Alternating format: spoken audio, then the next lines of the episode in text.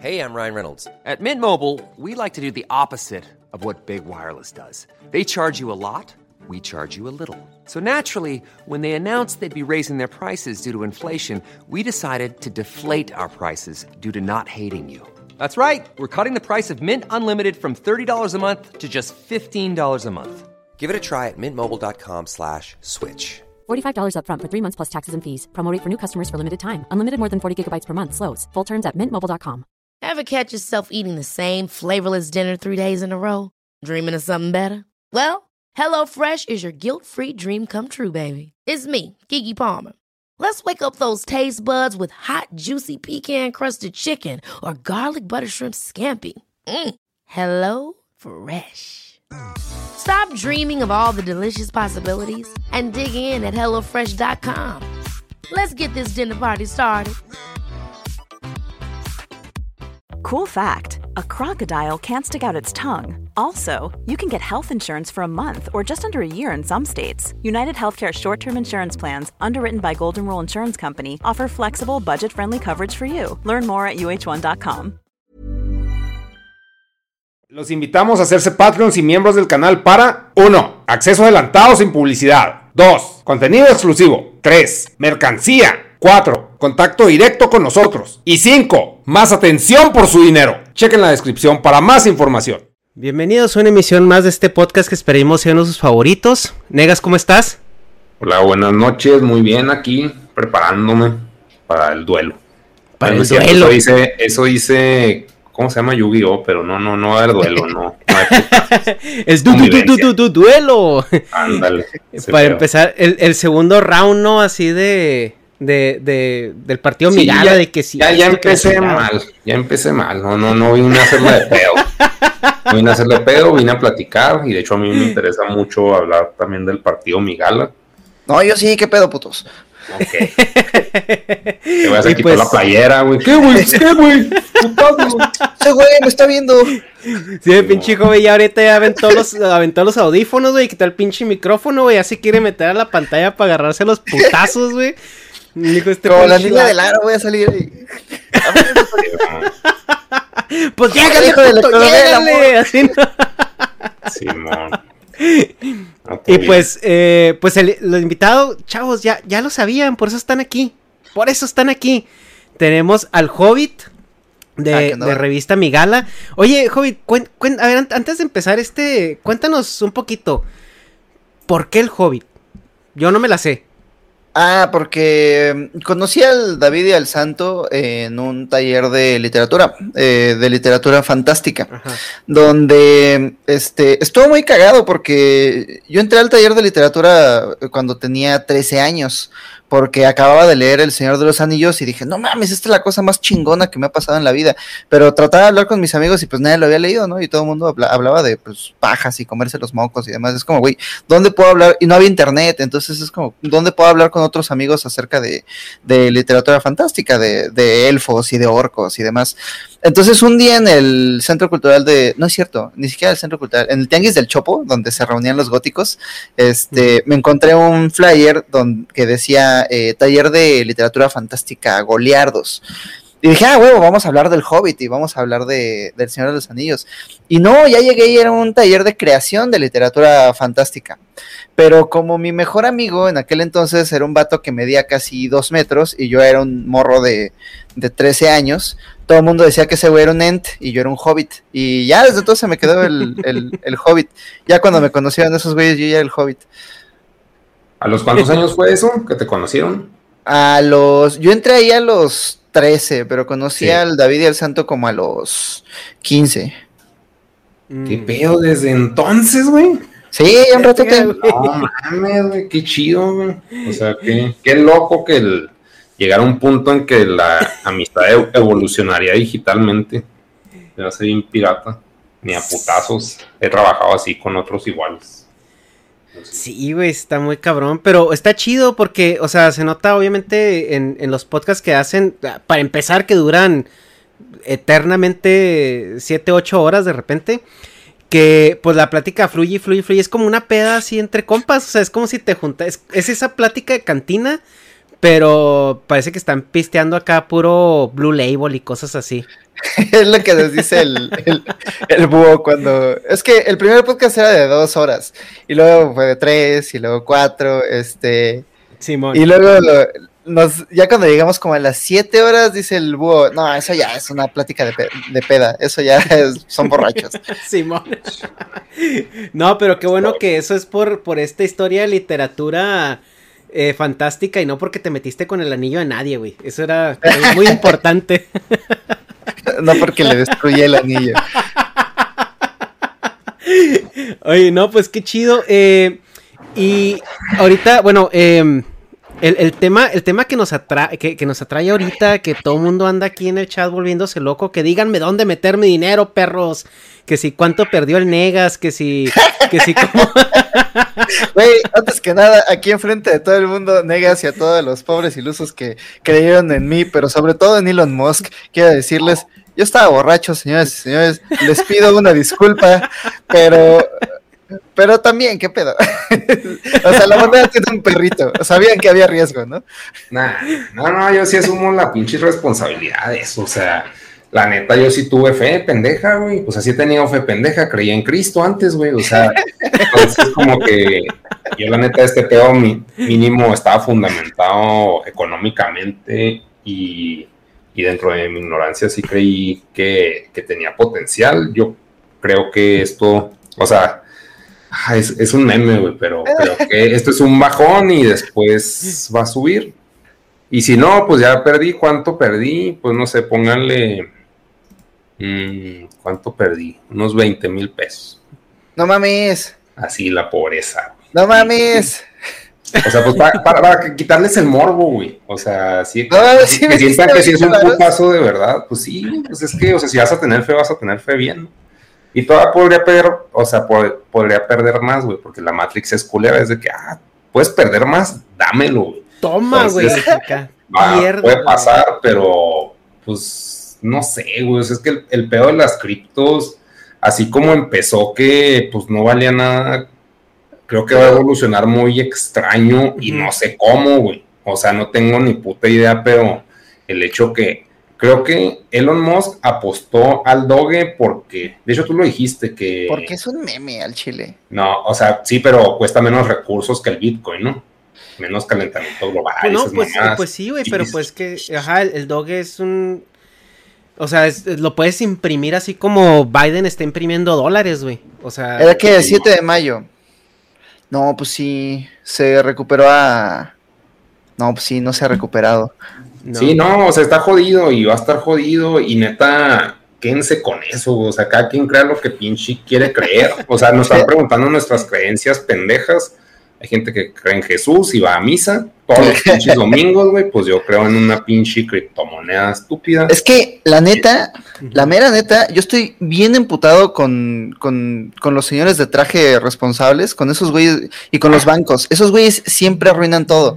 Porque las criptomonedas fueron hechos con un fin muy específico y era quitarle el poder a los bancos, descentralizar la economía. El objetivo era crear una economía paralela y, y de ese modo quitarle todo el, el, poder a los bancos que habían ocasionado la crisis del 2008, ¿no? Ese era el objetivo. Sí, y comprar drogas libremente en el, en, claro. en el, sí, en el no era no era como, drogas y, como... y, otras cosas que no podemos decir aquí verdad pero un mercado, sí hay un, un mercado hay un muy pequeño pero muy grande no empezó por drogas güey pero fue evolucionando a cosas más hardcore o sea, no, tan, de hecho, también ilegales la primera transacción que se hizo fue por una pizza. Este, estaban sí, unos CryptoPunks en el foro este de, de porque pues eran programadores y matemáticos, ¿no? Que no les interesaba como hacer varos, sino les interesaban como nuevos modos de, de encriptación, nuevas, eh, nuevos modos en los que podrían como crear nuevos bloques y demás. Y llegó Satoshi, que era un güey que hasta la fecha no sabemos quién es, eh, saca este paper donde dice como, pues miren, los bancos ocasionaron este desmadre, esta economía va a valer verga más y seguimos concentrando el poder en unas cuantas manos, entonces necesitamos descentralizar el poder y así es como lo vamos a hacer. Sí. Y entonces los CryptoPunks eh, corrieron con la idea, ¿no? Les encantó, empezaron a hacerla. La primera transacción me parece que fue por 50 mil bitcoins a cambio de una pizza. O sea, un güey le pagó a otro 50 mil bitcoins y el otro güey fue a un Pizza Hut, compró una pizza y ya se la fue a llevar a su casa. Y es como, ah, bueno, pues ahí está, así se puede hacer. Pero luego había un güey, el creador de, el creador de Silk Road, era un güey que este, pues era programador, ¿no? Y, sabía uh, trabajar en una empresa de software. Pero mientras estaba haciendo eso, encontró en Reddit una, una un método de sembrar hongos psicodélicos en unas como bañeras. Eh, y, le salió también que al rato tenía como tres bolsas de, de basura llenas de hongos psicodélicos, de las grandes, ¿no? Entonces dijo, ¿cómo voy a mover toda esta pinche mercancía? ¿Qué, voy a hacer? Dijo, ah, pues voy a programar. O sea, sí puedo programar una. Es lo más fácil del mundo, ¿no? Bueno, para un programador yo no podría. Pero parece que era muy fácil hacer una plataforma de compra-venta, pero dice, ¿cómo voy a cobrar? Si el gobierno puede rastrear todas mis transacciones, entonces me van a meter al tambo si vendo hongos psicodélicos. Ah, pues cobramos en criptos, cobramos en Bitcoin, que era la única cripto en aquel entonces. Y en ese momento ya hay algo físico, por lo cual puedes intercambiar esta moneda de, valor ahí como, como Ethereum, ¿no? Ya había un mercado. Después de eso, otros güeyes que también creían en el, en el eh, en el proyecto empezaron a. Un güey me parece que tenía como mucho varo y armó una tienda de. Una tienda de computadoras. Y podías comprar como mierdas así como. Este. Como la ciberpuerta, pero, pero con puro Bitcoin. Entonces ya empezó a subir un poco el mercado. Eh, pero eso es lo más cagado, ¿no? Que comenzaba a crearse un mercado, un mercado paralelo. Eh, comenzaba a ocurrir una economía paralela. Y luego se metieron los bancos y los bancos dijeron, ah, esta mierda está subiendo de dinero, vamos a comprarle y vamos a especular.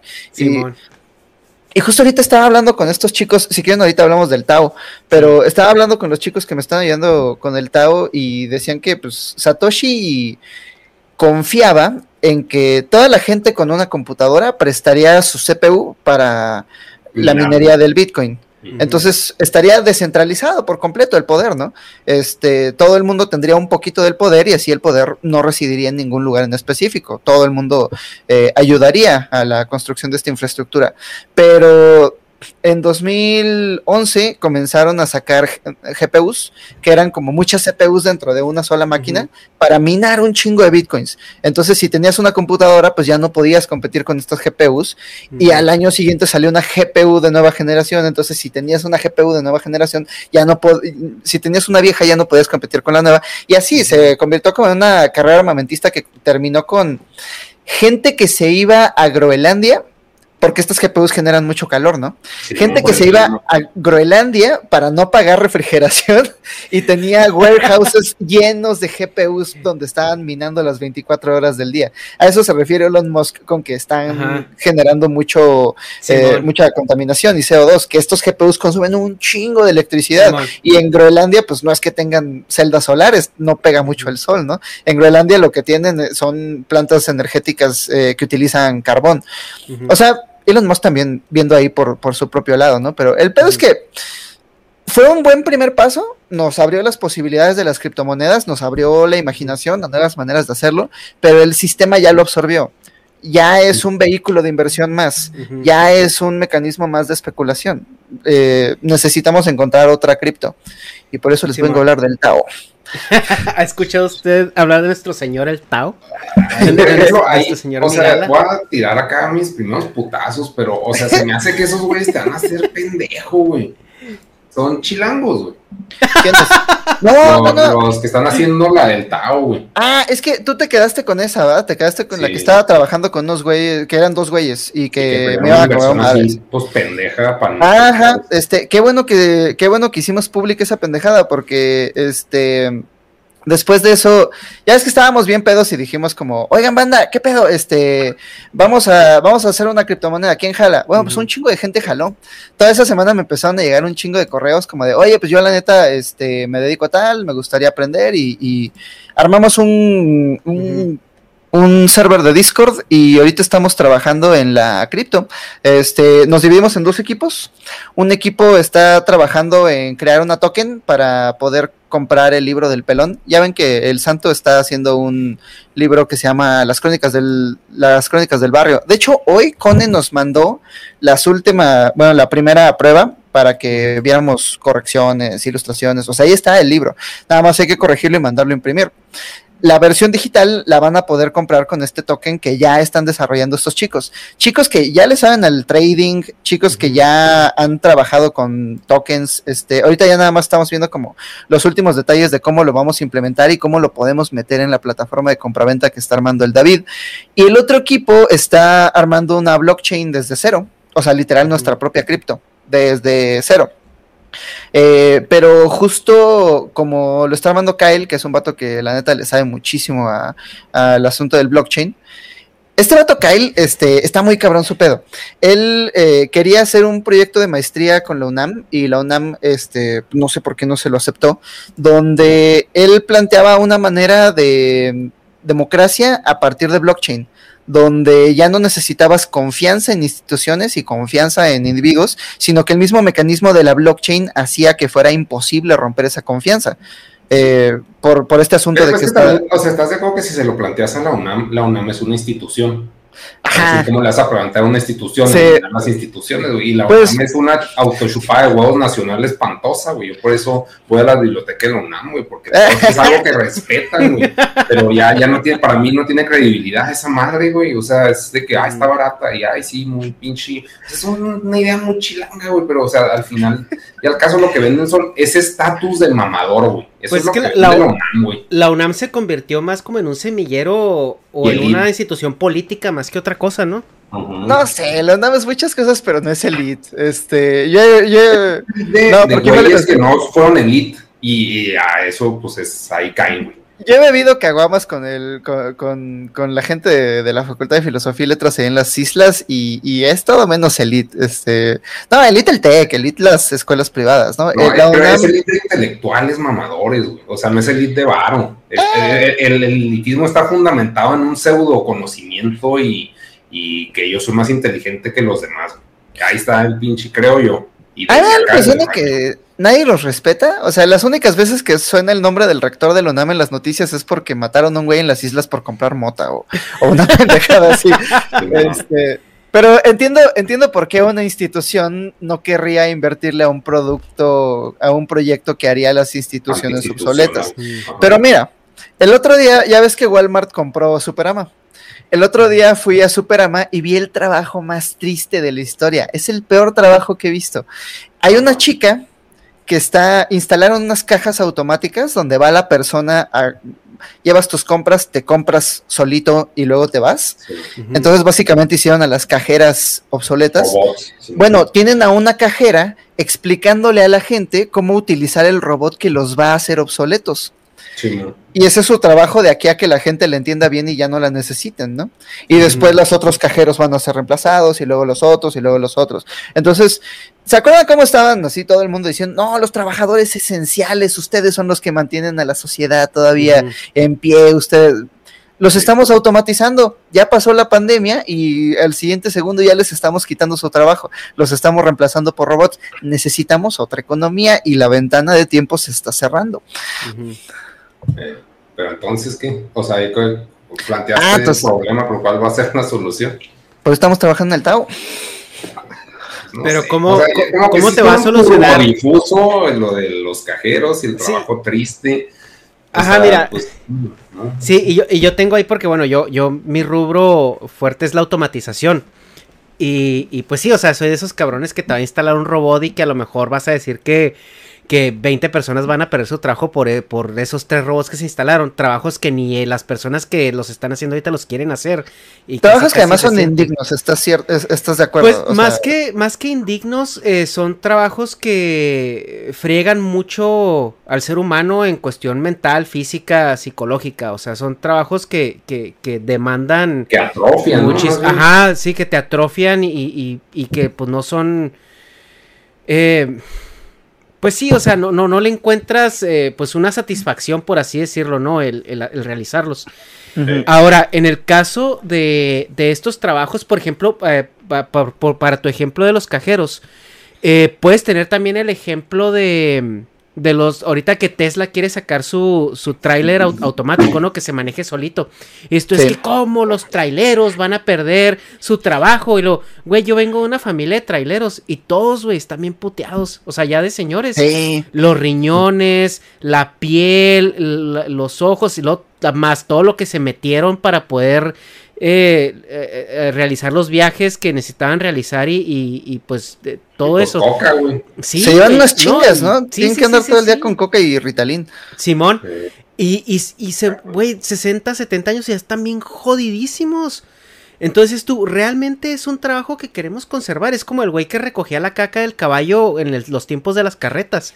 O sea, realmente son trabajos que, que, queremos conservar o a lo mejor al momento de que estos trabajos ya no son necesarios, al momento de que ya no necesites una cajera en un súper, probablemente esa persona que la única opción que tenía era ser cajera, pues puede tener más opciones. Ahora, que te tiene la opción de no trabajar. Pues no. pero ahora, pero es que es que la, ahora el otro pedo es de que el que te diga, "No, pero es que eh, la gente que no se puede reentrenar, le digo, güey, no subestimes tanto al ser humano. el ser humano es una persona súper adaptable y súper este, eh, reentrenable. Y hay muchas, muchísimas otras cosas. Y ahora, que tú quites cajeros de un superama, no quiere decir que el día de mañana todas las, las, tiendas se van a deshacer de su sistema de cajeros. O sea, y eso es algo muy gradual. O sea, al ejemplo de todas las transiciones que hemos tenido agresivas hacia tecnología ahorita hay gente todavía viajando en, barco.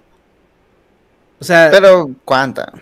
¿Cuánta exactamente? Ahora me la población de caballos a partir de la invención del carro, este, no me sé bien la estadística, pero me parece que de todos los caballos que había alrededor del mundo, eh, toma en cuenta que además la población creció, pero independientemente de la población humana que creció, la población de caballos eh, en todo el mundo disminuyó al parecer en 80%.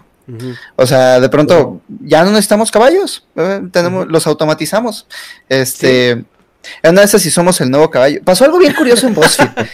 hablando, hablando acerca de la gente que no se puede reentrenar, este, ves que durante todo este año, no, hace como dos años, este, un chingo de, de de reporteros y, opinólogos y demás decían como, ¿qué va a pasar con todos estos, eh, con todos estos traileros, con, todo, con todos estos eh, eh, agricultores, con todos los mineros? ¿Por qué no simplemente aprenden a, hacer código? ¿Por qué no simplemente aprenden a programar? es el trabajo del futuro, aprendan a programar. Entonces, este, BuzzFeed en, Estados Unidos se dio cuenta de que sus, ya ves que hacen como polls, hacen como encuestas, que te dicen como, responde 10 preguntas y te decimos qué princesa de Disney eres. Este, bueno, estos güeyes se dieron cuenta de que sus encuestas más exitosas eh, las estaba haciendo una niña de 17 años gratis, desde su casa desde una eh, opción que da BuzzFeed a los usuarios de hacer sus propias encuestas. Entonces, lo que decidió BuzzFeed es decirle a la chica, oye, este, tú sigues haciendo esas encuestas eh, porque te gusta, porque lo haces muy bien, y nosotros a cambio te damos sudaderas y te damos swag, le llaman swag, te damos playeras, sudaderas y demás y corrieron a la mitad de su staff. Entonces, como corrieron a la mitad de su staff y como meses más tarde Huffington Post estaba valiendo verga y también tuvo que correr un chingo de staff, eh, la gente se estaba burlando y les decían, ah, pues aprendan a programar, porque no simplemente los periodistas aprenden a programar. Fue, un desmadre en Twitter. Eh, ponías la frase aprendan a programar y te baneaban de que, de que al final se convirtió en un asunto político, ¿no? Pero ahí el problema, ¿estás de acuerdo? No es la niña. Y si la niña hubiera sido un robot, pues el problema no es el robot. El problema es que estos güeyes decidieron, güey, me puedo ahorrar un varo si corro a esta gente que ha trabajado fielmente para mí durante tantos años y, le doy su trabajo a alguien más. El problema es que el poder está concentrado, que las empresas no son democráticas, que las empresas son pequeñas tiranías donde el CEO y la mesa de directores deciden qué hacer sobre los cientos de miles de empleados que tienen a su no, servicio. Y eso es algo que eh, definitivamente eh, va a cambiar dentro de poco y yo te lo digo, aquí en Estados Unidos ya está cambiando. Eh, porque un CEO, em, ellos nada más ven estados financieros. Entonces ellos ven que el, el, área de ventas está bien, el área de bla, bla, bla está mal y empiezan a tomar decisiones muy corporativas que a lo mejor antes sí reflejaban un estado, eh, eh, una radiografía de lo que está sucediendo realmente en el corporativo. Pero ahorita ya no necesariamente significa eso. O sea, ahorita un CEO, si no está al tanto de, del ambiente laboral en el cual se está desempeñando su empresa, esos estados financieros te pueden decir que en ventas vas muy bien y, y que en otro lado estás mal, pero puede ser completamente lo contrario. O sea, el problema real puede estar en, en, un departamento que aparentemente está bien, ¿no?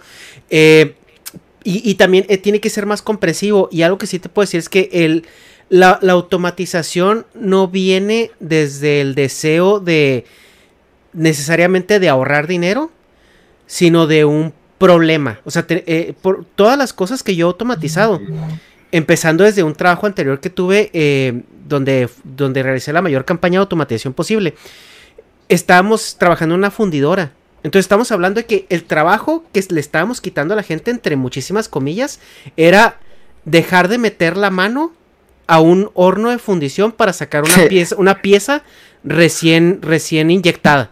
De Ese es un trabajo genuino. Entonces dices tú, o sea, ¿cómo me estás diciendo que el poner un robot para que vaya y recoge esa pieza en vez de una mano humana es este, este condenar a una persona que no pueda desarrollarse en la vida laboral nuevamente. Los estás condenando a no arriesgar su mano cada vez que meten que la meten ahí a sacar esa pieza inyectada. Claro, güey. O sea, hubo accidentes muy fuertes, o sea, y no, y, y cuando pusimos el robot, tuvimos eh, eh, menos accidentes, la gente estaba más contenta, los mismos operadores, no, no tenemos necesidad de correr a nadie porque ahorita, al menos en, la, en, las sociedades occidentales, el objetivo de la automatización es correr gente, es, es eficientar los procesos. Y esa misma gente que tú tienes ahí ya conoce el sistema, no la vas a correr. O sea, vas a encontrar algo que te pueda ayudar, porque el que tú pongas un robot ahí, o un sistema automatizado, o un cajero automático, o lo que sea, te abre tres o cuatro ramas más donde vas a necesitar gente apoyando y no necesariamente programando.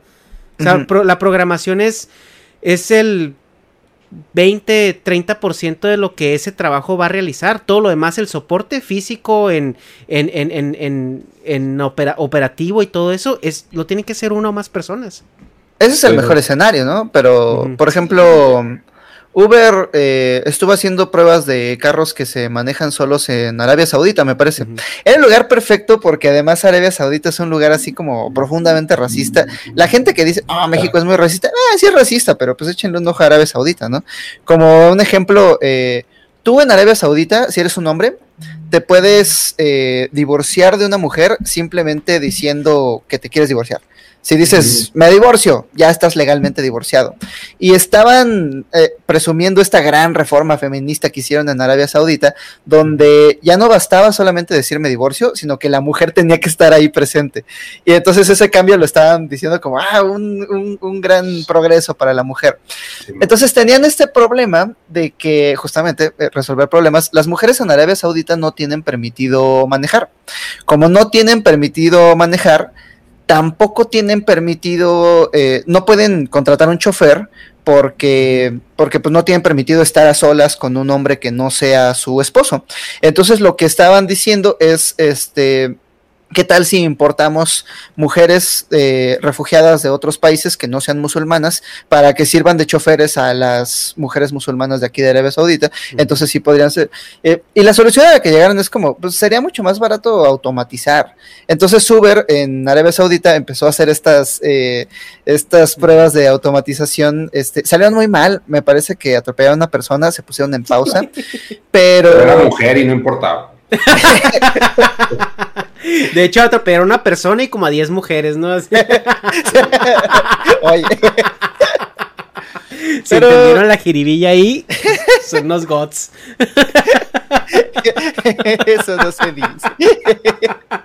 Sí, güey, cálmate un chingo que ya. No, hay niveles, hay niveles. Es, una es chiste, es chiste. Es chiste. a ver, a todos los intensos que se me va a poner ahí.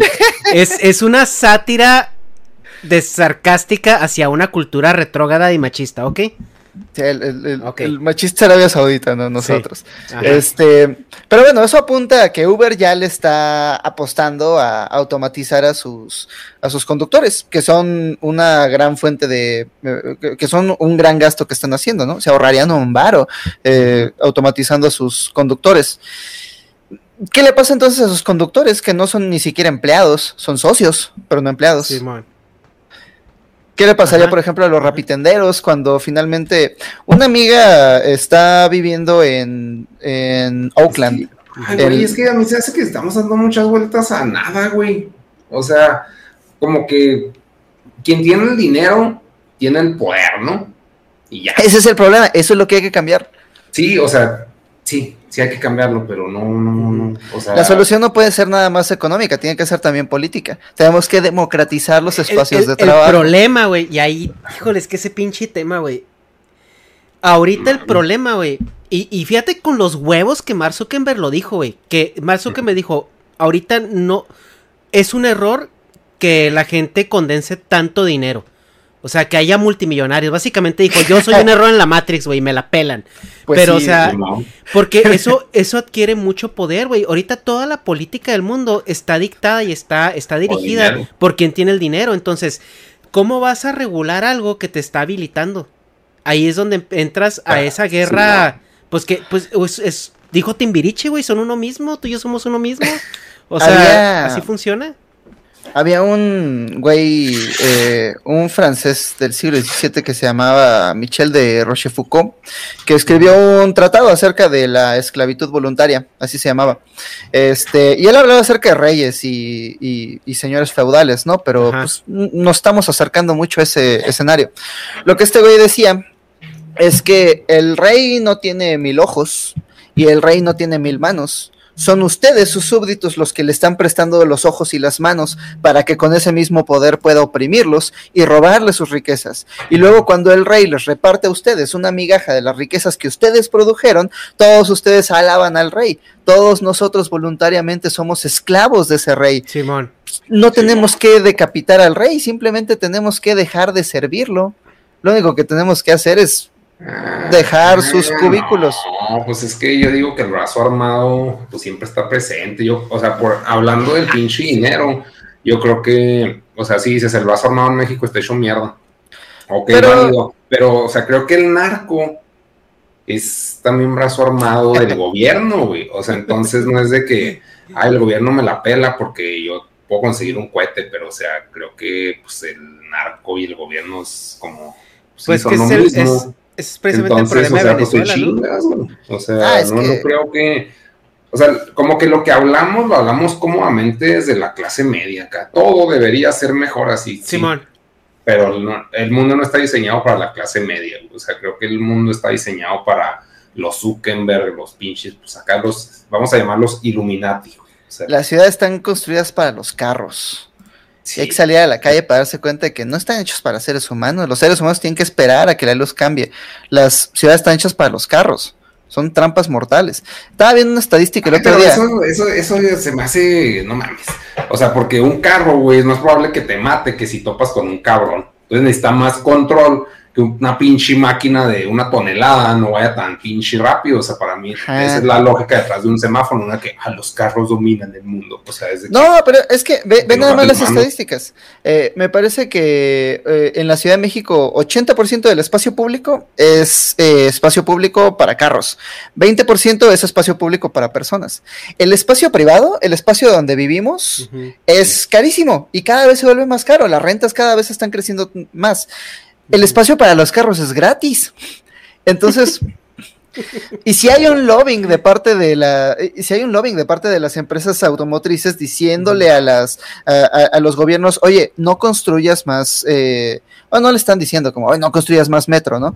Pero sí los están animando a, por ejemplo, destruir, aquí en Xochimilco están destruyendo los humedales solamente para agregar otro carril más donde puedan pasar más carros al sur de la ciudad, donde podamos seguir este, humedales que además controlaban la humedad de, vaya, valga el nombre, ¿no? De- de ahí que su nombre, controla, ajá, que, que además guardan las, las lluvias. Cuando hay lluvias, eh, pues ayudan a que no se inunde. Y cuando no hay lluvias, pues guardan ahí una reserva de agua es que para que podamos mucho el sentido común, güey. Y, ¿Qué? y está mal eso. Usar el Usar sentido mucho común. el sentido común, pues sí. No, porque, es que- o sea, sí, si vas a hablar con pinches simios que te dicen, ¿y cuánto dinero estoy perdiendo? Y Ajá. pues, no, los humedales, la chingada, y es sentido común de que, güey, sirven. Ajá. O sea, sí sirven, pero ¿por qué me van a costar dinero? O sea, Sí, todo se resume a ese pinche pedo como que tienes que tristemente pensar más en el pedo Es de que- dinero que es el que rige al mundo. O sea, Es que ese es el problema, el sistema. El sistema es el problema. Que bajo este sistema no estamos haciendo las cosas porque sean útiles o porque sean morales o porque sean correctas. Las hacemos cuando son redituables y solamente si son redituables. Pues sí. Pero es que sí va a funcionar, güey. y digo luego, volviendo a tu punto de que, o sea, sientes que hay una conspiración para que, eh, tú dices, para que la gente se mueva más en carro o en coche, Pues como le digan. no es como tal una conspiración, pero hay incentivos económicos para fomentar el uso, el uso de carro, el pedir créditos para carro, el vender carros usados. Hay toda una industria al respecto. Pero no hay una industria del bienestar del peatón. El peatón no paga, eso es gratis, ellos a la verga. Entonces, si no hay incentivos para los peatones y si hay incentivos económicos para los carros, toda la gente siguiendo su interés eh, individual se va a mover hacia la religión del carro, pero no es la religión del carro, es la religión del capital. Y eso es lo que tenemos que cambiar, que la gente, eh, por eso la solución no puede ser solo económica, tiene que ser también política, pero sobre todo tenemos que convencer a la gente de que pues está bien naco estarse peleando por dinero al Chile. No, y luego en. Y luego, y No, luego allá en algunos lugares hasta están, hasta están tirando los metros, güey, para que la gente siga andando en carro y así. Sí, es que me, me desespera mucho este pinche país de burócratas. Eh, uno, uno se pone a ver la pinche mañanera y es como, eh, nadie le pregunta, oiga, se murieron tantos, nadie le pregunta, oiga, no hay agua, oiga, el sistema Ujú. Cutzamala se va a agotar en 50 años. Las cosas importantes, no, la gente, los periodistas van a pelearse por dinero. Oiga, y el fideicomiso de tantos millones de dólares, oiga, los 20 millones de, güey, no, hay problemas más importantes, pero esto es lo único que nos tiene cegados, que estamos cegados por el pinche dinero y, y necesitamos Ah, es Pero, pues, sí, es o sea, que- empezar democracia. Pero, o sea, yo no tengo, la neta, una solución a- al, al reemplazo del dinero. O sea, en mi caso, el dinero es el Dios. Es lo único que importa, güey. Ah, la O otra sea, vez estábamos diciendo. En ese pinche aspecto, entonces, o sea, ¿cómo me vas a vender otro Dios que no es ese, güey? O sea, ¿cómo Partido, partido Migala, vamos a cambiar la economía por un sistema de hamburguesas y Pero, por ejemplo, o sea, por ejemplo, si yo entro al partido Migala, ¿me puedes prometer dinero? Pues entonces, o sea. porque esto ya o sea, cambió. ¿cómo, cómo me vas a meter Te a ese puedo- partido? Te puedo prometer el ¿Poder? control, el poder de la gente, es lo único que podemos prometer. La verdadera democratización del país, eh, sacar a toda esa gente horrible que está ahorita pegando sus pinches jetas de burócrata en todas nuestras están bailando, bailando en TikTok mientras la gente se está muriendo de COVID. Están haciendo su desmadre y su circo mientras todo el mundo Sí, está en crisis. Es pinches humillante que es hacia nuestra clase política. Y cuando le dices a la gente, oye, mejor vota, entonces la gente te dice, ah, votar por qué? Esos putos no me representan. Sí, no te representan porque no votas. Eh, eh, si nadie nos representa, vamos a representarnos nosotros. Va a ser un pedo, va a tomar cuatro años, pero pues Oye, pero por ejemplo, Alguien tiene que o sea, hacerlo. sí, o sea, sí va, va a tomar cuatro años, pero ahorita puedes decir por quién vas a votar. Ah, no, eh, hoy, eh, los, des- los detesto a todos. Ay, pues estás igual que ellos, güey. O sea, tienes que decir, o sea, pégate, dices, bueno, yo voy a hacer el partido Migala. Ujú. Vienen cuatro años. Mientras, ¿por quién vas a votar? O sea, ¿quién es el menos peor, güey? El menos peor, para que veas cuál es la eh, el rango de acción que tengo, yo voto en la Miguel Hidalgo. Y en la Miguel Hidalgo, el menos peor es un güey que para empezar, no ¿Qué me funen, es? es de Morena. Es un güey que se llama Víctor Hugo Romo. Y. Víctor Hugo Romo, en su cartel, además va a ganar. eh, En su cartel, su cartel es fondo blanco, solamente sale su pinche cara de burócrata contento y dice, Víctor Hugo Romo, sabe gobernar. Sí. Ese es su eslogan, sabe gobernar. Es como, güey, ese es el requisito básico. Es como si me pusiera sabe escribir, pues lo espero, Sí, mínimo, ¿no? Esa es su propuesta. Su propuesta es voy a gobernar. ¿Gobernar para qué? ¿Qué, qué me, qué vas a hacer? ¿Qué me prometes? ¿Cuál es el plan? Simplemente se las dejamos bien fácil porque todos los jóvenes dejaron de hacer política, todos estamos haciendo videos de TikTok, entonces esto eh, es una política de señores que ya saben que los jóvenes no votan, ya tienen sus estructuras políticas bien armadas, ya tienen como, ah, ok, de acuerdo a esta tabla de Excel donde tengo a todos mis afiliados del partido, ya sé que ni siquiera tengo que hacer campaña los votos van a llegar. Tenemos la mayoría en la estructura política armada y no tenemos que convencer a nadie. Entonces, básicamente es una tiranía de las estadísticas. Pero tú vas a votar por ese. Pues es que la alternativa es el PAN y prefiero cortarme una mano que votar por el PAN. ¿Por qué? Cool fact a crocodile can't stick out its tongue. Also, you can get health insurance for a month or just under a year in some states. United Healthcare short term insurance plans, underwritten by Golden Rule Insurance Company, offer flexible, budget friendly coverage for you. Learn more at uh1.com. Hey, I'm Ryan Reynolds. Recently, I asked Mint Mobile's legal team if big wireless companies are allowed to raise prices due to inflation. They said yes. And then when I asked if raising prices technically violates those onerous two year contracts, they said, What the f are you talking about, you insane Hollywood ass? So to recap, we're cutting the price of Mint Unlimited from $30 a month to just $15 a month. Give it a try at mintmobile.com slash switch. $45 upfront for three months plus taxes and fees. Promoting for new customers for limited time. Unlimited more than 40 gigabytes per month. Slows. Full terms at mintmobile.com. ¿Tú, ¿Tú por quién crees que voy a votar? Por el, por, no sé, ¿quiénes son tus candidatos? Mira, es que acá, pues, eh, creo que en México en general to, todos están pasando por elecciones locales, ¿no? Creo.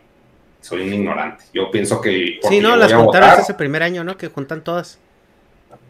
Pues no sé. Pero bueno, el caso es que. Oye, pásame el link de la, de la transmisión para ver qué dijeron de mi comentario sobre el pan. Me Espérame, gusta espérame, espérame, crear espérame. caos. Espérame, ahorita ves a los pinches comments, ahorita ves a los creyentes. O los Pero a ver, ¿quiénes, ¿quiénes son tus candidatos? O sea, mira, los candidatos que creo que son para todo el país es PAN, güey, Ajá.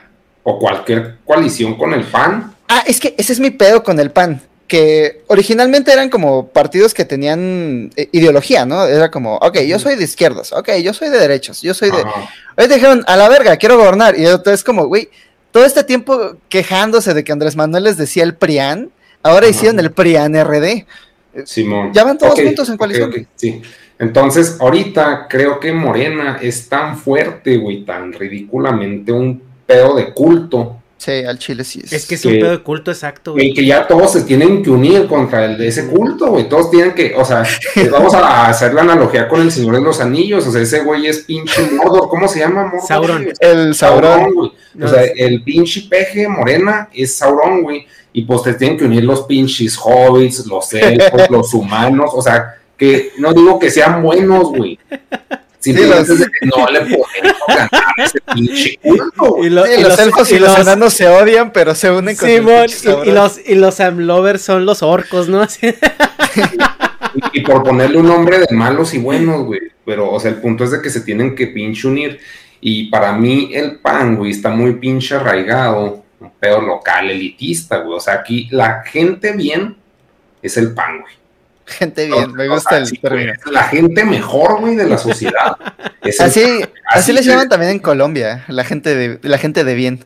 Sí, o sea, pues pon, no, no sé, Colombia, güey, pero el punto es de que no, o sea, para mí el plus que tiene el PAN, güey, es que no son morena, güey. Y ya, güey. Por eso voy a votar por el pinche PAN, güey. Así, no, son bien elitistas y son racistas y, y no mames. O sea, para mí, por ideología pendeja, el PAN se crea, güey, porque son güeyes con varo que no nos dejan hacer cosas. De que no mames, es que el PRI no nos deja, güey. O sea, ya queremos permisos y ¿quién no nos puede dar? El PRI no nos, no nos va a dar. Ah, no nos dejan privatizar el agua, hijos de su pinche Ajá. madre. Entonces crean algo, güey, pero pues mínimo traen un cotorreo, güey, o sea, traen un- algún tipo de iniciativa. Mínimo queremos que las pobres se mueran de sed, pero esos güeyes no tienen propuesta. No vale que los pobres se mueran de sed si, si vamos a tener nuestros permisos, güey. O sea, como lo mismo que decías de los pinches humedales y la chingada, es de que, ah, o sea, no importa, el punto es que no esté morena. Y de este lado del pinche del mundo, güey, del país, haz de cuenta que el peje tiene el- el- la marca de que nos quitó el agua, güey. Entonces haz de cuenta que somos un pinche desierto jodido. Ajá. Entonces, si nos quita el agua el peje, pues ya para mí ese güey es el malo. Por el desvergue este de la presa, ¿no? Sí, güey, y es de que, ay, pues pendejos allá que no se dejan quitar el agua, pinches No. tontos, pues así que, pues sí, güey, no nos dejan, son sus pinches humedales, es nuestra agua, güey, y, y ponerlo entre comillas nuestra, porque no es nuestra, güey, el, el peor es de que no se lo queríamos dar a los chilangos, fin. No, era para los gringos. O Sí, sea, no estoy. sí, pero, pues, o sea, no la iban a quitar los chilangos, güey. Entonces, ahorita el malo, pues es morena, güey. O sea, sí. Sí. traen sus ideales de que, ay, no, la magia del pueblo, chinga así. Pero, o sea, ya resumiéndonos algo bien básico como es, güey, el agua. Entonces podríamos armar como estrategias de votación, ¿no? O sea, en, en Poder Legislativo, ahí sí yo votaría por quien sea que no sea Morena. Porque el Santo y yo estuvimos eh, monitoreando la Cámara de Diputados un buen rato, sobre todo cuando estaban definiendo el, el presupuesto. Y vimos la, el nivel de la discusión, ¿no? Y uno piensa que en la Cámara de Diputados, pues se llega a acuerdos, hay diálogos. güey, no. Esos güeyes lo que decían, se subía un señor con sombrero como de vaquero a decir, nosotros los avasallamos en las urnas y como los avasallamos en las urnas el pueblo ya eligió y como el pueblo ya eligió ahora se chingan y este es el presupuesto que va a quedar. Y los del. PAN como ya sabían que tenían minoría y que no podían hacer nada, unos ni siquiera se subían y otros se subían a decir, pues ya sé que vamos a perder la votación, pero chinguen a su madre todos los, del, los de Morena. Entonces, ese no es un poder que funcione, es un poder legislativo mandado por el poder ejecutivo en términos prácticos, es una tiranía. Entonces, hay que quitarles poder en cámaras, hay que poder quitarles poder en cámaras para obligarlos a llegar a O sea, acuerdos. estás Pa- diciendo que Morena es una tiranía. Sí. Ahorita sí. Sí. Sí, sí, entonces, es que, pero, entonces, ¿quién va a ganar? O sea, En cámaras voten por quien por quien encienda más la llama de su quien corazón, vaya a ganar menos por que Morena. No sea Morena. Si hay estado, suponiendo que en donde sea Morena contra el PRI, suponiendo, voten por el PRI. En gobernaturas es muy distinto, porque eh, gobernaturas y alcaldías, ¿no? Que son como las gobernaturas de aquí del DF. Este, Nuevo León no sé qué chingados va a ser. Yo me burlo mucho de ellos, pero la Ay, verdad es que sí me dan ganas de abrazarlos. Porque, no mames, tener que escoger entre. eh, entre el pinche Samuel y la pinche morra esta de Nexium, yo la neta preferiría mudarme. Pero pues no lo van a hacer un chingo de gente, güey. No, y hay gente que sí cree en ellos. O sea, mm, hay gente que literal ve a Samuel García y dice como, ese güey es un chingón. Y Pues de hecho, es un, es- es- haz de cuenta, Samuel García es el role model de Chihuahuita. Es el que, el vato que todas las viejas No, quieren me que las preñe, güey. Perdóname, o sea, sí es, güey. Allá también, a huevo que también en el DF, güey. Es un güey de condesa blanco, güey, que trae un carro chido. Trabaja en la vieja pelada, güey. Eh, eh, La vieja piensa, quiero que ese güey me premie para que me mantenga. ¿Por qué? Porque tiene el capital para mantenerme, porque tiene los recursos. Entonces, Espero que sea es un role model, o sea, tú puedes decir, no, acá en el DF, no, es el role model a huevo, güey. O sea, si vas a Condesa, si ves a las más churpias y jodidas, güey, se van a estar ligando a un pinche panista, van a decir, no, que me No, echen los acá el- mecos, güey, pelada, Acá el role model es. Gael García, y que, que votó por Morena, pero vive en Houston. No, no sé ni dónde viva. No sé por qué hablo de gente que no conozco. O sea, un, un role model a nivel nacional, sí creo que es ese güey. O sea, ese güey es la botarga perfecta del güey al que aspiran las mujeres. Y pueden decir, no, yo no, yo aspiro a un moreno jodido que le eche ganas. en la vida". No es cierto, mames. O sea, igual nosotros, pues que queremos, como lo hablaban en sus podcasts, pues que queremos una güerita de bien, pero al mismo tiempo no nos alcanza para tener una güerita de bien, güey. ¿Por qué? Porque requiere mucho mantenimiento. Es como meterte en un pinche en mensualidades de Ferrari, güey. Te vas a estar exigiendo que tú seas Samuel García. No puedes, güey. No, no te alcanza. O sea, todos se miden capital. Entonces, o sea, el punto es, pues, vota, vota pan. Es que por ah, o sea, ah, por, por la gente de bien, porque no hay más, güey. A Porque no riesgo hay de más, o sea, contradecir- es- ¿Mm? A riesgo de contradecir a las elecciones que llevaron a Peña Nieto al poder, eh, sospecho que la gente no quiere votar por alguien que le... O, o sea, la gente que buscamos para gobernar es muy distinta de la gente que buscamos para una pareja romántica. O sea, no es como que... Eh, no. sí, eh, eh, Ah, no mames. Es que, es que el DF es muy diferente, güey. Ustedes sí ¿Tú votarías por Ustedes sí leen, güey. No, a ver, ¿quién, quién, quién, es, ¿quién es tu crush así de famosos? Muy cabrón. Ay, güey, pues es que no mames. No, no, no, no. O, o sea, ¿Votarías por, no sé. Britney Spears? ah, comparado con quién. pues no sé, comparado con Cuauhtémoc Cárdenas. Sí, pero estás hablando de una. Sí, velada, sí. O sea, sí, sí. No sé, pero Cuauhtémoc Cárdenas me inspira mucha menos atracción sexual que, que, que, digamos, Britney Spears, pero a mí me ¿Tú parece crees? que sería el mejor gobernante. Bueno, no sé, es que solamente lo he visto de traje. Nunca lo, Sí, nunca lo he visto. sea, Nunca lo has visto en un loteardo rojo, ¿no? Así, en Marte.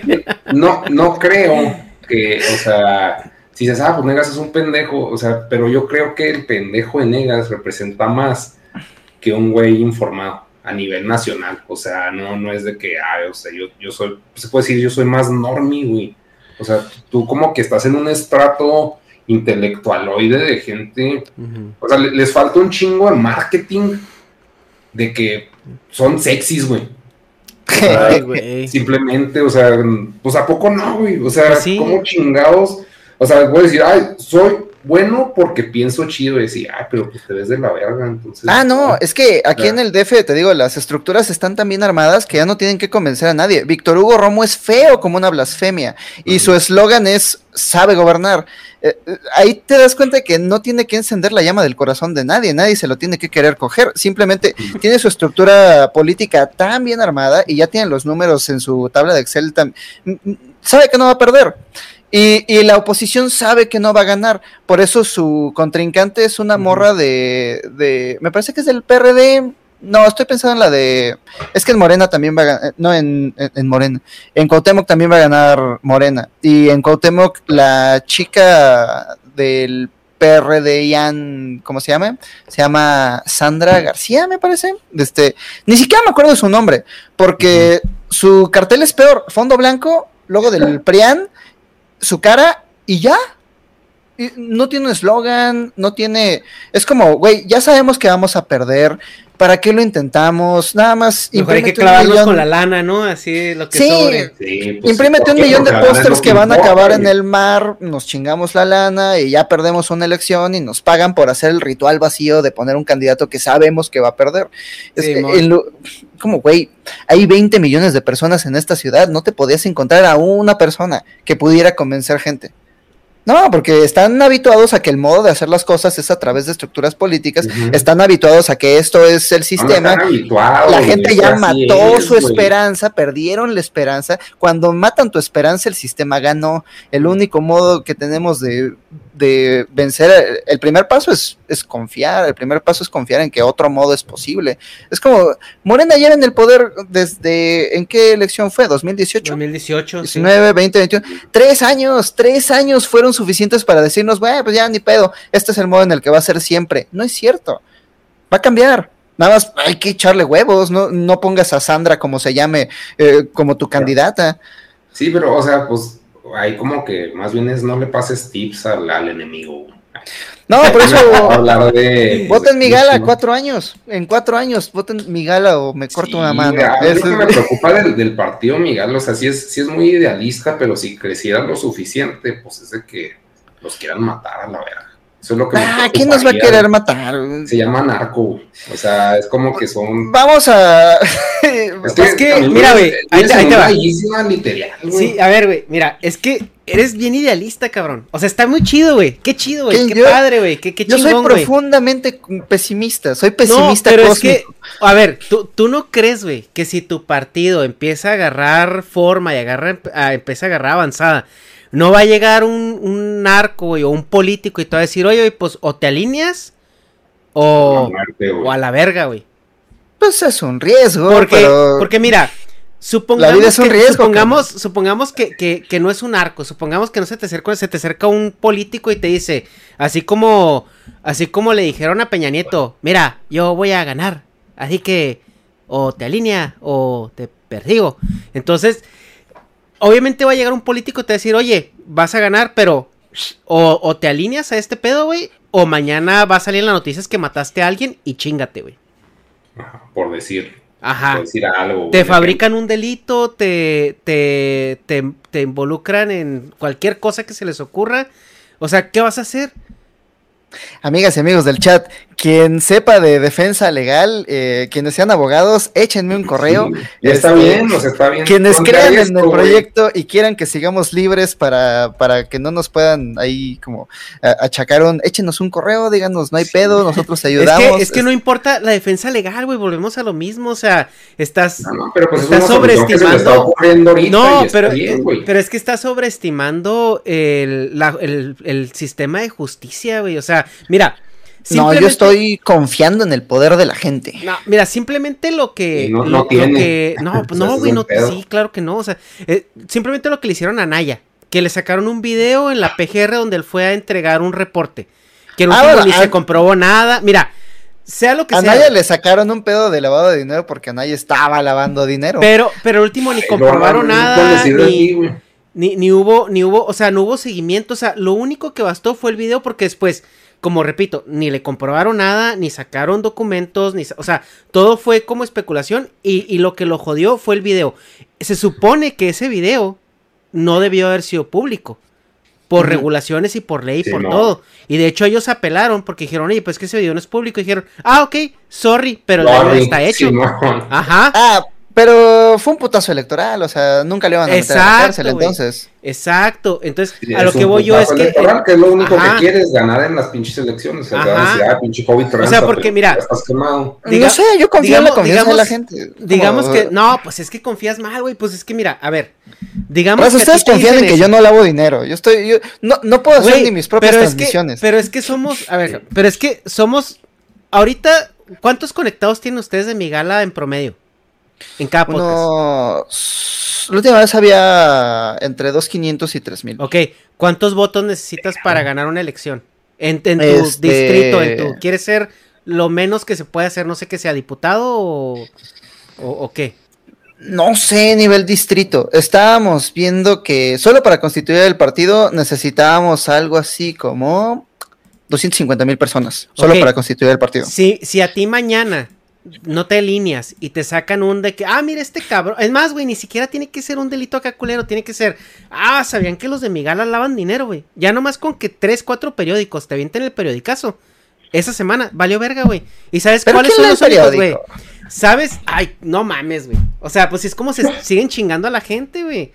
O sea, mira, Hay que el punto, el punto es de que, espérame, el punto es de que, ok, dices tú, ustedes confían en mí, 2.500 personas van a confiar en ti, güey, porque son los que te conocen, los que te siguen, los que saben. Los otros 200, eh, eh, 38 mil o 49 mil que necesitas, no te conocen, más por lo que políticamente has hecho.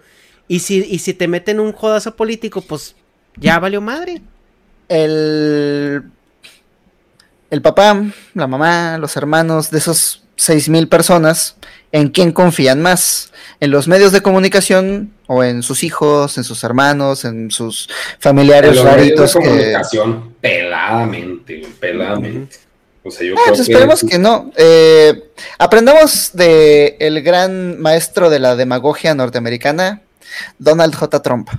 Donald J. Trump, a pesar de que tenía todos los medios de comunicación en su contra, a pesar de que tenía toda la maquinaria política de los demócratas y la mitad de los republicanos en su contra, Fox News estaba en su contra. Fox News estaba en contra de Donald Trump. ¿Y sabes qué pasó? Sí. Pasó que como a toda la gente eh, republicana le caía bien Donald Trump y la gente estaba harta del duopolio político de los Estados Unidos, la gente empezó a llamar a Fox News diciendo, ustedes son parte del sistema, ustedes están vendidos al duopolio político. Fox News tuvo que recular, dijo, güey, voy a perder a mi audiencia si sigo tirándole a Donald Trump. Y después se convirtieron en sus lamebadas. No, no, sí, güey. Y aparte, el fenómeno de Donald Trump, o sea, ese fenómeno yo lo he platicado con, con ciertas personas.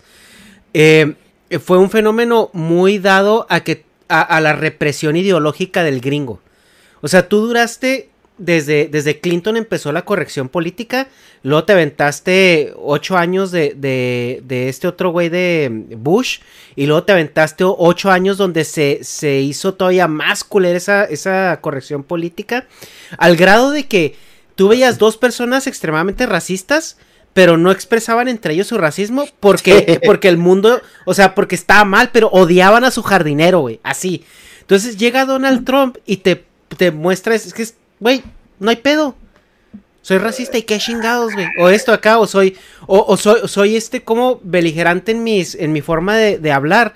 Y está bien, despertaste a esa gente que se sentía reprimida, que se sentía coartada en su, en su ideología y que se identificaba con eso. Ese fue el fenómeno. Y el fenómeno de Donald Trump es que logró que toda la gente, los rednecks y todos, toda esa gente saliera a votar por esa, por esa libertad o esa eh, eh, y como eh, esperanza de, de volver a lo que ellos consideraban que era el camino correcto para el país donde vivían. Pero ¿dónde estaban todos esos racistas cuando Obama ganó las elecciones? Pues están guardados porque no había nadie que los representara. güey. Ajá, No si te fijas. sé. No, es que si te fijas, el pedo político en Estados Unidos, si tú ves los mapas políticos, la mayoría de la gente que vota está en las ciudades concentradas. Entonces, las elecciones las deciden los, los grandes concentrami- concentramientos de personas. Si tú ves el mapa electoral de Donald Trump, hay muchísimo voto en zonas rurales. Ajá. Pues es Sí, sí, güey, es que pues no se nos hace, sí, sí tiene sentido, pero, o sea, yo creo que las, las conclusiones que sacamos útiles es que tú convocaste a alguien que tenga defensa legal para el partido Migala, eso es útil, güey.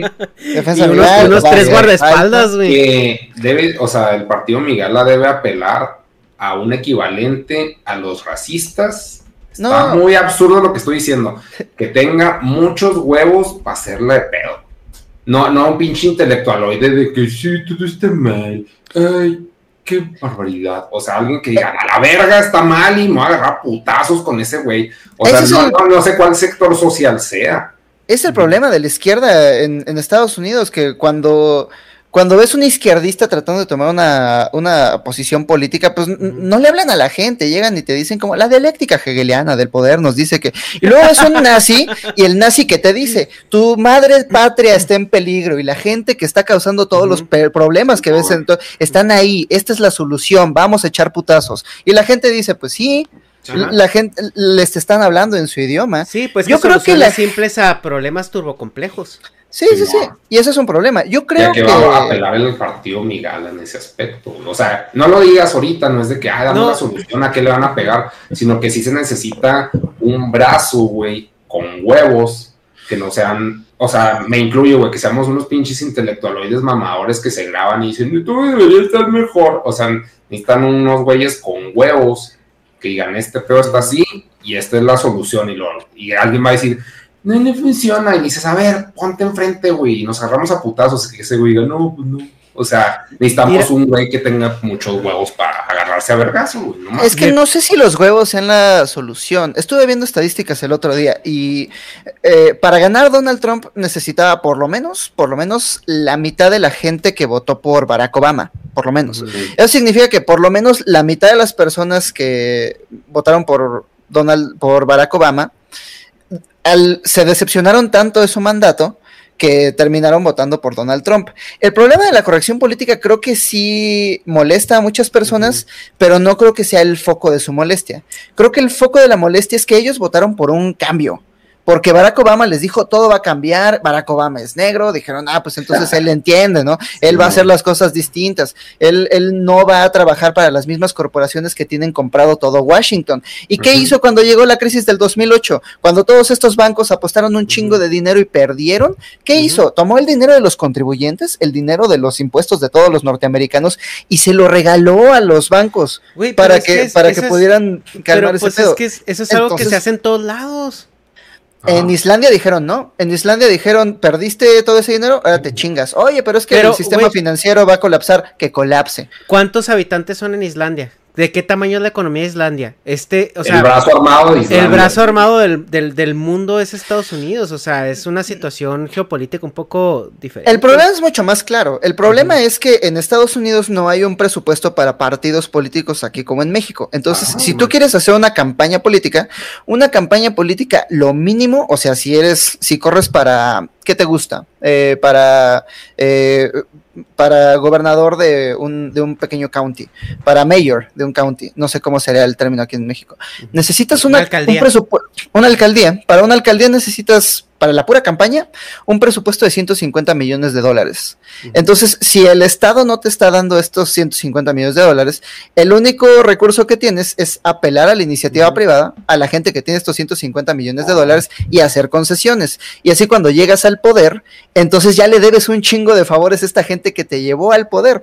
Barack Obama, ajá, cuando, cuando estos güeyes, cuando Barack Obama se, se salió de la, de la política, qué casualidad que de pronto le estaban dando así como estos gigs de, ah, puedes hablar una hora en Davos y te vamos a pagar 40 millones de dólares.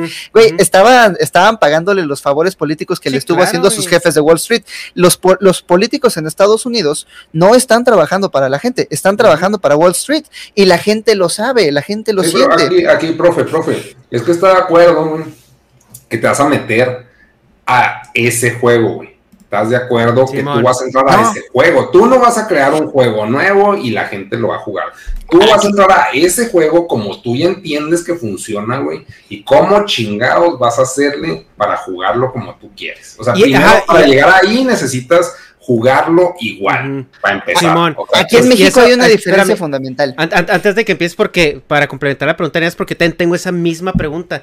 Porque está muy chido, güey, a lo que ustedes aspiran, está muy chido que, que, porque yo creo que todos entendemos que el, para realizar un cambio y que la gente pueda aprender a racionalizar y a, y a distinguir entre propuestas y personalidades y candidatos y todo esto, pues tiene que haber un pensamiento crítico detrás. Pero ahorita la gente no lo tiene. Y, y, no, y si tú agarras una campaña política y estás apelando a ese sentido común y a ese pensamiento crítico, pues la vas a cagar, ajá. Entonces, lo, para lo que dice Negas, o sea, ¿qué tan, qué tanto estás dispuesto a meterte al lodo, güey, para llegar a ese objetivo? voy a tirar una ficha de dos colores para que así caiga en negro o en rojo, igual ganemos. ¿La gente tiene juicio crítico o la gente no tiene juicio crítico? Yo no, sé, este, yo confío, pero confío, confío en que si lo tienen, confío en que solamente necesitan las herramientas para pensar por su cuenta, pero si, aún si no fuera el caso, Aún si fuera el caso de que la gente simplemente está viendo a los medios de comunicación para saber qué pensar y qué opinar acerca de las cosas que ellos están pasando, entonces lo que necesitamos es una campaña de comunicación que le enseñe a la gente cómo pensar, que le enseñe a la gente además nuestra propia visión del sistema, nuestro propio diagnóstico y nuestra propia solución del sistema. Alguien está viendo que vaya a apuntar eso. Es una. Estás diciendo la solución. es una. es una. ¿Has visto como cuando Bruce Lee patea, pero patea como tres objetivos al mismo tiempo? Así es su patada, la forma de la patada. Necesitamos una patada que patee a esos dos demográficos, a la gente que quiere aprender a pensar por sí misma y a la gente que quiere que le digan qué pensar. Ah, vamos a analizar la situación vamos a enseñarte cómo lo estamos analizando, vamos pues a enseñarte cómo llegamos a la solución y al final esta es la solución, votas o no. Eh, pues que ya estás hablando de casi casi hacer una religión, güey. No es una religión, es educación, es, es eh, eh, educarnos como, como ciudadanos acerca de cuáles son nuestros derechos. Pero es que la, la, educación toma mucho tiempo y recursos y que está bien, o sea, yo estoy en pro de eso, o sea, yo digo, si tuviéramos un sistema que realmente dijera, güey, tenemos que educar a nuestra gente porque aparte de que, o sea, a lo mejor nos va a costar un poquito más manipularlos, pero al final de cuentas es, en beneficio de todos, hasta los que hasta los que están en el poder se van a beneficiar todavía más, o sea, yo eh, pero no estoy de acuerdo que... no está esto, no sé. No estoy de acuerdo que la educación tome mucho tiempo. Creo que la educación a través de la mafia de la SEP obsoleto además su sistema. Toma 20 años, pero la educación acerca de aspectos fundamentales de la realidad que habitamos es... Yo leí un libro que se llamaba El pensamiento moderno de Luis Villoro. El pensamiento moderno en unas cuantas páginas, no pasa de 200 páginas, te explica el proceso de 500 años en el cual la humanidad transicionó al periodo de la modernidad, que es el que habitamos ahorita. Me lo leí en una semana y en esa semana está tan bien explicado, está tan bien hecho, que no te obligan a memorizar datos, sino que te explican las cosas de tal modo que entiendes. Y cuando entiendes, interiorizas ese conocimiento y haces que ese nuevo conocimiento haga que todas tus, todas las partes de la manera en la que interpretas al mundo se reorganicen. Pero Entonces, al mismo leíste eso? Eso lo leí una semana antes de hacer, eh, de ponerme a trabajar en el video de El Nuevo Renacimiento. Ok. Y fue... ¿Hace cuánto de eso, güey? Eso fue hace dos años. Ok, mira, ahí te va. Lo que pasa es de que tú estás partiendo de un privilegio que no sé si, si lo, lo entiendas o estés consciente de ello. Vamos a subirlo a PDF si ese es el problema. No, mira, es que el privilegio, a, lo que voy yo es, y, y, el pedo con educación no es nada más educación con, en el sentido de acaparar conocimiento o adquirir conocimiento. O sea, estamos hablando de que el sentido común, el pensamiento crítico, esas herramientas del método científico, no los aprendes leyendo un libro, o sea, son, son años de etapas formativas que tienes que pasar como niño y como adolescente. Tú vienes a leer ese libro ya con esas etapas formadas desde una, desde una clase educada, con una carrera, con un desarrollo intelectual, con otros libros detrás que cuando tú llegas a este libro, para ti es muy fácil digerirlo, pero dale ese libro a una persona que su educación fue el condorito y el libro vaquero. No, por eso no hago, por eso, por eso no escribo libros, por eso hago videos con monitos y música y chistes de Facebook y, y, monitos. Es que me da mucho coraje lo que estás diciendo, pero es que sí es cierto, güey. Yo he puesto a gente que yo pienso que es inteligente, güey. La pongo, la puse el de ateo, gracias a Dios, un pedo así, suyo. Yo lo único que hacía, güey, era oír las pendejadas que estás diciendo. O sea, bueno, no las pendejadas, las cosas que estás diciendo. Y luego decían, oh, no mames, salió un meme en pantalla, es de que, güey, no mames, güey. Y era gente que yo consideraba inteligente, güey. Y dije, no mames, es que sí convivo con puro pinche retrasado, güey. Eso me hace a mí también un retrasado, tristemente, güey. Pero, o sea, es de que, güey, no mames, o sea, bueno, o sea, eh, dejando eso aparte, creo que volviendo a la analogía del pinche Monopoly, güey. O sea, tú estás jugando Monopoly con tu familia o con tus amigos o lo que sea. dices, es que la única forma de dejar de jugar Monopoly es ganar el Monopoly. O sea, el que ya lo gane, güey. Ese güey va a decir, ¿lo seguimos jugando o no lo seguimos jugando? O sea, pues hasta que los dejen ceros. O sea, pero el punto es de que tienes que ganar el Monopoly, güey. Pues es que el Monopoly es un mal juego. Hay que cambiar el juego. No, estoy de acuerdo, pero no vas a llegar con los que ya estamos jugando Monopoly y decirles, no jueguen eso, jueguen Duopoly. no, güey, este ya estamos bien clavados aquí, ya tenemos recursos metidos aquí, ya tenemos tiempo No vas a llegar aquí con tus mamás idealistas, güey. A ver, pero a dejar de jugar Monopoly. No, y luego la gente que necesitas ganar el Monopoly para decirles, vamos a jugar ahora al Duopoly. No, y, ganar y ganar ese Monopoly, güey. Y no, pero es que es que a ver, qué bueno que dijiste eso, güey.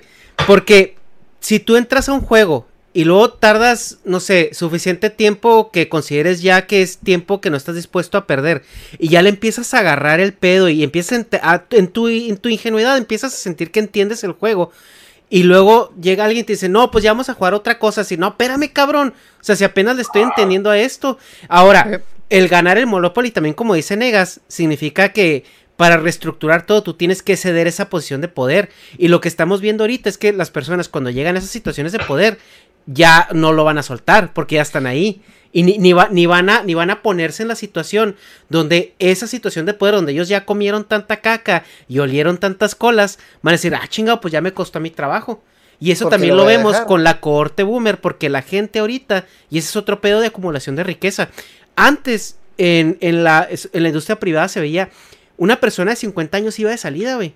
O sea, en los 50, 60, 50 años llegabas al puesto alto y ya para los 55 ya te retirabas y el vato de 30, de 28 era el que quedaba en ese puesto. Entonces, el poder iba fluyendo de una manera más rápida. Ahorita ves gente de 70, 80 años que, ha que sigue teniendo estos, estos conglomerados de poder tan, tan grandes y no se les ve tiempo para cuando lo suelten. Y cuando lo sueltan, lo suelta el chavalón de 75 años que viene enseguida. Y se los, ajá, y se los suelta a sus hijos que tienen 50 años, ¿no? Ajá, entonces este, ese pedo de la de... De, de, de, entender que el mundo no es eterno, güey. Si, si yo ya duré 50, 60 años esperando a, obtener esta situación de poder, yo no lo voy a soltar porque se está muriendo la mitad de la fauna acuática en el medio del Pacífico. Sí, me explico? si, a, mí me faltan otros, otros 20 años de vida, güey mientras haya agua y, y, y, todo en esos 20 años, vale madre. Bueno, eso es un pedo. Ayer venía pensando acerca de ese asunto, acerca de cómo eh, yo no creo que esa gente sea irracional. O sea, yo no creo que los boomers que están destruyendo el mundo y los empresarios que están como llenando de plástico el océano, yo no creo que sean irracionales. Yo creo que se sustentan su interpretación del mundo sobre la idea de que la humanidad no se va a salvar ni merece ser salvada y como todo va a valer verga, entonces mejor aprovechar ahorita que hay y que se chinguen los que vengan. Si esa es tu visión del futuro, que no se va a salvar la humanidad y que no merece ser salvada, entonces es una decisión muy racional aprovechar todo el placer que puedas en el presente y no construir nada para el futuro. Que se chinguen mis, mis, mis nietos, pero, pero pues ni pedo, yo ya viví, ¿no? Este, creo que por eso necesitamos encender la llama de la esperanza en la gente.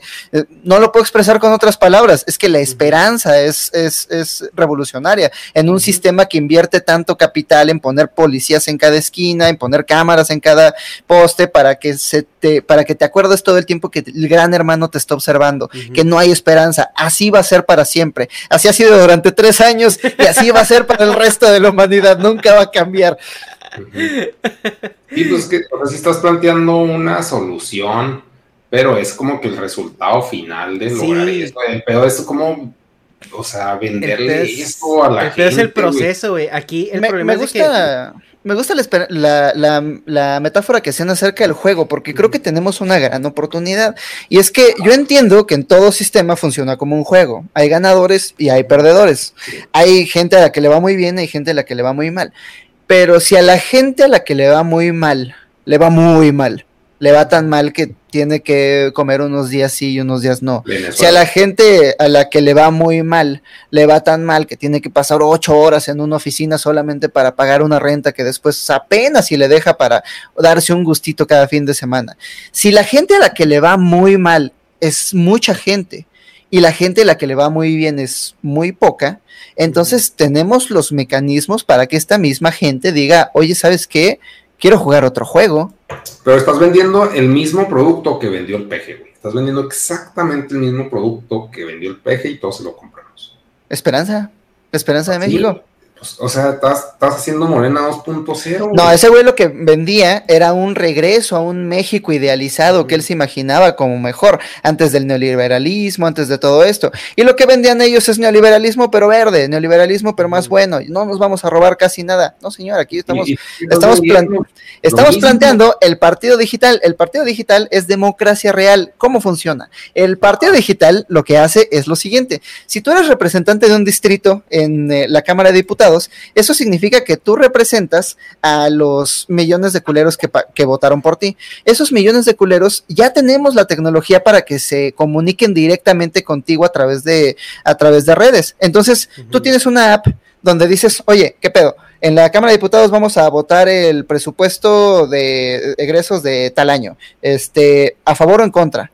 Y entonces la gente del distrito dice, no, pues bueno, ahí te- necesitas una comunicación constante con la gente de tu distrito, ¿no? Este, Es haces una comisión, les explicas. No, sí, pero la gente vota.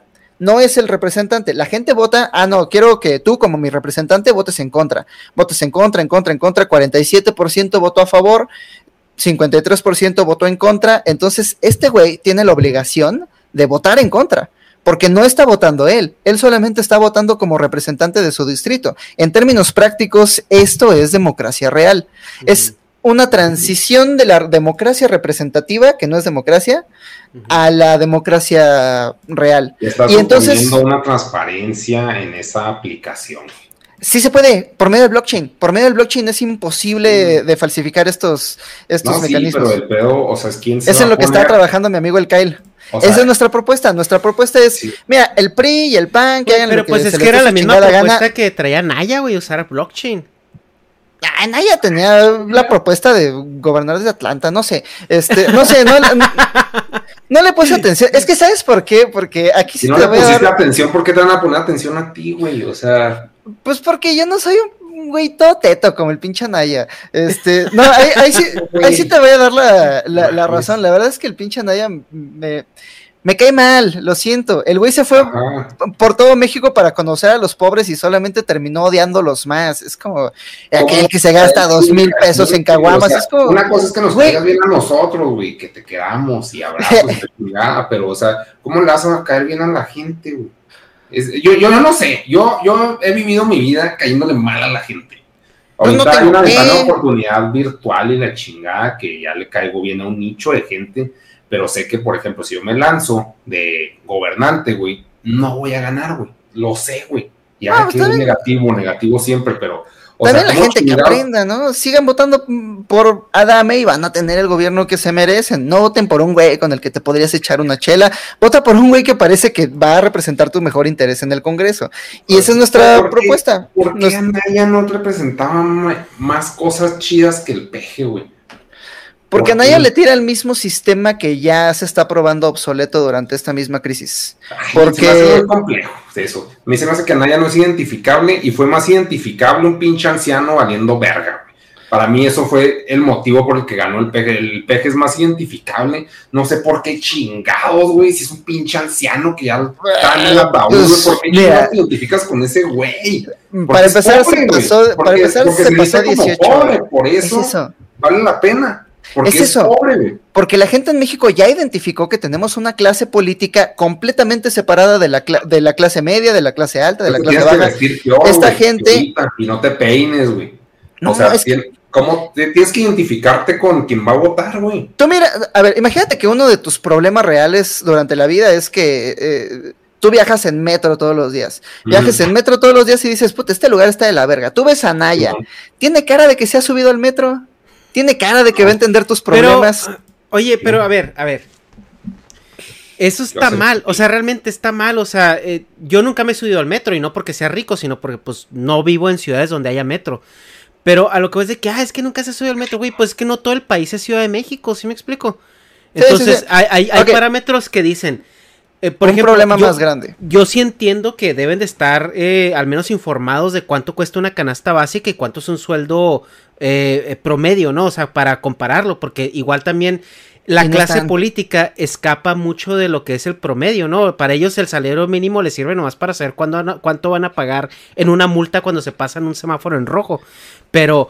pa- pero eso, eso sí estoy de acuerdo, pero el punto es de que, ay, es que, es que no ha ido al mercado, ay, es que no se ha subido al metro, como que no se me hacen argumentos, eh, pues su- que- suficientemente buenos como para descalificar una carrera política. Eh, a mí me parece un problema real y vamos a aprovechar que no esté el Negas para darle la razón al peje. Uno de los principales argumentos. Uno de los principales argumentos que tenía el peje es que Ajá. estos gobernantes eh, economistas gobiernan desde la oficina. Gobiernan Sí. desde la oficina donde están viendo sus tablas de Excel y dicen, ah, ok, en la sierra de tal hay pobreza, entonces vamos a meter inversión. En la sierra de tal hay tal, entonces vamos a meter más seguridad. Este, pero no saben cómo impactan sus soluciones teóricas a los problemas reales. Y más importante aún, nunca han estado en contacto con los problemas reales. Una vez estuvimos monitoreando la campaña de una candidata de un partido que prefiero no mencionar. Y esta candidata fue a la Sierra de Guerrero. Eso es lo peor, ella fue. Ella fue a la Sierra de Guerrero, vio estas casas donde la gente no tiene piso, donde los niños no tienen, eh, los niños andan desnudos como changos en el piso de tierra, no tienen que comer, cuando tienen comen quelites, están en una pobreza brutal. Lo que nosotros nos imaginamos como pobreza, eso es peor.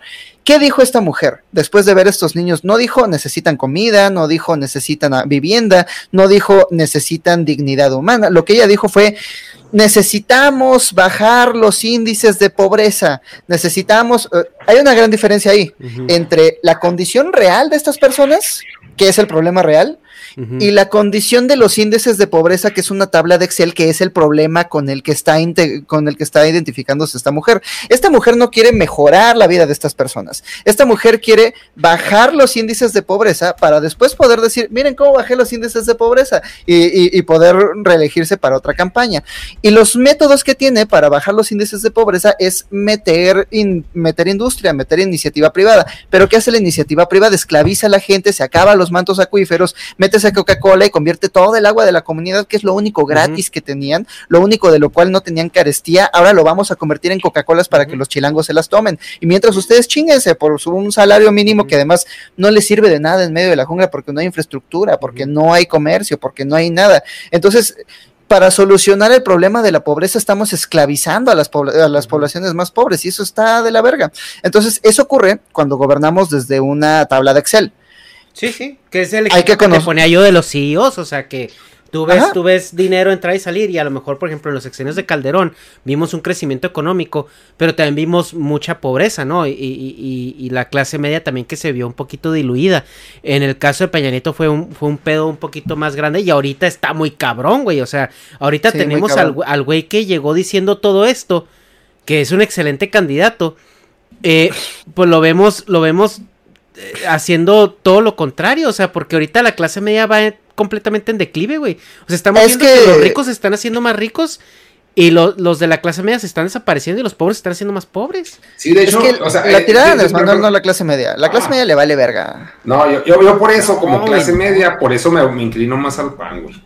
Porque creo Es que, que- mínimo no quieren matar la clase media esos vergas. Mínimo, que- güey. ese, es, ese es el Y- plus mira, dentro de la jodidez. Que ¿quién- no quieren matar lo que yo soy, clase media. Mira, güey, mucha gente dice que hay que hay que cobrar los impuestos a las empresas y la madre, que no sé qué, que Televisa, que el Teletón, que la verga.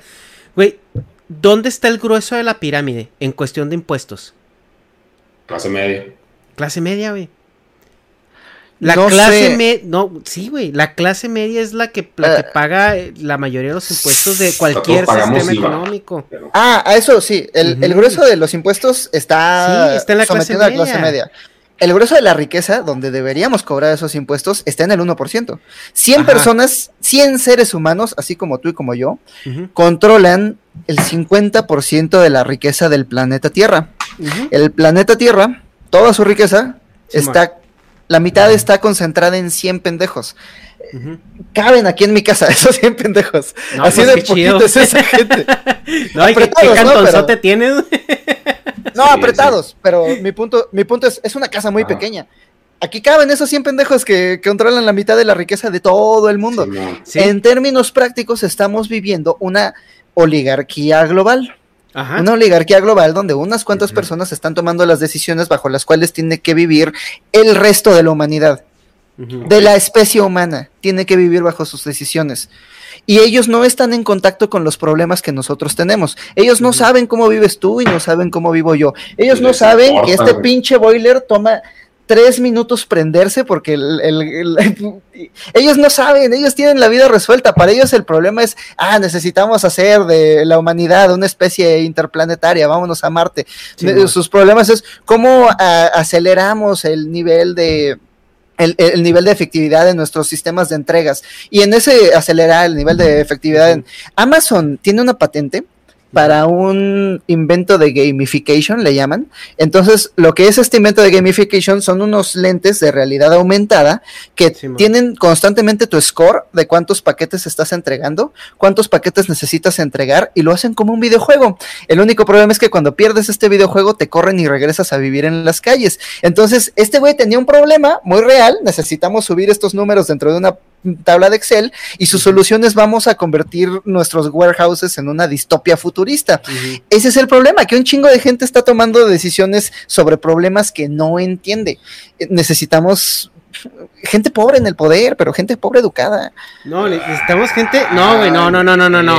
Híjole, es que no, yo también ahí. estás- eh, es una pinche ironía. Los Gente pobres pobre, educada, es de que, güey, no, Sí. no existe, güey. Me llamo José Luis, mucho gusto. No, güey, no, no, no eres pobre, güey, eres clase media, güey. El otro No día fui a... venderte No, como pobre porque no eres este, pobre, güey. este último fin de semana fui a casa de mi abuelita, estuvo bien hermoso porque todos los viejitos ya están vacunados, entonces tenían ahí su pinche fiestón loco los, eh, los tíos, los hermanos de mi, de mi abuelita y así, este, y estaban hablando acerca de un, un pueblito en Michoacán que se llama Tariacuri, y estaba bien bonito porque parecía como pinche cuarto de, cuento de García Márquez, ¿no? Hablaban de, oye, ¿cuántos Ujú. hace de Tariacuri para otro pinche pueblo de nombre raro? No, pues tanto. Y lo que decían ellos es como, o sea, sí había pobreza, pero no había mucha pobreza. Y sí había riqueza, pero no había muchísima riqueza. O sea, la gente que era pobre igual tenía para comer, igual tenía para comprarse unos zapatos, igual tenía para vivir dignamente. Y como nosotros hacíamos, la- solamente hacíamos maíz, pero podías cambiar tu maíz por otra comida. O sea, o sea, de hambre no nos moríamos y podías tener un chingo de hijos. Y la gente rica, lo que pasaba es que cuando la gente pobre tenía una mala cosecha, pues no se lo podían permitir. Entonces pedían un préstamo a la gente rica pero la gente rica le decía, ok, por cada mazorca que yo te pague, tú me tienes que pagar dos mazorcas. En términos prácticos, es un pinche tasa de interés del 100%, ¿no? Pero no se volvían ricos, ¿sabes? Al final te pagaban y te compraban en mazorcas. Entonces decían, si eran ricos, sí tenían su troca, pero no era así brutal. En el momento en el que los capitales norteamericanos empiezan a llegar a México, todo este juego se desbalancea. Sí. Se desbalancea muy cabrón. Que eso, eso también es algo que comentaba eh, donde, donde, es, es donde falla este sistema eh, de, mercado, ¿no? Por no llamarlo capitalismo. Y es donde te empiezas a meter con recursos que no te pertenecen. Porque antes si tú tienes una competencia interna en un, en un círculo eh, contenido, todos están compitiendo bajo las mismas circunstancias, con los mismos recursos, la misma zona geográfica, el mismo clima, las, las mismas contingencias. Y no es de que, oye, si yo quiero vender agua, pues nada más hay un río, güey. Entonces mi competencia tiene que sacar el agua de ese mismo río. Y, ya ahí esa competencia se hace más legítima. Pero ¿qué es lo que pasa cuando, cuando yo quiero vender agua? Pero yo voy y la saco de un lago que está en otro lado, que no pertenece a mi círculo, y tengo una manera de, de, de extraerla hasta gratis, ¿no? O sea, porque pues puedo llegar y nadie, nadie reclamó ese lago. Eso es lo que está pasando con los capitales, eh, sobre todo de, de, países desarrollados, donde están compitiendo económicamente, pero con recursos que están obteniendo de una manera, se podría decir, muy cuestionable. La última vez que vimos una disparidad de poder tan grande fue en la costa de Marfil, en África, durante el inicio de la de la esclavitud de los negros. Eh, lo que pasó fue lo siguiente, los se culpa mucho a los gringos acerca de, la ruta de los esclavos, pero los principales culpables eran los, los eh, ¿cómo dices Dutch? Eh, son los de Países Bajos, los holandeses. los holandeses llegaron, los holandeses llegaron en barcos modernos, con armas de fuego, con ejércitos modernos, a las costas de, a la costa de Marfil, donde había tribus. Había tribus humanas que tenían una economía humana muy básica, subsistían, me imagino que como mi abuelita y sus tíos, ¿no? Subsistían como pues del autoconsumo, vendían cosas, tenían una economía que estaba basada sobre todo en crédito, o sea, es como, yo ahorita te, te voy a tu casa, ¿no? Y te digo, oye, qué bonito puerco. Dices, ah, ¿te gusta? Te lo regalo. Pero eso te da derecho a llegar a mi casa y decir, oye, qué bonitos zapatos. Ah, no, hombre, llévatelos. Era una economía de la generosidad, ¿no? Básicamente, porque es entre vecinos, todo el mundo se conoce. Eh, cuando tenían que pagar mucho dinero, pagaban en una especia que sirve también para pintarse la cara, no me acuerdo el nombre, pero es como un, cosmético, es una cosa que le extraes del árbol, muy rústico. Entonces llegaron estos güeyes que tenían oro, tenían mucho oro, con el que podías comprar muchas cosas, y armas modernas, entonces no les puedes hacer nada. Si te les pones al tiro, pues te, matan. Entonces, lo que la analogía que hace el autor de este libro que estaba leyendo era, imagínate que mañana llegan unos aliens y tienen armas imposibles de vencer y te dicen, te doy un millón de dólares si me traes a una persona viva. Igual y tú no lo aceptarías. Pero basta con que 10 personas de tu comunidad acepten para empezar un negocio de esclavos que va a destruir a la sociedad. Y lo que pasó durante los próximos cientos de años es que aproximadamente 400 millones de personas fueron metidas en barcos y pasadas hasta los campos eh, los campos de caña en la Nueva España, los campos de este eso mismo está pasando aquí en México. Tenemos un montón de. tenemos un ejército extranjero que es el ejército más grande del mundo. Partes a la mitad del ejército norteamericano y sigue siendo el ejército más grande del mundo. Este, y además un capital imposible de, de vencer. Son esas 100 personas que controlan la mitad de la riqueza del mundo todas son norteamericanas. Me parece que unos cuantos son así como, como, eh, como viven en Arabia Saudita, uno de esos lugares donde también la economía está rota. Y entonces nos ponen a competir con esa economía. En términos prácticos nos estamos convirtiendo los más suertudos en mano de obra barata. Pues es que no, no, competimos, güey. ¿Estás de acuerdo que nosotros somos los maquiladores de esa economía? Somos una colonia norteamericana. Sí, o sea, no, es, y es a lo que iba. O sea, cuando tú empiezas a jugar con recursos y con mano de obra que no están dentro de tu competencia legítima, pues ya, el juego se rompe. O sea, ya las reglas tienen que cambiar. Porque ya ese sistema ya no está bueno y ahora el rico se hace todavía más rico porque empieza a vender cosas al precio de competencia que le cuestan cinco veces menos Y es donde vemos ahora este pedo de que por qué si algo que te cuesta 50 centavos, por ejemplo un iPhone. Un iPhone creo que el costo de producción completito así de, de, inicio a fin es menos de 20 dólares. y, y, te lo venden y te lo atascan en, en, en, mil y tantos, mil quinientos. No sé cuánto cuesta ya ahorita el iPhone este eh, eh, caro. 40 eh, mil, ponle, sí, mil, ponle 1500 dólares. Y, dices esto es que, o sea, ¿por qué? O sea, ¿dónde está el valor? Y ahora también te, inventas estos valores, porque una playera, ¿por qué una playera de Messi te cuesta 150 dólares cuando hacerla te cuesta 6, 7 dólares? Pues escasez artificial. Sí, o sea, y aparte le estamos dando valía a algo que nosotros consideramos cultural, o sea, ya es más un pedo más cultural que realmente el valor de las cosas. Ajá. Oigan, en la migara tenemos este chiste de que cada vez que vamos al tocador de niños decimos el nombre de un pedófilo. Entonces, este, voy al Kevin Spacey y, ahorita regreso. ok, va, va, va.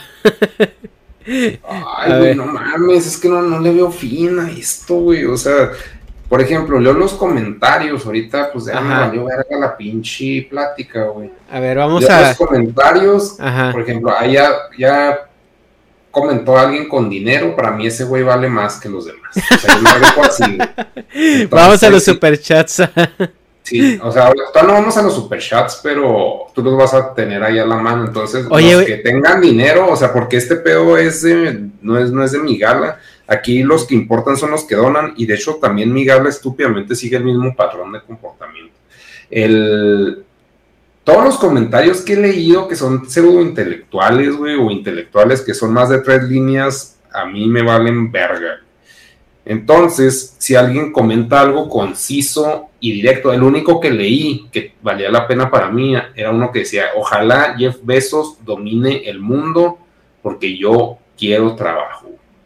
Fue una pinche respuesta así que, güey, verga, o sea, para mí esa pinche respuesta es brillante, es absurda pero atrapó mi atención muy rápido, güey. O sea, todos los demás que están mami, mami, de que, o sea, no, no los, ni siquiera los leemos, güey. O sea, y eso es un pedo quizás de redacción y de marketing, o sea, porque marketing está muy ligado a la pinche redacción.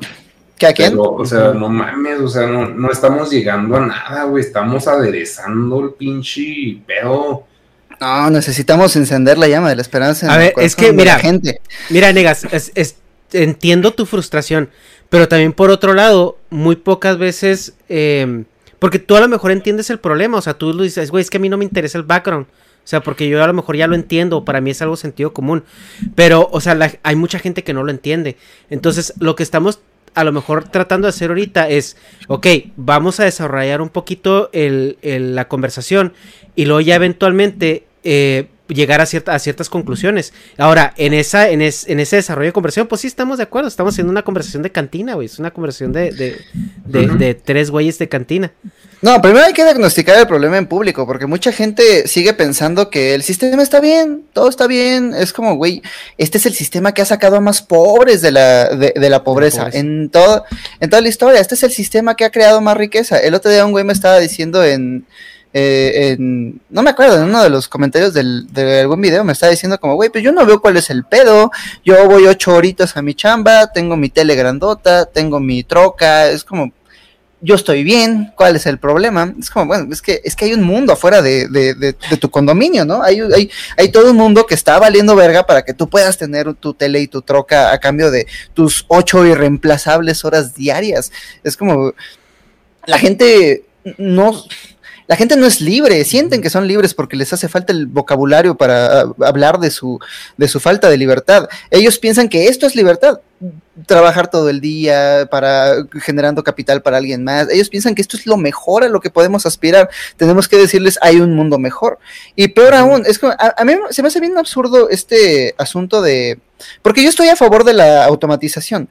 Se me hace bien absurdo tener tanto miedo de la automatización de, güey, nos van a quitar nuestro trabajo. Es, ese es todo el punto de la tecnología. Trabajar menos, hacer las cosas de manera más eficiente. Tu problema no es la automatización, tu problema es que temes que la gente que automatiza, que disculpen ustedes la jerga, pero temes que aquellos que poseen los medios de producción, una vez que automaticen tu labor, ya no te necesitan y te, y te corran. Y entonces tú vas a quedar atrapado entre los engranes de la historia, ya no vas a encontrar un lugar dentro de la sociedad Eso- del futuro pero- que se está construyendo. Eso es Lo que necesitamos, Eso es muy proselitismo de sindicato, güey. ¿qué?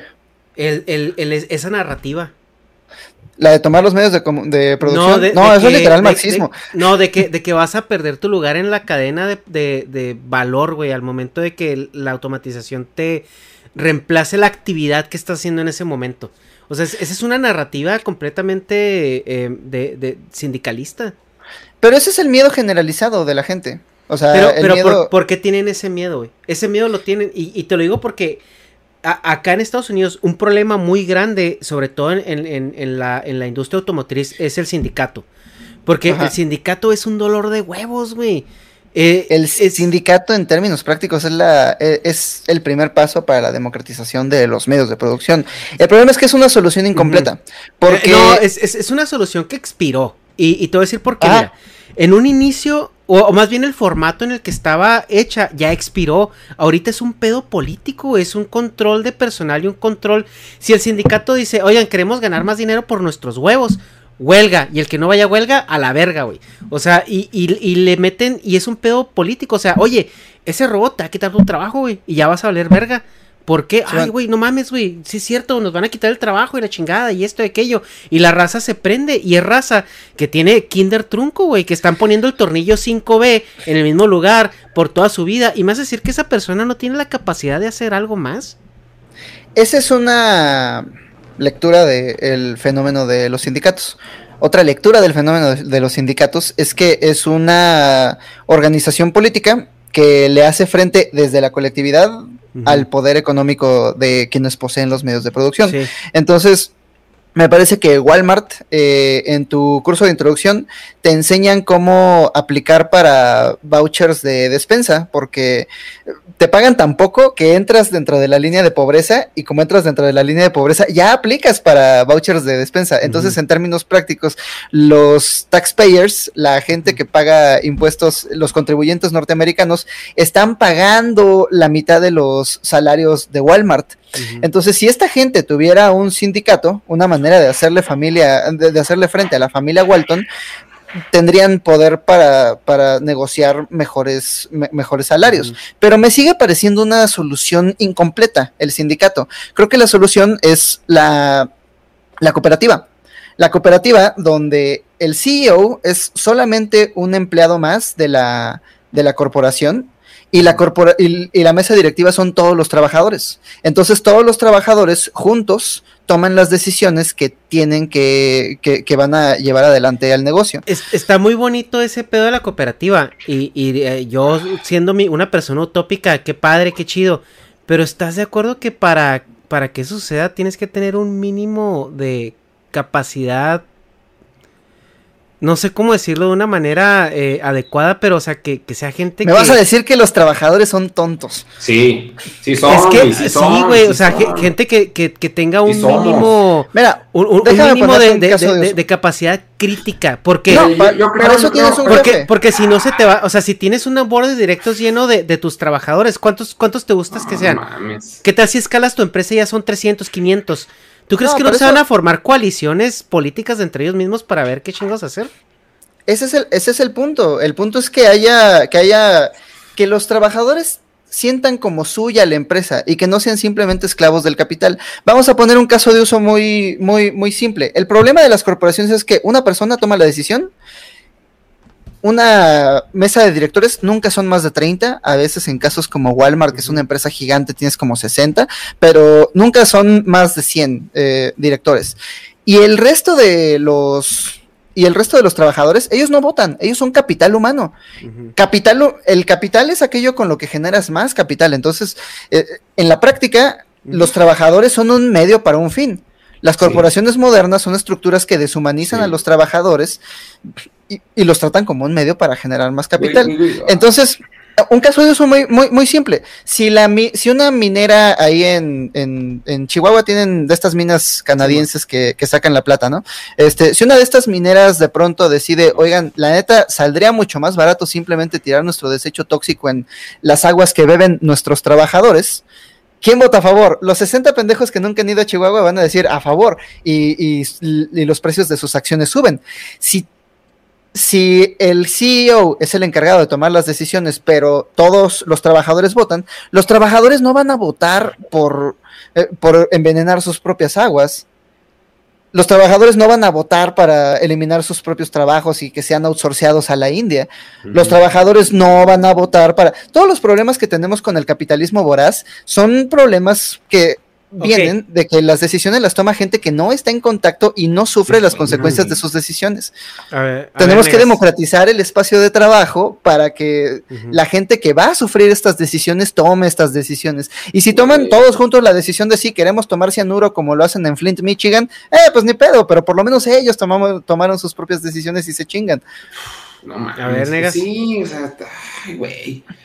Pues yo no, o sea, lo único que he sacado de todo este pedo es de que, güey, mi gala, güey, si se va a lanzar como partido político, cabrón, este pinche celular, necesitan un eslogan bien vergas, güey. Necesitan un eslogan y un jingle, güey. Democracia madre, real. Sí, no, no sé si es este chido, o sea, Ah. pone que sí, supongamos que es ese. Pero así como el Democracia directa. no, no, Democracia ese no. ciudadana. No, o Democracia sea, algo así, güey, algo así. Se necesita un pinche pedo de ese para lavar cerebros, o sea, para que, para que sea memorable. Necesitamos un pedo, necesitamos como que, tanto que se la cagamos al marketing, pero necesitamos usar el pinche marketing bien cabrón. Los que ya me creen a mí, güey, están en este pinche directo y se dan a hacer la verga. Ya no necesito lavarles el cerebro a esos pendejos, güey, ya, ya, güey, lo logré. Soy, soy, soy la verga para ellos, o sea, soy un pendejo.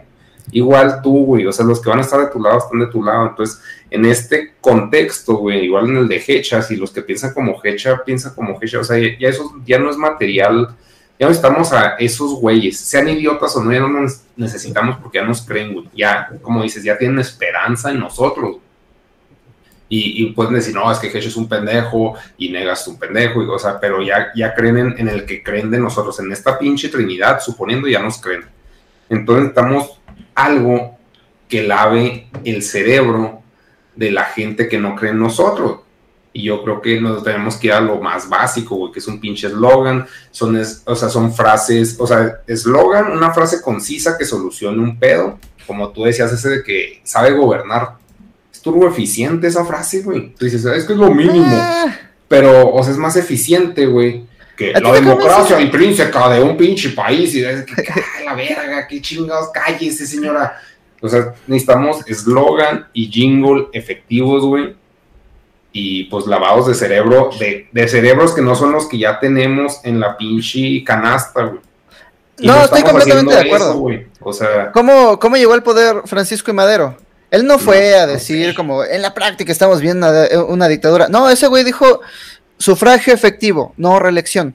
Sí, güey. Y ya, Y a eso, verga. ahorita si arriba. lo tiras al pueblo, esa pinche frase, ese que qué chingado significa. Yo no sé qué significa eso, güey. Ah, De no, niño me lo ponían, sufragio, sufragio efectivo, no reelección. Me lo sé de memoria, güey. De niño no sabía qué chingado estaba escribiendo. Este, qué, qué verga, este pinche viejo bigotón, güey. Para mí era el bigote, es que no era zapata porque todos tenían bigote. Al parecer así se medía el pene, güey, con el bigote.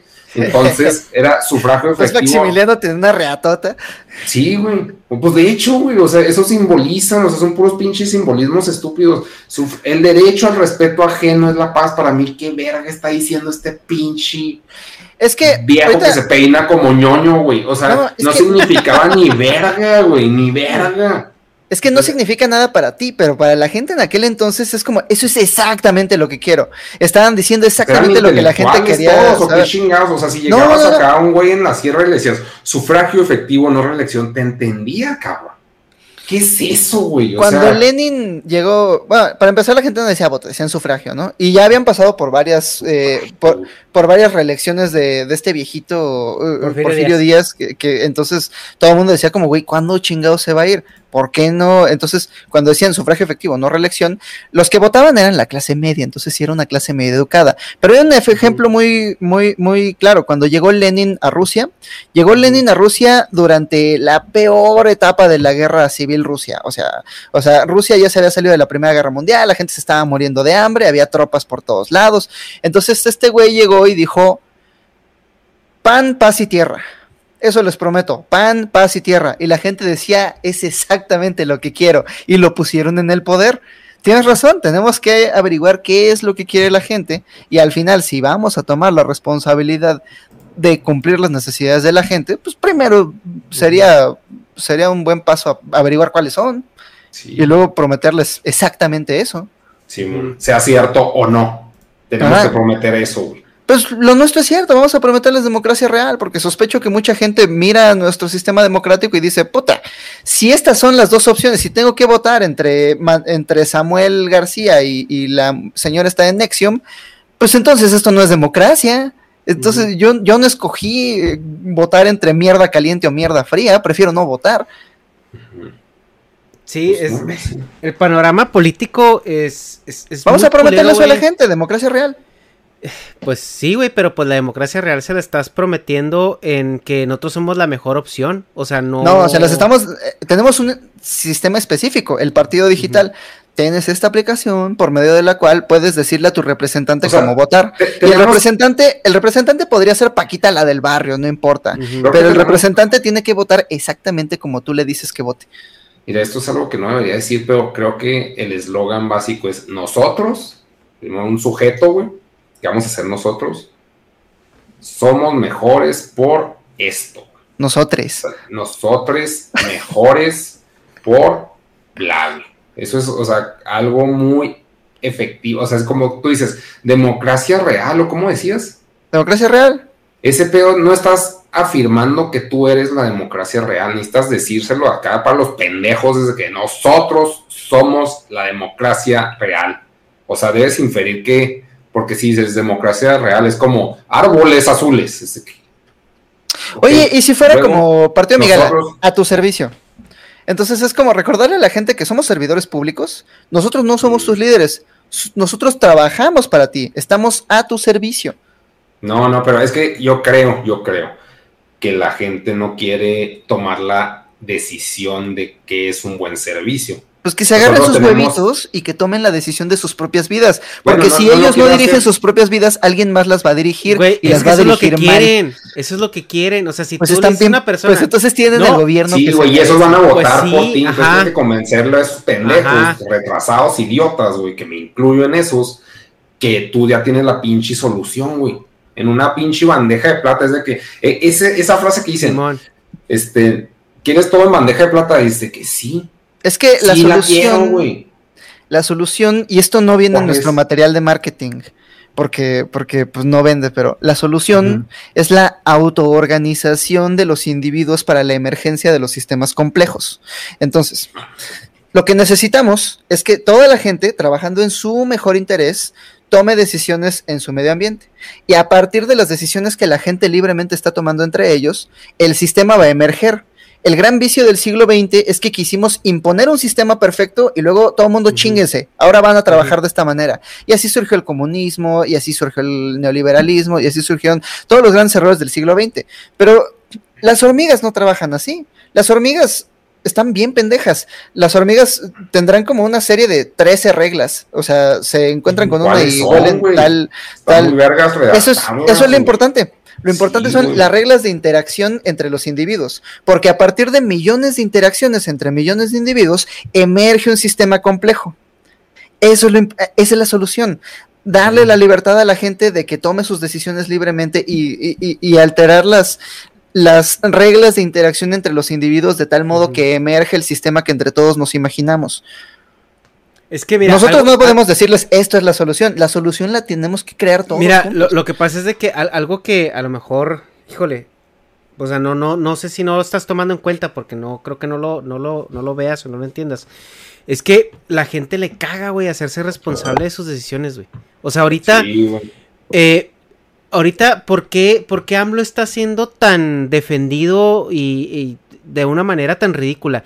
Es porque la gente dice, ah, es que mi decisión que fue poner a este cabrón, güey, en el poder, Es está, es- está siendo culera no porque yo esté mal, sino porque le están poniendo el pie, porque la mafia del poder, porque los fifís, porque la gente, que porque los tantos años de poder.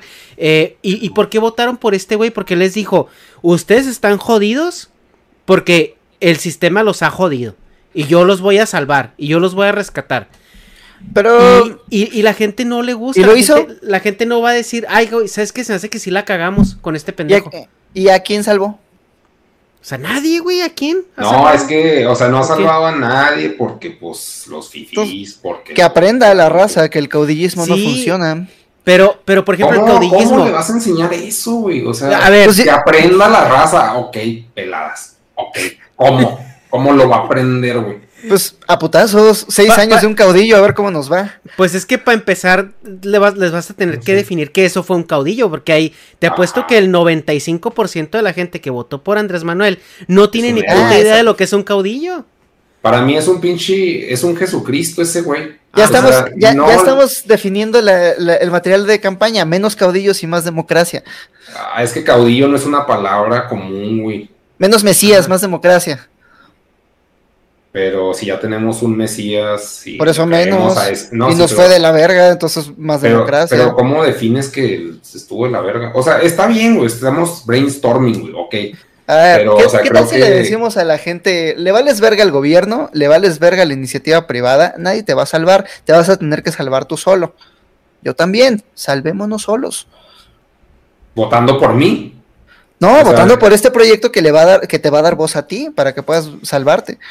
Es que nos gusta pensar que a la gente no le gusta tomar sus propias decisiones. Es que Pero no le gusta, güey, no le gusta. Pero no- es que todo el Mira, tiempo estamos tomando les gusta- decisiones. si una persona Porque tienen toma- que, no porque Mira, quieran hacerlo. si, si- ¿Eh? si una persona toma una decisión y le va bien, él tomó la decisión. Si él tomó una decisión y le va mal, culpa a cualquier otra persona.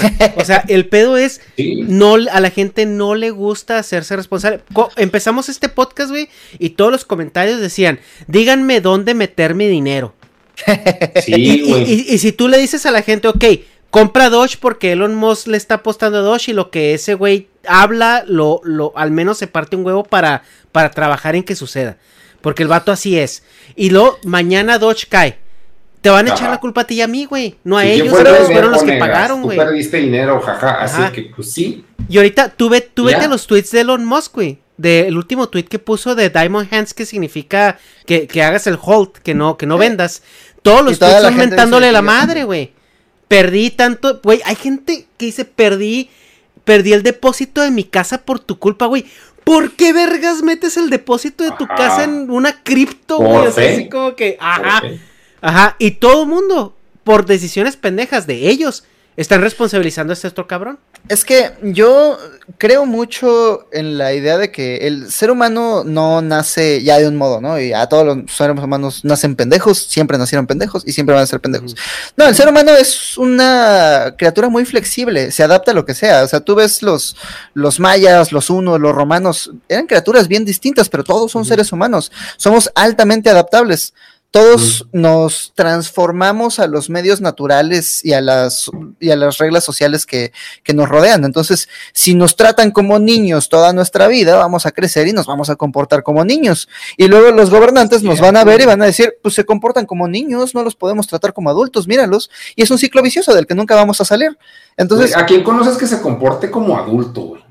ah, el santo. El santo es el adulto más adulto que conozco. Uno, güey. ¿Quién más, güey? Yo no conozco a nadie que se Los niños soldados de los niños soldados de Sierra Leona. Esos güeyes no tienen tiempo para andar titeando mamadas. Pero Esos güeyes van y matan. güey. Ah, he visto documentales. Pues no los conoces, o sea, es, es- vamos a, a disminuir la pinche burbuja. Yo no conozco adultos, güey. El hecho de que Instagram sea tan importante es porque todos somos unos pinches niñotes, güey, que todo, todos pensamos que la popularidad es importante. Ever catch yourself eating the same flavorless dinner three days in a row? Dreaming of something better? Well, HelloFresh is your guilt free dream come true, baby. It's me, Kiki Palmer. Let's wake up those taste buds with hot, juicy pecan crusted chicken or garlic butter shrimp scampi. Mm. Hello Fresh. Stop dreaming of all the delicious possibilities and dig in at HelloFresh.com. Let's get this dinner party started. How would you like to look five years younger? In a clinical study, people that had volume added with Juvederm Voluma XC in the cheeks perceived themselves as looking five years younger at six months after treatment. Look younger, feel like you. Add volume for lift and contour in the cheeks with Juvederm Voluma XC. Reverse signs of aging by adding volume to smooth laugh lines with Juvederm Volure XC. For important safety information and to find a licensed specialist, visit juvederm.com. That's J U V E D E R M.com. Not for people with severe allergic reactions, allergies to lidocaine, or the proteins used in Juvederm. Common side effects include injection site redness, swelling, pain, tenderness, firmness, lumps, bumps, bruising, discoloration, or itching. There's a risk of unintentional injection into a blood vessel, which can cause vision abnormalities, blindness, stroke, temporary scabs, or scarring. Talk to a licensed specialist to find out if it's right for you. Even when we're on a budget, we still deserve nice things. Quince is a place to scoop up stunning high-end goods for 50 to 80% less than similar brands. They have buttery soft cashmere sweaters starting at $50, luxurious Italian leather bags, and so much more. Plus, Quince only works with factories that use safe, ethical, and responsible manufacturing. Get the high-end goods you'll love without the high price tag with Quince. Go to quince.com/style for free shipping and 365-day returns. Importante, güey, más que el pinche. O sea, eso sí se lo atribuyo mucho al capitalismo. Yo creo que el que trabaja merece, güey. Eso es la meritocracia. O sea, y, hasta, pues todos dicen, no, es que ese no nos sirve. Así, güey. O sea, pero esa es una creencia mía, güey. Yo creo eso. Pero, o sea, todos es de que no, pues, el, o sea, el, el que es importante a nivel social es el que está guapo y tiene dinero. Y, o sea, yo no puedo luchar contra ese concepto. y ¿Qué me dices de Faraón social. Love Shady? Faraón Love Shady es importante a el que canta Soy guapo, las mujeres me calientan. ¿Cómo diga? No, No sé, es un pendejo peruano que canta puras mamadas y está bien feo. Pero el güey es, es, es, eh, eh, es famoso Sí. por los azares de la economía de la atención. Este. Conozco a cinco adultos es- y los cinco tienen algo en común. Y es que en algún momento triunfaron en la sociedad que les fue ofrecida. Eh, les iba muy bien y dijeron, pues al Chile ya llegué hasta arriba y ¿Cómo no es que lo que yo me... ¿Cómo se mide el, el triunfo? Uno de ellos era eh, diplomático francés viviendo aquí en México. Este, pero un día no se pudo, no pudo aplicar para, para candidato de los diputados franceses de allá y dijo, ah, pues sabes qué, a la verga la política francesa, yo me quedo a vivir aquí en Tepoztlán, se compró tierra y armó su propia comunidad independiente donde viví un año. Este, otro, otra chava que vivía en esa Y comunidad. ese güey está en Partido Migala. No, ese güey, este, ya está muy viejito. Este, saludos a Francis. Este, estaría bueno invitarlo, fíjate. Pues el sí, güey tiene ideas pues muy es que. Más que nada, güey, ese güey, ya con el, el hecho que lo pongas de que es un diplomático, güey, la gente la sabe manejar. O sea, la diplomacia es un pedo muy, muy pinche humano. Entonces, aunque sea un anciano y ya no se le pare, güey, ese güey sabe manejar gente, sabe manejar las emociones. Pero- Creo que sí sería Al, importante. al menos, al menos que te asesore. Yo no Es conozco que- a ningún ándale, diplomático. Yo no conozco a ningún diplomático. Venimos a alegar todos y todos somos pendejos, o sea, yo me incluyo, pero sí estaría muy vergas que ese güey sabe arrear gente, güey. Sí, Y, y- y entonces ese güey sí es indispensable antes de que lo maten o se muera por COVID o lo que sea.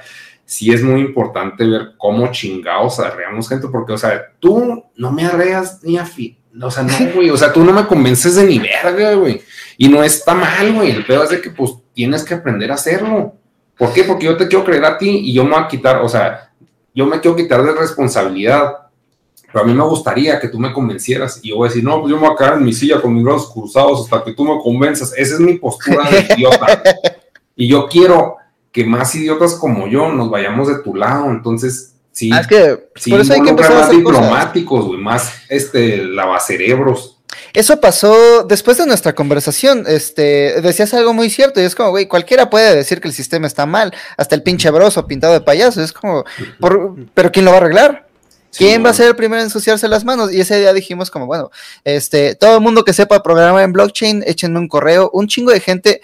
Yo voy a esas juntas a sentirme tonto, porque son genuinos, eh, genuinos desarrolladores que han trabajado un buen rato con esta, eh, con esta tecnología de la cual yo solamente he leído noticias, ¿no? Y entonces estoy aprendiendo un chingo acerca de los distintos tipos de prueba que puede tener un blockchain, cuáles son las capacidades, cómo se hacen. Otro güey sabe más de trading, otro güey sabe de programación. Los que no saben están aprendiendo. El punto es que ya lo están haciendo este, ya están trabajando en esto. Y una vez que tengamos este proyecto listo, pues vamos a invitar a más gente a, a ser parte. Y no sé, está bien ser escéptico. Yo la neta, si estuviera observando este fenómeno de fuera, no le entraría hasta que ya viera las ruedas girando, ya hasta que viera todo el pedo eh, funcionando bien. Igual el partido Miguel es como, güey, yo, yo soy un pendejo. Yo, yo, yo no tengo idea de política, pero el santo y el búho han trabajado en política la gran mayoría de sus vidas. Y además están bien metidos en la grilla, y además saben quién es quién, y además ya han participado en el proceso de conformación de varios partidos. Entonces, nada más tuvimos que convencerlos de que, güey, sí se puede. ¿Por qué no, por qué no le echamos ganas? Yo lo que sé es hacer videos.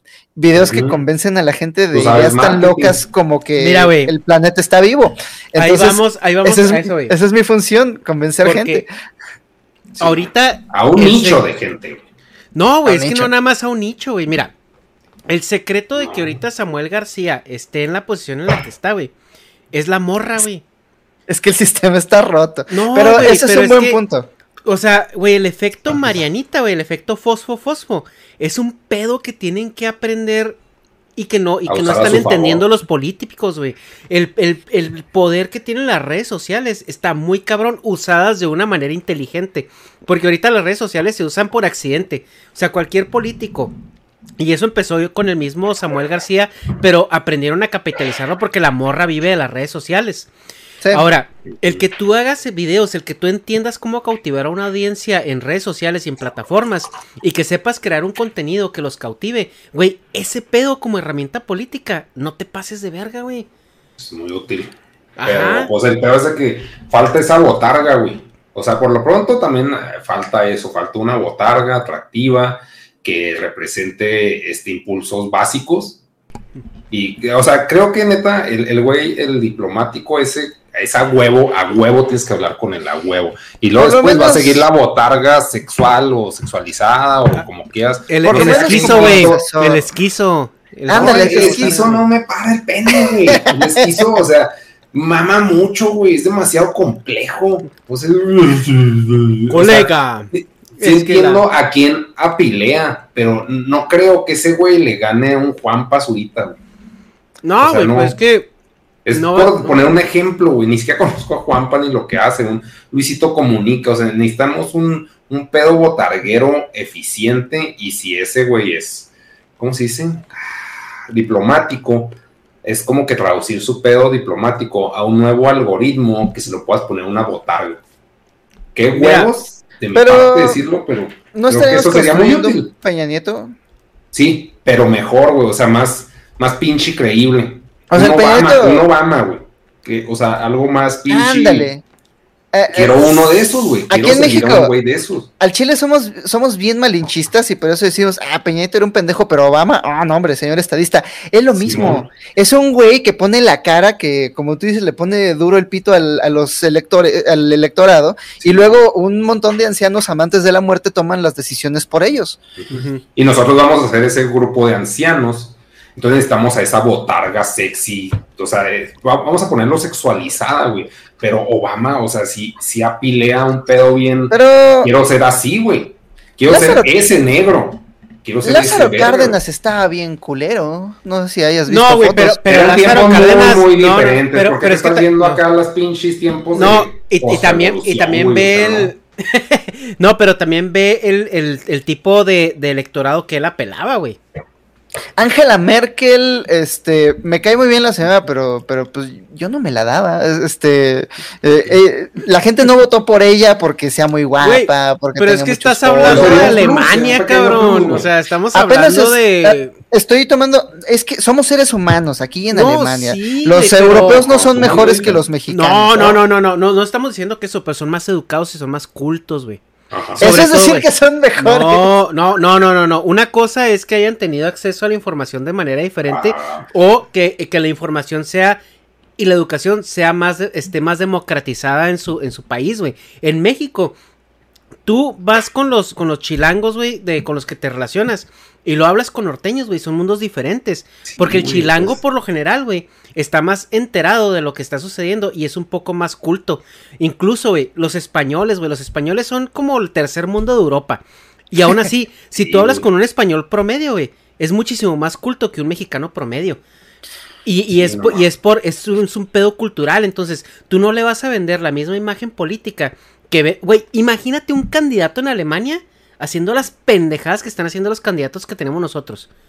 Te puedo apostar, güey, que no, no funciona en Alemania, güey, no funciona. Y porque esos cabrones, güey, vivieron dos derrotas culerísimas, güey, de guerras y saben lo, saben el desastre que es irse por una decisión pendeja política. O sea, ellos Hay un partido aprendieron neonazi en eso. Alemania. Hay No, un partido, hay un partido neonazi en Alemania. Y Y gana. no es, y no es porque los eh, tiene una porción significante del electorado. ¿Cuánto? Se llama este Nueva Nueva Vía Alemana. Tiene un nombre en alemán imposible es de pronunciar. ay, es que, ¿qué me importa, güey? O sea, perdón, ¿qué me importa eso? O sea, yo quiero lavar cerebros mexicanos, güey, porque vivo No, en mi, eh, mi Me vale ver en Alemania. Esta es evidencia de que aquí en Alemania la gente está igual de pendeja y la gente va a votar por aquel que identifique sus necesidades y se las describa en, en lenguaje. Es como, yo entiendo que Hemos, hemos esto". identificado eso, güey. Para empezar, hemos identificado la necesidad. A ver, Eh, gente del chat, ¿ustedes qué necesitan? Sí, o sea, yo necesito dinero, güey. Esa es ¿Qué mi quieren, raza? Dinero, quiero dinero. No, pero realmente quieres dinero. Traducido a empleo. Si tuvieras, eh, ¿realmente quieres pasar las mejores horas de tu vida encerrado en una oficina? A cambio No, de capital que no sabes en Sí. qué te vas a gastar. Mira, ¿En qué te lo vas a gastar? A ver. Mira, yo creo Tú lo que quieres es libertad. Tú lo que quieres es libertad. Piensas que el dinero te va a dar esa libertad. Pero luego vamos y nos metemos a una oficina que nos, que nos quita toda nuestra libertad y durante los dos días de la semana que somos libres no sabemos qué hacer con ese dinero. Y cada vez nos alcanza menos con ese dinero. Lo que queremos es libertad. No, es que ahí ¿De acabas tú de hacer. No, espérame. Ahí tú acabas de hacer un- un- una pregunta que es muy reduccionista, güey. Y, y déjame te explico por qué. Porque depende a quién le preguntes. Si tú le preguntas a alguien del norte, a alguien de Chihuahua, por ejemplo, donde somos nosotros. Yo viví el Chihuahua antes del 2007-2008, donde si tú querías poner un puesto de tacos, güey, te jalaba y nadie te molestaba. Y tú podías trabajar y ser libre y tener decisión de tu propio trabajo. Podías entrar a una maquila y podías vivir ahí en la maquila si tú querías. Llega la inseguridad y ya ni siquiera tienes ese beneficio. Está o sea, culero. lo que la gente quiere ahorita es, güey, dame seguridad. O sea, quítame este pedo de que me cobren cuota cada vez que quiera abrir un puesto de tacos, un puesto de hamburguesas. Y ya una vez que tú relaciones esos problemas, hay un güey de Chihuahua, un youtuber de Chihuahua que es un cholillo, no me acuerdo cómo se llama. Que el vato decía en su análisis, güey, ¿tú crees que a mí me vale, me, me importa la inclusión y me importa que el nosotros y que ustedes y que, y que, ese- y que a mi mamá le huevo. importa que el que, que Sí, esto y aquello. Dice güey a mí lo que a mi mamá le importa es que es que salga Que mi no me y regrese con vida güey. Huevo. o sea ya ya de ahí güey empezando. Y el problema es de que volvemos a lo mismo güey. Tú tienes un privilegio. Te digo y Rusarín también lo tiene y, y Farid también lo tiene y, Y y yo también lo tengo y Negas también lo tiene. Que tú que nuestro eh, no- no- no- nuestro, nuestro entendimiento de lo que la gente necesita o nuestra, nue- nue- nues- nuestra conclusión de lo que la gente necesita está como que 20 pasos adelante de, de lo que la gente realmente quiere ahorita. Sí. Y, y- y por eso, y, y empezando por ahí, güey, o sea, es, ok, ¿quieres pasar ocho horas de tu vida, los mejores años de tu vida trabajando? Güey, si puedo ser feliz, si me puedo comprar una casa, si no me van a matar, si no me van a asaltar, si no se van a meter a mi casa, si no me van a Sí. matar, si no me van a matar a mis hijos, a huevo, güey. Sí, Quiero, no, quiero al menos, quiero al menos tener ese privilegio de, de que- de que no me van a venir a matar, güey. O no me van a venir a, a- a robar, o no me van a venir a molestar. Ya Por una vez, güey. Una vez. vida. Sí, güey, una vez que tengas eso cubierto, entonces ahora sí te vas a lo siguiente, güey. Hasta que, hasta que ya cubras todo, a que se vuelva algo estúpidamente ridículo. Hasta que digas yo, quiero que en mi trabajo lo pueda hacer en la playa cuando yo quiera y con café del Starbucks gratis por siempre, güey. Ah, No, neta, tienes llegar a ese punto está toda madre.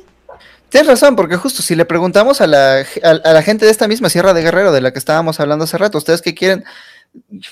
Para empezar, comer. No, sé te si van a decir, quiero, quiero que hijos". mi hijo acabe la secundaria, güey. Te van a decir, güey, quiero un puto drenaje y, y- y piso de cemento.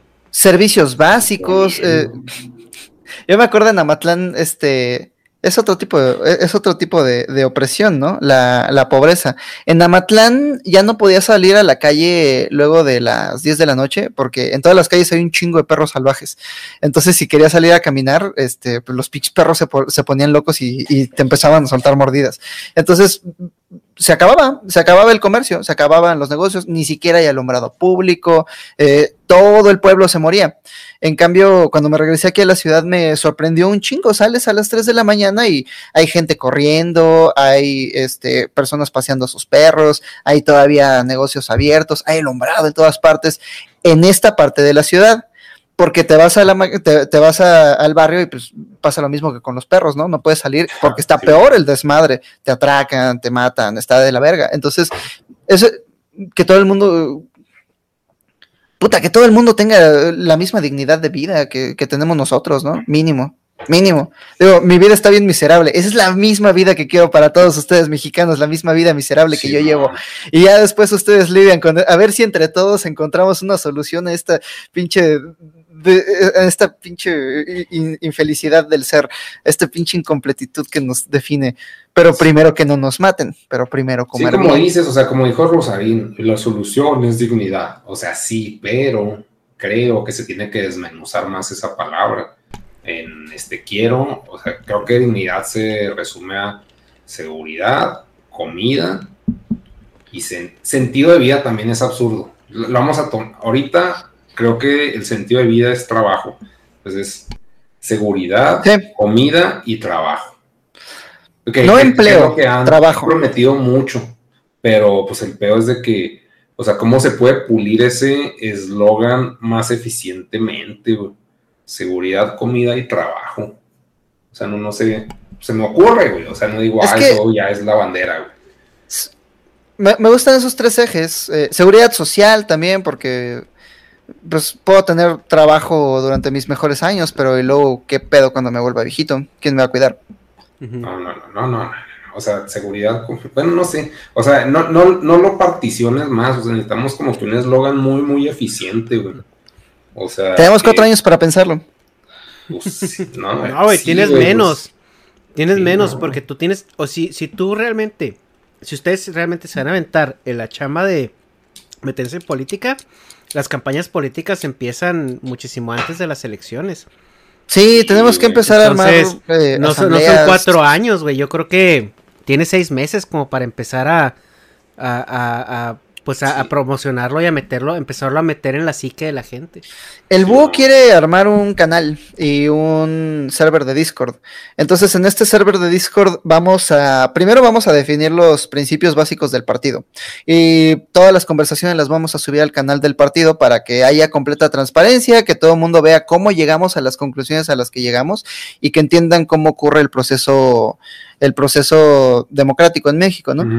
Y después nos gustaría abrir el server para toda la gente que le interese participar en el partido, para formar cuadros, enseñarle a la gente cuáles son los poderes cuáles son los poderes bajo los que se rige la nación, cada cuándo son las elecciones, cómo ocurren las elecciones, cómo hacer una, una, una campaña política. Ya hicimos eso alguna vez, este yo la neta nada más me encargué del diseño, el patán y el búho hicieron los textos y los cursos. Oye, güey, me, maman, me maman sus integrantes del partido, el patán, el búho, el santo, el el, santo. móvil. Güey, el David la- se, el, el David se vota, un- vota un patán. apodo. Vota por el patán. Sí, de hecho, es- creo que de- por puro apodo, creo que es el más chido, Bota Patán. O sea, patán. e- el búho. Güey, ¿quieres es- escuchar algo cagado? El patán es idéntico al hijo de Andrés Manuel. Al hijo ese que siempre anda en Aspen y usando, güey, luego los encuentran, porque además está bien metido en el mundo de la política, los confunden, los ven y es como, ah, güey, pe- perdona, no sabía que eras tú. Lo- lo es, es idéntico. O sea, ¿le estás echando porras o le estás tirando mierda? No, le estoy echando porras, estaría bien cagado tener a un, tener un candidato que sea idéntico al hijo de Andrés Manuel. Ah, ok. No, pues a mí no se me hace, pero creo que Pues- Patán, o sea, de, de como definiéndolo en macho alfa, creo que Patán es el más fuerte. Búho no me refleja seguridad. O sea, ¿Cómo? El nombre sí. Hobbit no expresa fortaleza, no claro expresa no, seguridad. este. y- Expresa o sea, que te la el puedes Hobbit, pasar a eh, toda para- madre, güey. no, no, para mí el Hobbit representa una herramienta del sistema. O sea, es así un güey mangoneable. O sea, por, por terminología es Hobbit es el güey que se fue a tirar el pinche anillo porque le dijeron que tenía que hacerlo. No, y así, no la- mames, estoy bien triste. Toda la película se lo carga a la verga, güey. Toda No, la pues- movie está valiendo verga. y, Ay, Sam, no mames. Ay, no, pinche angustia, güey.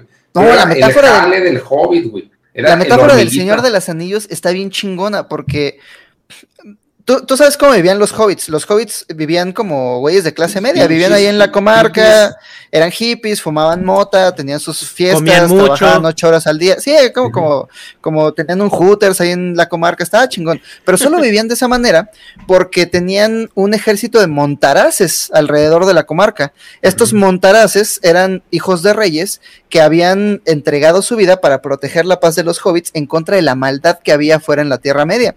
Y la Tierra Media estaba llena de seres gloriosos, ¿no? Los elfos que vivían mil años, los hombres de Rohan que eran los mejores ca- cabal- cabalgando, los hombres de Endor que eran un reino... Pero ni uno de esos pendejos quería hacer algo en contra de la maldad. Ni uno de esos pendejos hizo algo en contra de Sauron. Al contrario, aceptaron las recompensas de Sauron y cuando Sauron creció demasiado, nadie lo podía parar. Entonces, J.R. Tolkien peleó en la Primera Guerra Mundial. Este güey era maestro. Eh, Trabajaba en una biblioteca y después le dijeron, ahora le te vas a Verdún, al infierno, literal. pero, o sea, te vas al peor campo de batalla. Entonces o sea, al ahí ese güey las- Ahí ese güey aprendió que un día, incluso un pinche hobbit como él, tenía que encargarse de ir y destruir el pinche anillo, porque nadie más iba a hacer pinches verga, nada. Sí, estoy de, estoy de acuerdo, güey, pero o sea, viéndolo como niño, güey, tú de niño querías, ¿cuál apodo querías? ¿Querías ser el hobbit, güey? ¿O No, yo el chile elfo, que, güey? no, yo al chile quería ser el Montaraz. Quería ser el Legolas. Yo, Güey, Yo, quería ser el elfo. No, yo quería ser eh. Montaraz ¿Cómo está- se llama Trancos? Era Ay, no este. El humano, güey. No, no, No, sé, el- o sea, el- el güey que no tiene quería la espada rota. hobbit, güey. O sea, yo no quería ser el hobbit. No sé si tú quieras ser el hobbit, te tocó ser No, el hobbit. nadie güey. quiere, pero a todos nos toca ser el hobbit en esta vida. Sí, pero todo o sea, el mundo no- es no este güey no que yo no vine esa preparado. botarga, güey, No les Yo no vender vine preparado. de responsabilidad. Yo, creo Yo que chile es quería ser Aragorn. Ese es el que siempre Y quise es un ser. humano, güey. Pero no me tocó ser el hijo de un rey y no me ¿Sabes? tocó una espada rota. ¿Sabes, sabes Exacto. quién? Hablando de botargas, güey, ¿sabes? La, y al chile, güey. O sea, lo digo muy en Sí, serio. sí, sí. ¿Quién le serviría de botarga, pero bien cabrón, güey? ¿Quién? ¿Quién? ¿Quién? El quién? pinche Rusarín, güey. Sí, güey. Ese güey, ese güey, porque ese vato es el embodiment del pensamiento crítico, del, del, del como, o sea, eh, no- y no digo que realmente lo sea en la vida real 100%, pero es como que la gente ya lo topa así y luego pues lo ve güerito, empresario, Sí, o sea, como exitoso, güey, o sea, es como... Yo, yo no iba a defender esas cualidades suyas. Pero es un cabrón muy crítico y es un cabrón Sí. que tiene mucha idea. eh, es un poco más radical que nosotros, y eso ya es decir No, es, bastante. es, es, es muy radical, güey. De hecho, es- ese es el pedo que tiene Rosarín, que todo te lo presenta en dicotomías. O sea, es, es o negro o blanco. Entonces, y, y dices tú, ok, sí. O sea, estoy de acuerdo. No, eh, no, no, sí, yo, yo me refería en radical al aspecto de atacar los problemas desde la raíz, o sea, Ajá. no atacar como los pequeños, eh, unos cuantos este, síntomas por aquí y por allá, sino identificar Sí, la no. raíz de todos esos problemas e irnos directamente contra ella. Y eso me gusta de su pensamiento. Si ustedes sienten que es un buen candidato, pero es que es brasileño, no sé si puede ser candidato para Eh, no, pero, pero no, no necesariamente tiene que ser candidato. Puede ser una Luis. Miguel era de dónde chingados. Ah, no, claro que lo vamos a invitar al proyecto. Sí, no, pero, pero no, güey, Rusarín. Creo que es excelente una- botarga, sí, güey. una- A ver si no hace su partido voz. él antes, güey. El, el partido. No, no creo, porque el güey es brasileño. A lo que dice el Hobbit, el güey es brasileño. O sea, políticamente ya se la peló, pero no significa que no pueda participar en ello. Pero, tío, pero Ajá. ese, ese cabrón, güey, sí, sí movería un chingo de gente y aparte siento que aportaría mucho también. Como Roberto Sí, Carlos, que le escribió una canción al Papa también. Pues de hecho no se le escribió al. Papa, ¿no? Le escribió una canción y la, alguien la hizo la del Papa. No, sí, cierto. O sea, de, de ¿No era para Juan Pablo II? sí. No, no, no, él, él escribió Güey, una canción y alguien, alguien la agarró. No, no, no, güey, no. De hecho, Qué ese raro, era un ¿no? pedo que tenía Roberto raro. Carlos, porque hasta donde yo sabía, Roberto Carlos era protestante. Entonces, el güey, el güey escribió Mi la vida canción del amigo mentira. Y, y la agarraron y la insertaron como la canción del Papa, güey. Ah, qué poca madre tiene Televisa. Mínimo me hubieran agarrado un cantante católico, qué poca madre. Sí, bueno, pues nosotros vamos a, a agarrar una botarga brasileña, güey. Pues está bien, o sea, déjalos, ya, ya fue. Vamos Pero a agarrar sí, un video de sí, Rosarín porque, hablando así de sea, unos nachos. Son los más chingones de México, güey. De- Migala, son los más chingones de México. Ya dijo Diego, voten por Simón. nosotros. De los representantes, creo que sí, o sea, no, no, no por tirarle mierda a. ¿Cómo se llama este Valesquizo, güey? Pero de esquizo a Rosarín, sí, Rosarín se lo Bueno, eh, es que, es que lo que pasa es en, que en imagen. Es que, ajá, Rosarín tiene una personalidad, tiene una personalidad que te impone, tiene una forma de comunicarse que te, que te avasalla, entonces la gente lo ve como este güey tiene la respuesta. O sea, este Aunque güey, no la este güey ya sabe. el güey ¿te has, la te has fijado, te has, te- te has fijado en sus redes cómo están, güey? O sea, los vatos lo ven así de que, güey, dime, dime qué hacer. Odio y- y- que y la esa cosa sea la manera en la que tratamos a la gente. Y ahora, no, y mira, y, y Rusarín No. para, ah, digo, para, para, No sé. para tomarle un poco el sable, güey. Rusarín lo que hace es, güey, pues lee, busca la información, o sea, él nunca te dice, yo tengo la respuesta. Pero ya el, el hecho de que la gente lo vea como un referente de opinión y de acción, güey, no mames. Y luego, pues cuando el güey habla, o sea, articula muy bien su, su, su voz, tiene muy buena presencia en cuanto a que te impone, a que lo, lo ves como una persona de autoridad y de confianza. Digo, y, y, y César, güey, eh, esquizofrenia, pues sí es un poco más así como, pues, no te, no te inspira Más autoridad barrio. por, ajá, es más barrio, güey, es más Como es pues, barrio, no tiene autoridad, güey. Oye, pero ¿y el Mijis qué? El Mijis tiene su público. Le va bien. Pero, ah, güey, pero pues el Mijis es el un cholo, Mijis, güey. güey? Ah, El necesitamos un cholo, cholo. Pues el Negas, güey. Necesitamos un diputado gótico, un diputado cholo, un diputado punk.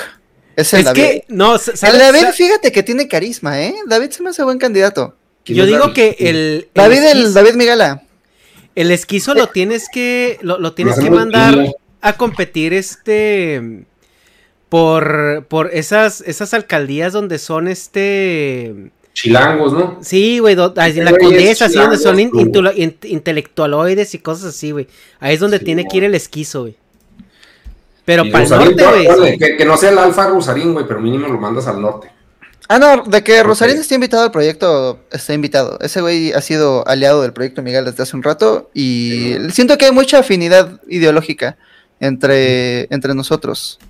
Hoy nos dejó plantados en el, en el server de Discord, pero tenía una entrevista, me parece. Este, Ok. Pero aún así hay afinidad política y, y- y- y- y me cae muy No. bien. Somos, somos aliados. Sí, sí, bueno, pues creo que pues fue una buena conclusión, o sea, a pesar de que estemos pareciendo que le voz a ese güey, creo que es buena botarga. Y yo encrochado con lo del eslogan. Queremos hacer un proyecto, este, el santo no quiere porque dice que es puro show, pero según yo es una buena manera de identificar cuadros.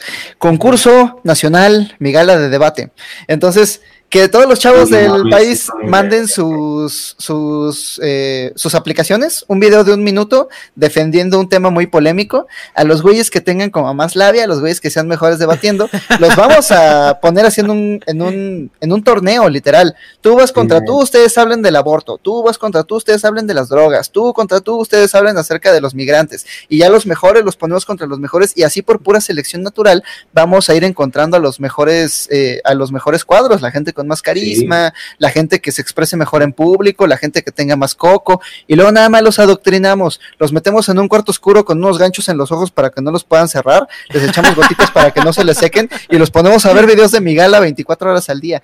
Güey, te- yo digo que mejor deberías de hacer la, la terapia esa del sueño interrumpido, la, la de, la de los rusos. Acá, acá, cada 20 minutos les pones acá un pinche video acá estruendoso de mi gala y los empiezas a programar así en, en- entre sueños, no los dejas Es hasta que se vuelvan locas y ya los Sí, convertimos en el soldado del invierno. O sea, no, eso de los debates sí se me hace muy vergas. Y hasta Además sería un o sea, espectáculo. sería exacto, güey, hacerlo un show, güey. Para que la gente se interese, porque todos tenemos ego, entonces si vamos a entrar a ese pedo. Sería un gran show. Santo no quiere porque es un gran show, pero ustedes spamen lo que sí quieren. No, pero pues igual lo pueden hacer, ¿no? O sea, tú lo puedes hacer, puedes armar de que "Hey, los invito al debate que va a ser en este canal y guau, guau, guau. De hecho, no sé, acá por mis huevos metiendo lo que el debate sea en el ese podcast. si no quieren usar la ventana migala porque el santo está en contra, que el debate es, o sea, el concurso de debate se haga en el, en el canal del ese podcast, güey. A nosotros nos jala views de gente que ya lo sigue ustedes. Y nosotros el santo se queda cuadros. conforme porque se la, lava las manos y pues, o sea, pues, todos ganan. O sea, el santo dice, no, ya no es un show porque ya no me quiero asociar con el show. Pues no, pues está en el canal del ese podcast, ese show. Nosotros Sí, es ganamos que- viewers, que a mí me interesa el dinero. El- el podría ese show. ganar dinero, güey, ¿no? Entonces, El ese de torneo de debate. Simón. Oye, y. eh, o sea, ya navegamos mucho aquí en la estructuración y en todo ese pedo de la política y los partidos. Pero Ujú. ahorita, en- de entrada, tú mencionabas, o sea, la cripto que estás haciendo. Y, y El me dio, me dio la, la impresión que, o sea, tú lo estás viendo como instrumento político también. Es un... ¿Has visto cómo el símbolo del Tao es este círculo dividido en dos? El caos y el orden. Hay Simón. poquito orden en el caos y hay poquito caos en el orden. Es un poco Simón. así. Es, es una herramienta... eh, es una solución económica aliada a una solución política. El partido y, el, y la cripto van de la mano. O sea, genuinamente eh, tratamos de no se puede arreglar la política porque tiene pedos económicos y no se puede arreglar la economía porque tiene pedos políticos, pues vamos a darle por ambos frentes al mismo tiempo. Pero ¿cómo, cómo pretendes, o sea, a- afrontar este problema económico, o sea, con tu criptomoneda? O sea, ¿cómo? Primero, primero, vamos a ver el, el camino del héroe de la criptomoneda. Ajá. Hay que crearla. Y luego, ¿cómo, ¿cuál es tu estrategia para darle valor? O sea, ¿qué le vas a poner detrás para que sea respaldada y la gente diga, ok, voy a comprarla? O voy a meterle, o qué? Va a funcionar de esta manera. Eh, los Patreons de Migala se van a llevar todos su Tao y este Tao va a poder ser intercambiado en una primera etapa por materiales exclusivos, ya sea del Santo, ya sea de nuestros amigos que también hacen materiales en línea. Este, al principio va a ser como una moneda para fans, ¿no? Como, ok, ¿quieres este libro? Solo lo puedes comprar por medio del Tao. ¿Quieres estos pósters? Eh, los, te lo cambio por un Tao. Eh, para ir, va a ser un ejercicio didáctico para enseñarle a la gente un poco cómo funcionan las criptomonedas, cómo instalar el Metamask, cómo meterte un trading, cómo intercambiarlo en nuestra plataforma. En una segunda etapa, eh, recientemente eh, empecé a platicar con algunas empresas y algunos proyectos productivos aquí en la Ciudad de México que se dedican a cosas muy chidas. Por ejemplo, unos hacen huertos urbanos, otros tienen un taller de acuaponia que te enseñan como a sembrar peces y, y- con los desechos de los peces alimentan plantas y con las plantas este, este, es como un sistema circular, está muy chingón. Hay otros güeyes que llegan a tu casa, se llevan toda tu basura previamente separada y la llevan a reciclar por una tarifa, ¿no? Hay otros güeyes que quieren eliminar el uso de plástico. Son muchos proyectos que me encienden la llama de la esperanza. Entonces quiero hacer pequeños documentales para hacer un nuevo canal, pero no nada más pequeños documentales, sino decirle a estos güeyes, oye, tengo este sistema de pagos, tengo esta cripto, este, y tengo un montón de gente que tiene muchas criptos y no sabe dónde gastarlas. Simón. Si tú aceptaras esta forma de pago, tú serías el único con el que podrían gastárselo. Entonces, este, ¿te gustaría entrarle a este negocio? Y, y que empiecen a aceptar, aceptar Tao, que empiecen a aceptar Tao para empezar a crear un negocio local. Y a partir de este Tao, lo estamos estructurando de tal modo que puedas generar tokens dentro de la moneda, del mismo modo que puedes crear contratos inteligentes dentro de, dentro de Ethereum. Entonces, esto es para solucionar un problema muy específico y es que las corporaciones jerárquicas están constituidas de tal manera porque venden acciones. Entonces, si tú tienes como mil acciones, tienes mil votos para elegir a la mesa de directores que eventualmente va a elegir al CEO. O sea, el capital que inviertes dentro de una empresa, eh, o sea, los que invertimos, eh, bueno, yo no invierto, pero la gente que, que nos alcanza para comprar una acción, dos acciones, pues luego es como un modo seguro de meter nuestros ahorros en un lugar. Pero la gente como Warren Buffett, que se compra 20 millones de acciones de Coca-Cola, pues lo hace también como para tener leverage, para tener como capital político dentro de esa corporación y eventualmente dentro de los trabajadores de Coca-Cola y su actuar diario. Eso es algo que las cooperativas no tienen. Las cooperativas no pueden recaudar fondos por medio de la venta de acciones porque eso eliminaría la democracia de su estructura. Eso haría que los accionistas tengan que los accionistas tengan eh, eh, el poder político y no los trabajadores. Entonces, con estos tokens lo que queremos hacer es convertir estos tokens como en una especie de acciones, pero son tokens que puedes intercambiar por productos o servicios de esta empresa. Entonces, si la empresa quisiera ampliar sus operaciones, podría sacar un contrato, un contrato eh, eh, inteligente dentro de esta blockchain que funcionara como una especie de crowdfunding. Y entonces, si tú tienes uno de estos tokens, eventualmente cuando la empresa haya ampliado sus operaciones, lo puedes cambiar por uno de sus productos y servicios. En términos prácticos, estamos convirtiendo a los consumidores en accionistas, pero sin poder político lo que obtienen a cambio del poder político son los productos y servicios y que esta empresa va a seguir sobreviviendo. Mantenemos el poder político del actuar de la empresa dentro de los trabajadores y al mismo tiempo le ofrecemos a las empresas un método de crowdfunding.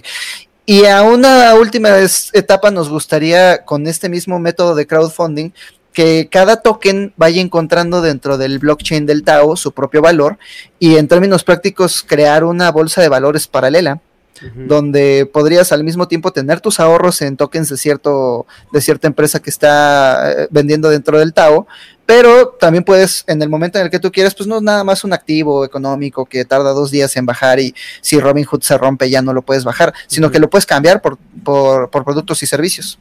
Es como la visión a largo plazo, pero a corto plazo vamos a sacar un token el próximo mes y si quieren comprar el libro electrónico del pelón, las crónicas del barrio, lo pueden comprar solamente con Tao. Pues suena ambicioso, pero sí hay mucha labia ahí de convencer a la gente. Mira, vas a, vender tus productos con una moneda imaginaria. Por eso es, eh, es, eh, es, gradual. Eh, lo que podemos hacer también es dropshipping, ¿sabes? O sea, decirle al café de iguana oaxaqueña, oye, este, yo te compro 100 kilos de café y se lo voy a vender a mis viewers a cambio de Taos. Lo único que necesito es que tú tengas un sistema de cobros y una wallet.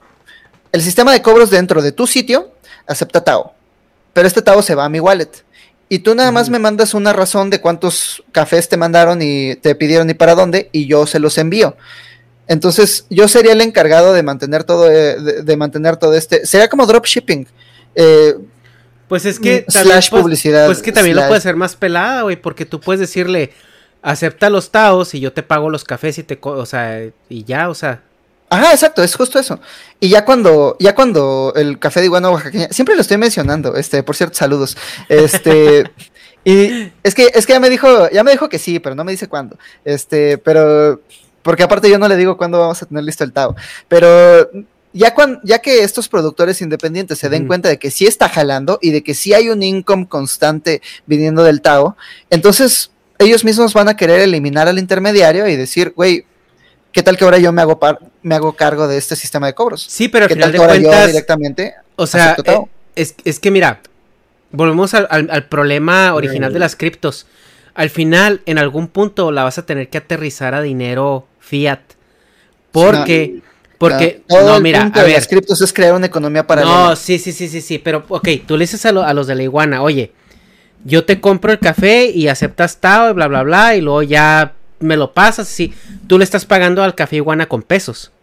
Hey, yo te cambio ahora, por pesos. Ahora, ahora, ahora supongamos, ahora, pero ese dinero va a salir de ustedes. O sea, es dinero que ustedes van a tener ahí como invertido hasta que el Tao realmente lo acepte. Hasta... Es como, como Visa y Mastercard, hasta que tú puedas llegar al Oxxo y comprar con Tao, ¿no? Para comprarte tus donitas bimbo. Pero estos negocios, o sea, van a decir, ok, yo puedo entrar a tu jueguito del Monopoly, porque eso es, es el jueguito del Monopoly con dinero falso. Es una economía paralela. Hasta, hasta, que es suficiente. No, sí, o sea, pero el Monopoly del dólar es un juego donde ya todo mundo, donde, no, espérame. O sea, también el dinero, el dinero también es un jueguito, o sea, y el Monopoly ahorita lo estamos jugando con las reglas de que la moneda alfa es el dólar y todas las demás submonedas de mentiritas que estamos que estamos que estamos este eh, aceptando como pago tienen un valor respecto al dólar. Ahora, ¿Y si hubiera una hiperinflación del dólar? No, pues eh, puede cambiar la regla, pero pero es que es igual. O sea, los, el 35% de los dólares que hoy están en circulación en todo el mundo, algo así como 4 mil billones, o sea, en Estados Unidos le llaman 4 trillones. Sí, man. 4 trillones de dólares fueron impresos durante los últimos 10 meses. Estaba leyendo un post de un director de un hedge fund gringo, no me acuerdo del nombre del hedge fund, pero este güey hacía un análisis acerca de la posible hiperinflación del dólar dentro de los próximos dos años. Y él lo que decía es que, ¿qué hicimos con el primer trillón que imprimimos? Lo que hicimos con el primer trillón fue expulsar a los ingleses, vencer a los nazis, llevar un hombre a la luna, construir el sistema de carreteras, alimentar la industria. ¿Qué hicimos con el último trillón? Bueno, se lo dimos a las corporaciones. ¿Y qué hicieron las corporaciones? ¿Llevaron a alguien a la luna? ¿Invirtieron en medios de producción? ¿Hicieron? No, esos güeyes se compraron a sí mismos sus propias acciones para incrementar su valor en el mercado y luego chingarse ese varo. Entonces, en términos prácticos, 3 trillones de dólares que la gente pagó de impuestos fueron directamente a los bolsillos de las 100 personas más ricas de todo el mundo.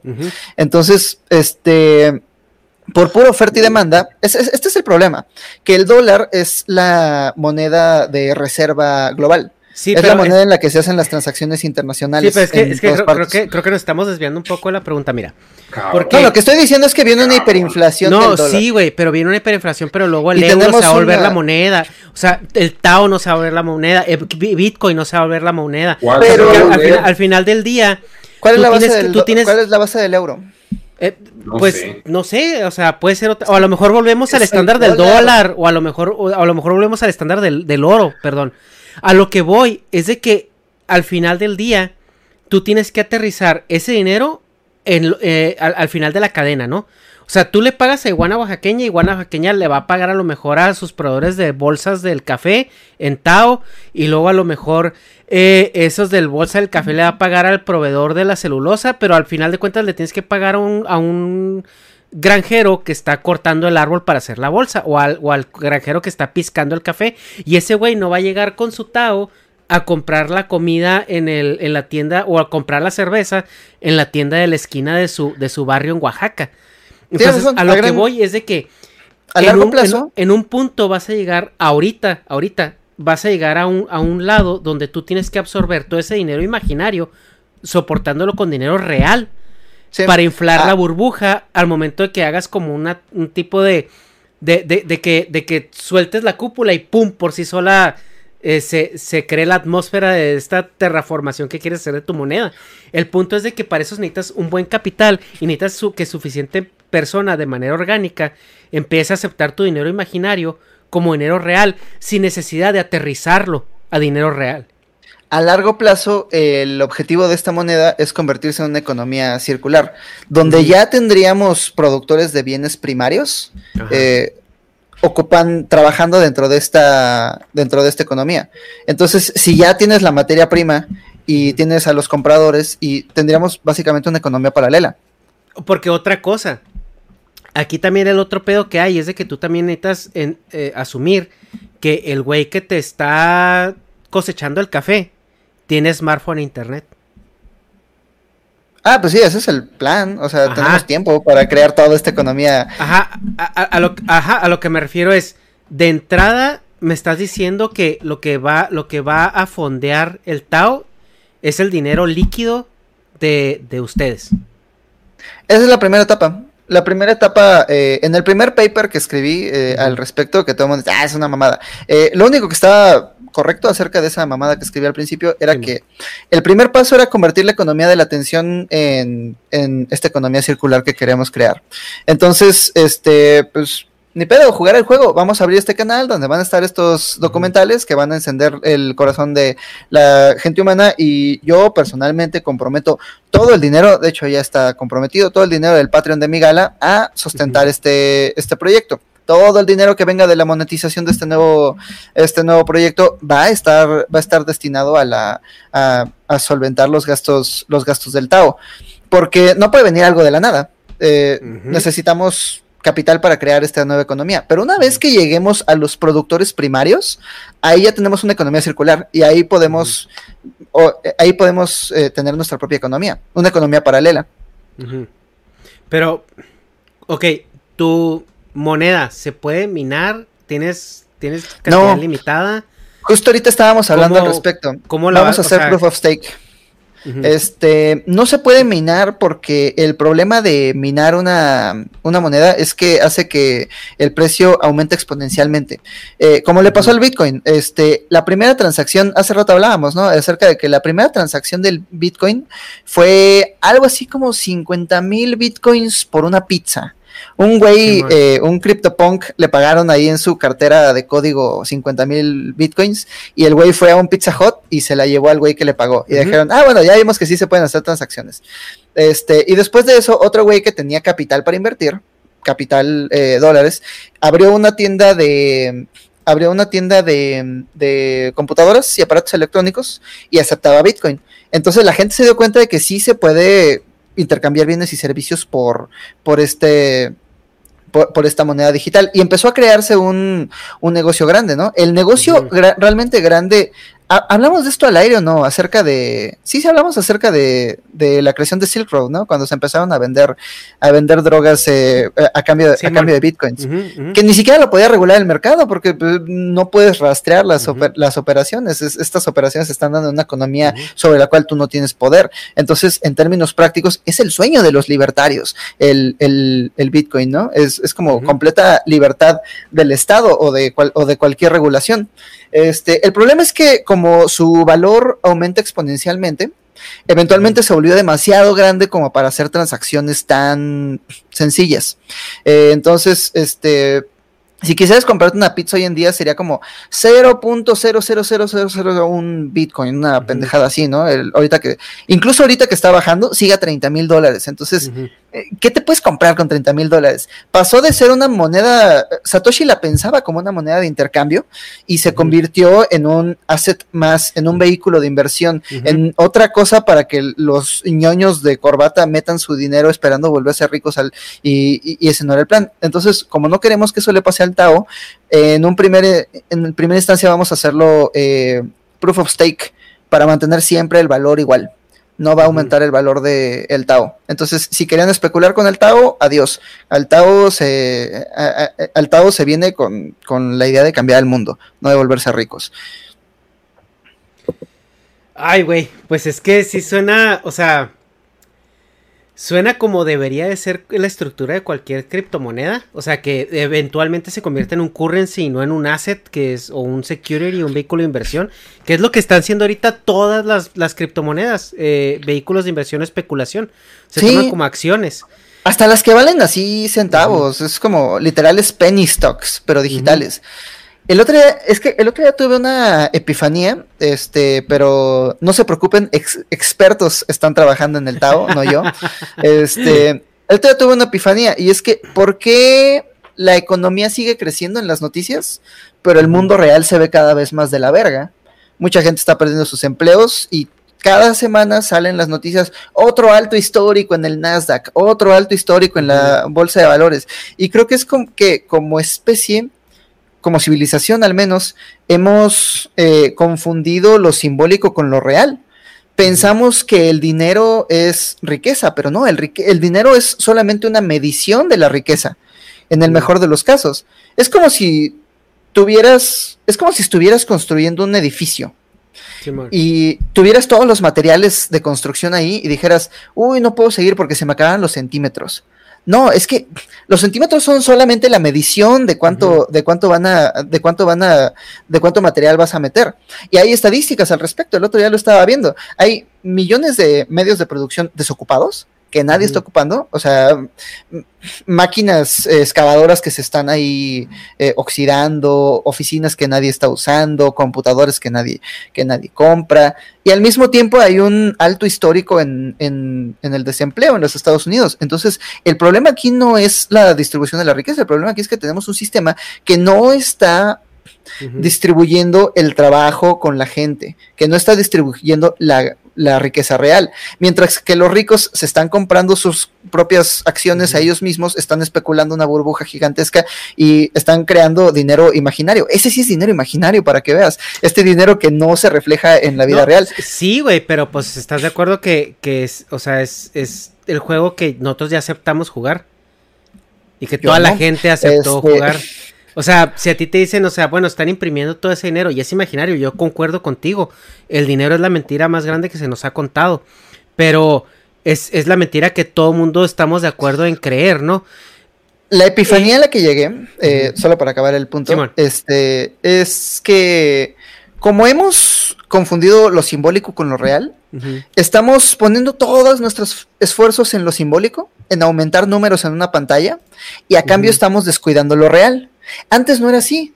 Antes eh, los, eh, los reyes medievales no tenían una cuenta en Binance, los reyes los emperadores romanos no tenían una cuenta en HSBC, ellos tenían castillos, ellos tenían monumentos, ellos tenían súbditos a su, entonces su riqueza estaba reflejada en el mundo real. No había especulación porque de qué me sirve tener una bodega llena de lingotes de oro si no pueden ver en el mundo real los productos de mi riqueza. Entonces lo que yo estaba pensando primero va la idea mala y luego va la idea buena que me dieron.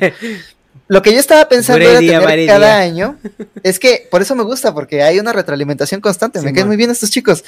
La primera idea que yo tenía era tener un evento anual donde quemamos todas las monedas. Entonces, mm. una vez al año, todas las monedas se eliminan y esto nos daría un incentivo para gastar.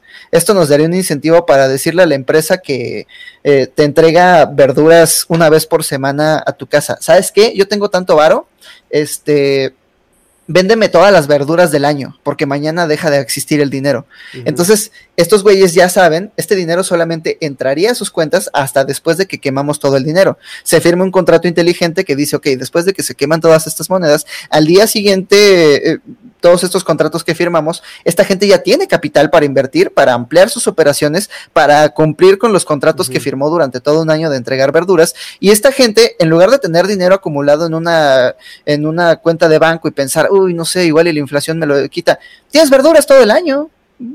Yo digo que está bien. Entonces, mi idea era tener un jubileo un evento anual donde quemamos todas las monedas y las que queden vivas nos las gastamos en un gran carnaval para desincentivar la especulación, desincentivar la acumulación y promover un mercado más líquido, un mercado más dinámico. Lo que me estaba diciendo uno de estos amigos, eh, y me parece mucho mejor idea. Está muy es... idea. sí, eh, pero, pero su idea es mejor. Su idea es poner un límite de cartera.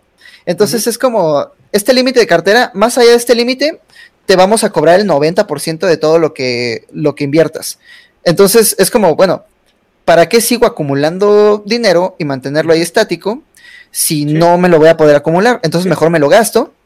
Y todo el dinero que vamos a recaudar del límite de las carteras desbordadas, todo eso se va para la gente que nos está prestando su poder de procesamiento para, para que corra la blockchain. Y luego a Kyle, que es el encargado del, del blockchain, se le ocurrió algo bien interesante y es como, güey, es que, ¿qué tal si tuviéramos un 2% de todas las transacciones está siendo recaudado para, pon tú, si todos compramos los mismos quesos, compramos camionetas, pero estas camionetas se las rentamos al señor de los quesos. Las camionetas no son del señor de los quesos, las camionetas son de la comunidad.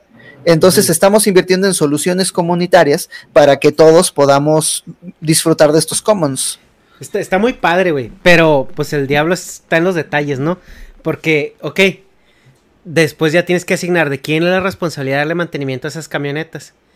Que de quién es la responsabilidad de, asegurarse que la camioneta se le esté dando un buen uso por parte del quesero y no, y no la esté desmadrando. Y ah, se contrata gente, eso es parte de los commons. Sí, por eso. A lo que voy es de que sí entiendo el pedo de logística que va, que va a haber.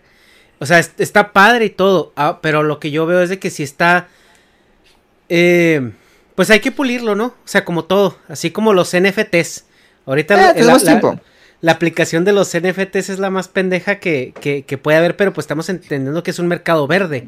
O sea, es una, es una situación y, y, esta aplicación es el beta testing, ¿no? Pero...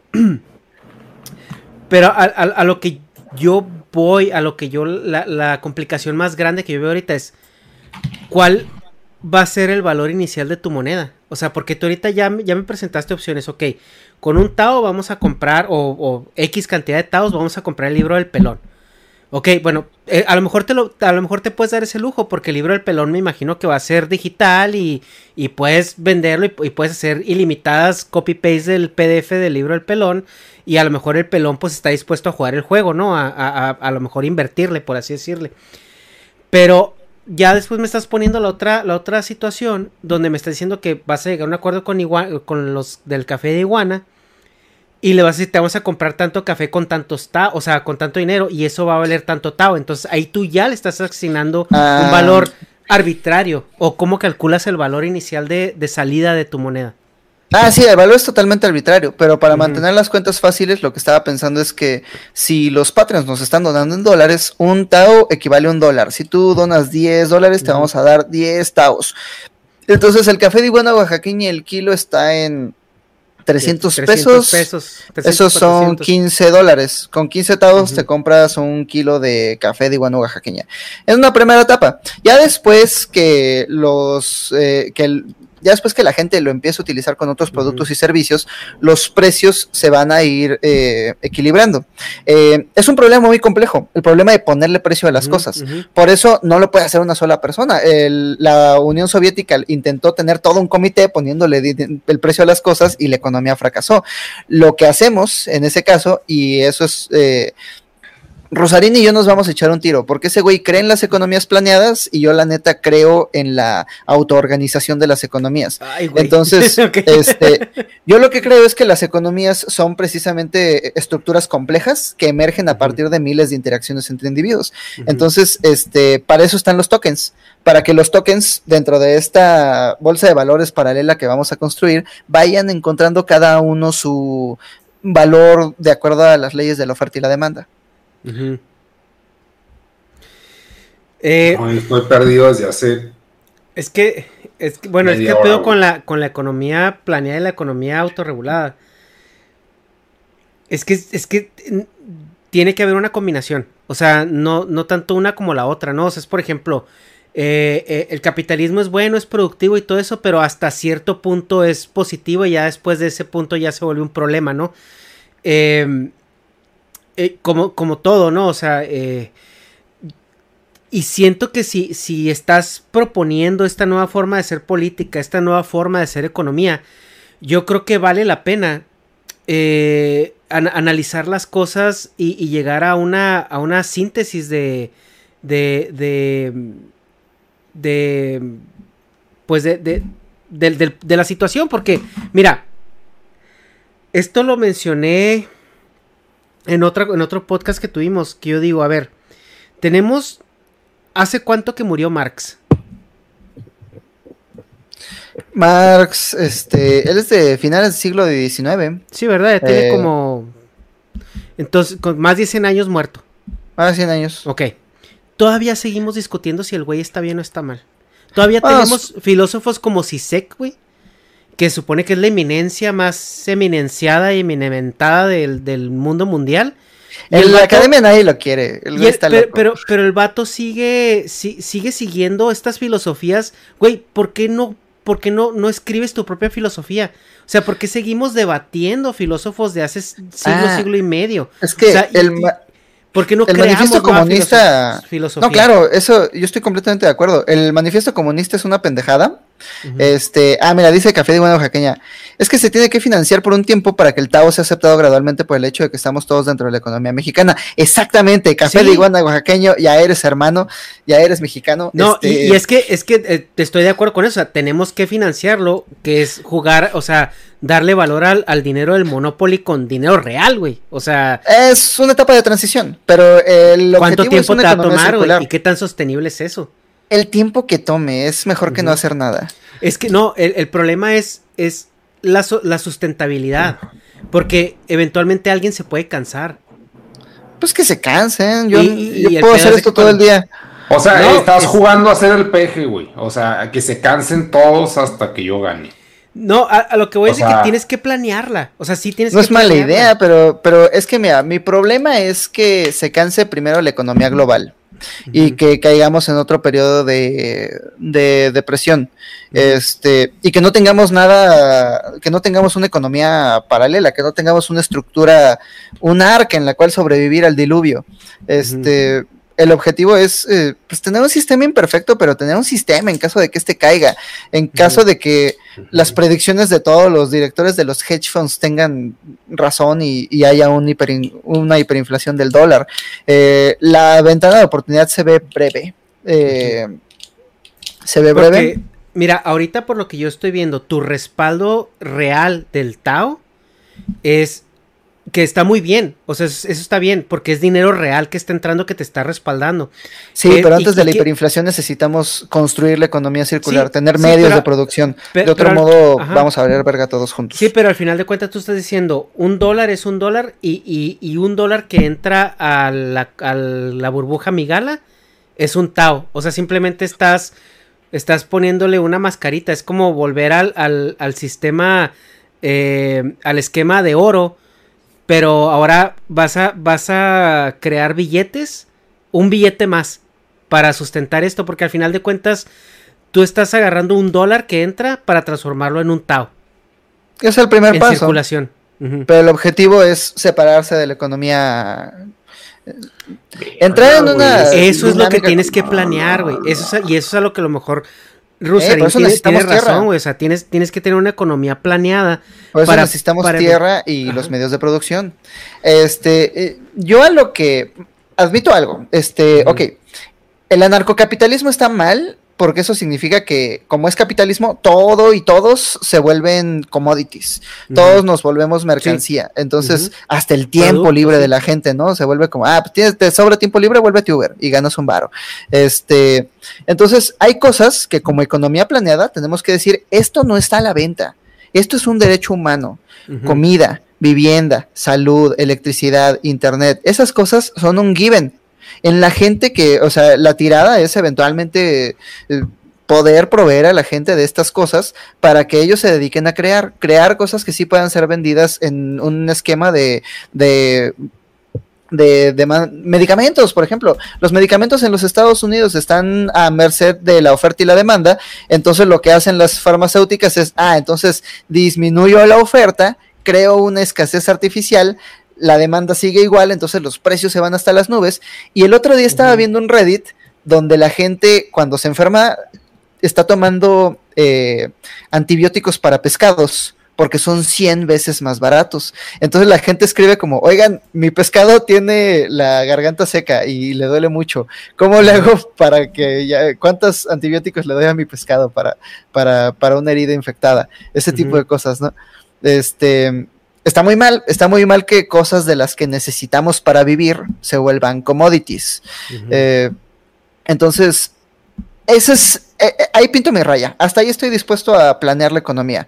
Fuera de eso, que cada lugar encuentre su propio precio en la autoorganización de la comunidad.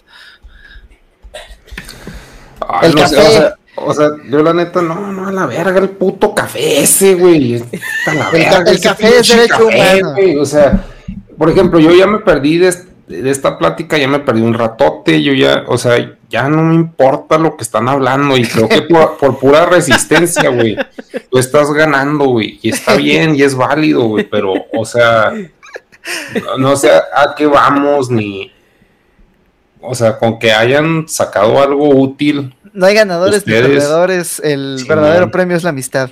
Sí, en mi caso, o sea, suponiendo este. La única riqueza es Jesucristo. Sí, o sea, y como que a mí se me, me causa un chingo de ruido mezclar, o sea, cuando son cosas como que tan deep, que mezclemos el humor con, con el mensaje que estamos tirando, güey, porque, o sea, y, cuando metes, o sea, un chiste que yo identifico como chiste, güey, o sea, yo creo que hay gente que no lo hace, güey. O sea, que están todos pendejos, güey, y, no hay miedo. O sea, hay no dos o que sí pensaron que vamos a meter a nuestros candidatos a cuartos donde les vamos a hacer la naranja mecánica. Sí, güey, o sea, sí hay, sí hay gente que va a pensar eso, güey, y, o sea, y lo meter al pinche café ese, o sea, es de que, o sea, sí, qué bueno que le chingan y la chingada, o sea, pero es como que es un piso bien abstracto, bien pinche, güey, están jugando, ¿no? O sea, el café es algo real. ¿O no? No. ¿Qué, qué significa ese pinche café? Es El un café- sponsor, güey. el ¿por qué lo café de iguana oaxaqueña. tanto, güey? Porque es importante un puto café de iguana oaxaqueña, güey. Es que no era- no era- Es déjate importante, güey. O sea, estamos Café hablando de... de- pinche planeación de un puto país y metes un puto café. Es Es, de que- que, ¿qué chingados tiene que ver el puto café con la planeación de un puto país, güey? O sea, Es estamos vendiendo real. café a punta de taos, güey. Sí. O sea, qué verga. No, güey. O sea, yo como idiota digo, ¿qué chingados meten ese pedo, güey? O sea, les está pagando. O sea, ¿cuál es el punto de, ese, de esa madre, güey? ¿Cuál- La ¿Es un chiste? ¿Lo estamos, ¿Lo estamos usando como un gag, güey? ¿O como algo que fundamenta la economía del amor, güey? O sea, ¿cuál es el puto significado? ¿Es un gag? En este caso, amor ¿es un es- gag? No, el, el- el café de iguana oaxaqueña es un café real. Este, llegó, un llegó día. como un ejemplo, es que eh, creo que mm, llegó como un ejemplo de cómo le íbamos a dar valor al, al Tao, ¿sí me explico? O sea, Pues sí, pero, pero fue, finalmente fue es el marketing más pinche barato que están pagando, güey. O sea, no que- mames, güey. no- están- O sea, nosotros estamos cayendo en el puto juego del puto café ese, güey. Que- Nescafé, güey, gana. Nescafé, yo, yo estoy a, a favor de Nescafé, a la verga eso. Aunque tengan, sean los dueños del puto no les hagas agua. caso. O sea, no. café o de sea, iguana ¿Qué chingados tiene que ver, güey? Simpiados para siempre. Son, Sí, no, son compas del podcast. Un día, es que un día estábamos grabando un podcast y nos mandaron un super chat que decía, oigan, este, quiero nada más decir que estamos vendiendo este café orgánico de Oaxaca que se llama, tenía un nombre bien culero. Y el pinche santo le dice como, güey, nadie te lo va a comprar con ese pinche nombre, ponle café de iguana. O sea, ese oaxaqueña". güey, o sea, el café ha ganado más credibilidad que mi gala, güey. En un, en un periodo de tiempo mega corto, güey. Es una pinche, es un producto, güey. Es un producto que se compra con pesos, güey. Sí, hoy- hoy en día- compre ese Señores, pedo. señores. Sí, tú, tú vas a Mercado Libre, buscas café de iguana oaxaqueña. No, ya deja de darle publicidad a esa verga, comentarios güey. O sea, son vale chistes de verga, Miguel. güey. Vale verga el puto café de iguana, güey. Deja de hablar de él, güey. Dijeron, güey, tuve que hacer otra. güey. Le dijeron al santo, como, güey, tuve que hacer otra publicación en Mercado Libre con otro nombre porque a las dudas llegaban puros chistes pendejos. Sí, güey, o sea, no, no sé, o sea, a- o sea, para mí es- el café ese es un chiste, güey. Es un No, a chiste eso- a eso me muy recurrente, güey, que ya va a ganar credibilidad, güey. A eso Pues me refiero. con meme ya de los, de los streamers, güey. O sea, A eso me refiero con convertir la economía de la atención en economía del amor. Si tú mañana le vendes una máquina para quitar papadas a Luisito Comunica, Luisito Comunica está obligado por contrato a decir, esta es la mejor máquina para quitar papadas, está bien verga el papadómetro 3000, cómprenselo todos, pero el güey ni lo usa, el güey ni tiene papada.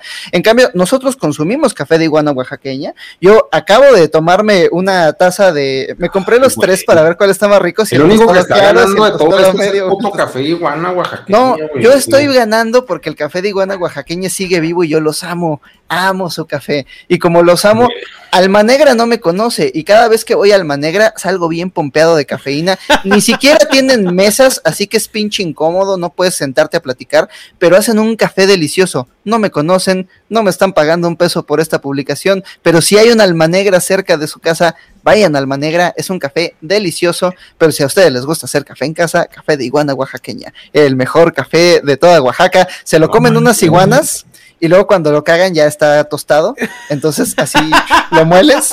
O sea, es literal eso. No, eso no, eso es mamada del... Te estás comprando mierda, güey. O sea, para ti el mejor café es una mierda de una iguana, güey. Eso es el producto al que le estamos dando publicidad, güey. Es una mierda de iguana, güey. El café O sea, más caro la- del mundo es el café de mono, que es exactamente lo mismo. Un mono gibón se come las, eh, se Ah, come sí. la frutita del café, caga los, eh, la- las puras semillas y luego ya tuestan las semillas. Me caga ese pinche café, ya, güey. Ya me hasta la verga, güey. O sea, café de iguana oaxaqueña, el más sabroso. güey. Prueben el, el, el tostado medio es mi favorito. El, el Ah, oscuro está como muy amargo para mi gusto. O sea, hay gente a la que le gusta el café amargo. Y el claro, el tostado claro está como muy ácido. El tostado medio siento que es el que incorpora lo mejor de ambos mundos. Es el que tiene más cuerpo, el que tiene mejor sabor. Yo me lo preparo aquí en esta taza con un dripper y acabo con unas pinches dosis de cafeína cabronas. También lo venden molido, molido para expreso, molido para americano. No, estoy haciendo de putar al Negas. Oiga, sí, güey, ya sé, güey. Chineas se está torciendo, güey. está está- está- ya le está saliendo espuma por la boca, güey. Yo como marketing no compren ese puto café, güey. Güey, llevo O 10 si me quieren dar coraje, sí acábenselo a puños, güey. Llevo Pero es una una- pendejada darle una publicidad tan putas gratis a un producto que no, ni siquiera conozco, güey. No es gratis, es economía del amor. Sí, pues de, ay, güey, o sea, no existe eso, güey. Da- dale más el chingado Docoin, que ya perdí un chingo, güey, que, que esa mamá, no sé, güey, no sé. Pendejada, güey, que, o sea, como que caíste sin querer en publicidad gratis, güey. No, es, Sí. es- es economía del amor, dejar de hacer cosas que no queremos para comprar mierda que no necesitamos para Sí, yo no, yo no quiero impresionar a gente que no, iguana, güey. Yo, No, yo es no, no, hacer las necesito, cosas que No me amamos. sirve de ni verga, güey. hacer las cosas que amamos por la gente a la que amamos y encontrar así nuestro lugar en el mundo. Esa es el- la única propuesta de la economía del amor. Y lo vamos a- por Café iguana, miau. Patrocinado por... a mí, güey, yo amo el café. Eh, Si, si tuviera otro vicio, no sé, si fuera heroinómano, estaría aquí hablándoles, no, la mejor heroína del mundo, pero este es mi vicio, a mí me gusta el café. Y la verdad es que tengo mucho, eh, estoy muy agradecido. Cada vez que me estoy tomando mi cuarta taza del día y me tiembla la mano, me digo, por lo menos no es crack. Al, me- al menos es café. Bueno, pues, ¿qué les parece si pasamos a los superchats? Porque ya tenemos aquí unos en fila. Vamos a ver qué dice la banda. Vamos a ver, superchat, a ver, dice... dice Mic Drop, me imagino que es por Mic Drop, es M-I-G-D-R-P. Y luego, díganle al peje que si usa blockchain, descentralice la plataforma que desarrolle para gestionar su partido. Además, más partidos o monopolio detected. ¿Cómo ves eso? O sea, que es que- que, peje, ¿por qué? No, el peje. Ese güey vive en Macuspana. Ese. eh, eh, no, no sabe ni qué es blockchain. Este, yo no tengo forma de contactar al peje ni de que me pele, suponiendo tuviera forma de contactarlo, entonces yo se me hace una pendejada lo que está. O sea, está diciendo un chiste, jaja, buena bola. ayuda, ayuda a más partidos o, o monopolio detected. Que si este vas a ayudar a más partidos o, o- o- Ah, sí. eh, la tirada, y esto ya ni siquiera es decisión mía, pero yo concuerdo con la idea. La tirada del búho, que le sabe más a la política, entonces va a tener las manos más metidas que yo, es que él se imagina un México con muchos partidos. Dice la gente, ¿para qué más partidos si ya les pagamos mucho? Les vamos a pagar igual. O sea, la ley dice que la bolsa, el presupuesto para partidos se distribuye igual entre todos los partidos de maneras eh, porcentuales, de acuerdo a su representación. Entonces, ¿qué es mejor? Tener tres partidos riquísimos que tienen un chingo de capital para llenar nuestras ciudades de sus jetas de burócratas, o tener un chingo de partidos, cada uno con poquito capital, que tienen que utilizar de maneras inteligentes. Yo, la verdad, creo, me gusta la visión de un futuro con muchos partidos políticos, donde hay un partido político para cada quien, que hay un partido para los LGBTs, que hay un partido para, para la, la gente que quiere la despenalización de la marihuana, que hay un partido para los libertarios. eh, eh, los odio, pero defenderé con mi vida su derecho a representarse. Ujú. Ok. No sé, no, no, no puse atención, no sé qué chingados. ¿Cuál era, cuál era el punto de No, eso? no sé Que que los sí- libertarios este, me cagan. No, no, eso no, lo de. que lo que del- se ayudarían a, a más partidos o sería nomás un monopolio. Ah, sí, sí, Pero sí, sí. que- El primer paso es tener un partido. El siguiente paso es hacer más fácil la creación de un partido para que todo el mundo pueda hacer su propio partido. O sea, no todo el mundo, necesitarías organización ciudadana, pero hacer la... Es que está cabrón, van a ser cuatro años difíciles, pero... O sea, pero, pero ¿no crees que apoyar a más partidos sería como crear tu mono, o sea, tu competencia, güey? O sea, como lo que hizo Ese es el plan. A, a- a- a- Ese es a todo com- el plan. a comprar empresas pequeñitas que realmente no le hacían mella, pero como ya había competencia, ya no tenía monopolio. Sí, va a ser, va a ser malo para el individuo, pero va a ser bueno para el sistema. Obligaríamos al sistema político a refiero crear es de que, acuerdos. o sea, eso, eso lo vas a usar a tu favor, güey, porque tú vas a apoyar otros partidos como para que te hagan competencia, pero realmente, pues tú estás controlando tu competencia. Nah, si bajas, si tú haces una legislación para bajar los, los requisitos para crear un partido político, entonces todo el mundo, todos los mexicanos, hasta los que están en contra de tus ideales políticos, hasta ellos podrían hacer su partido político. Y entonces estás obligando a estos partidos a que ya no se suban a la tribuna a decir los avasallamos en las urnas y ahora se chingan, sino los obligas a hacer diálogo, a crear acuerdos, los obligas a dialogar entre ellos y, y decidir cosas juntos. Y si además los obligas, no los obligas, pero si además pones incentivos para que utilicen este sistema de partido digital donde los representados están votando directamente cómo va a votar su representante, entonces en términos prácticos tienes una democracia real. Sería menos esta oligarquía de clase política y más una, un sistema donde todos están involucrados en la toma de decisiones.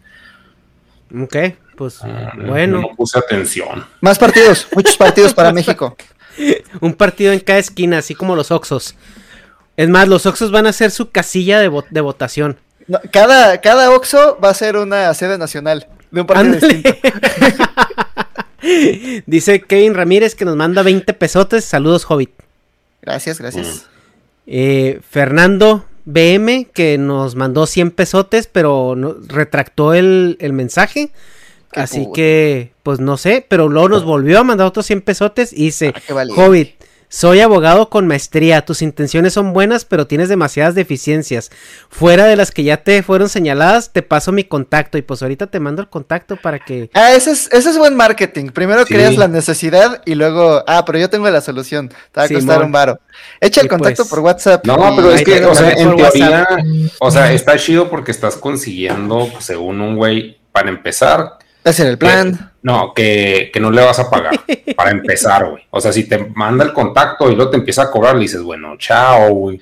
Pero no si el güey, sé, yo no creo en el trabajo gratis. O sea, sí le pagaré aunque sea una lana ahí. Una asesoría. ah, pues no, no es el Pues- punto, güey. O sea, no, no sé.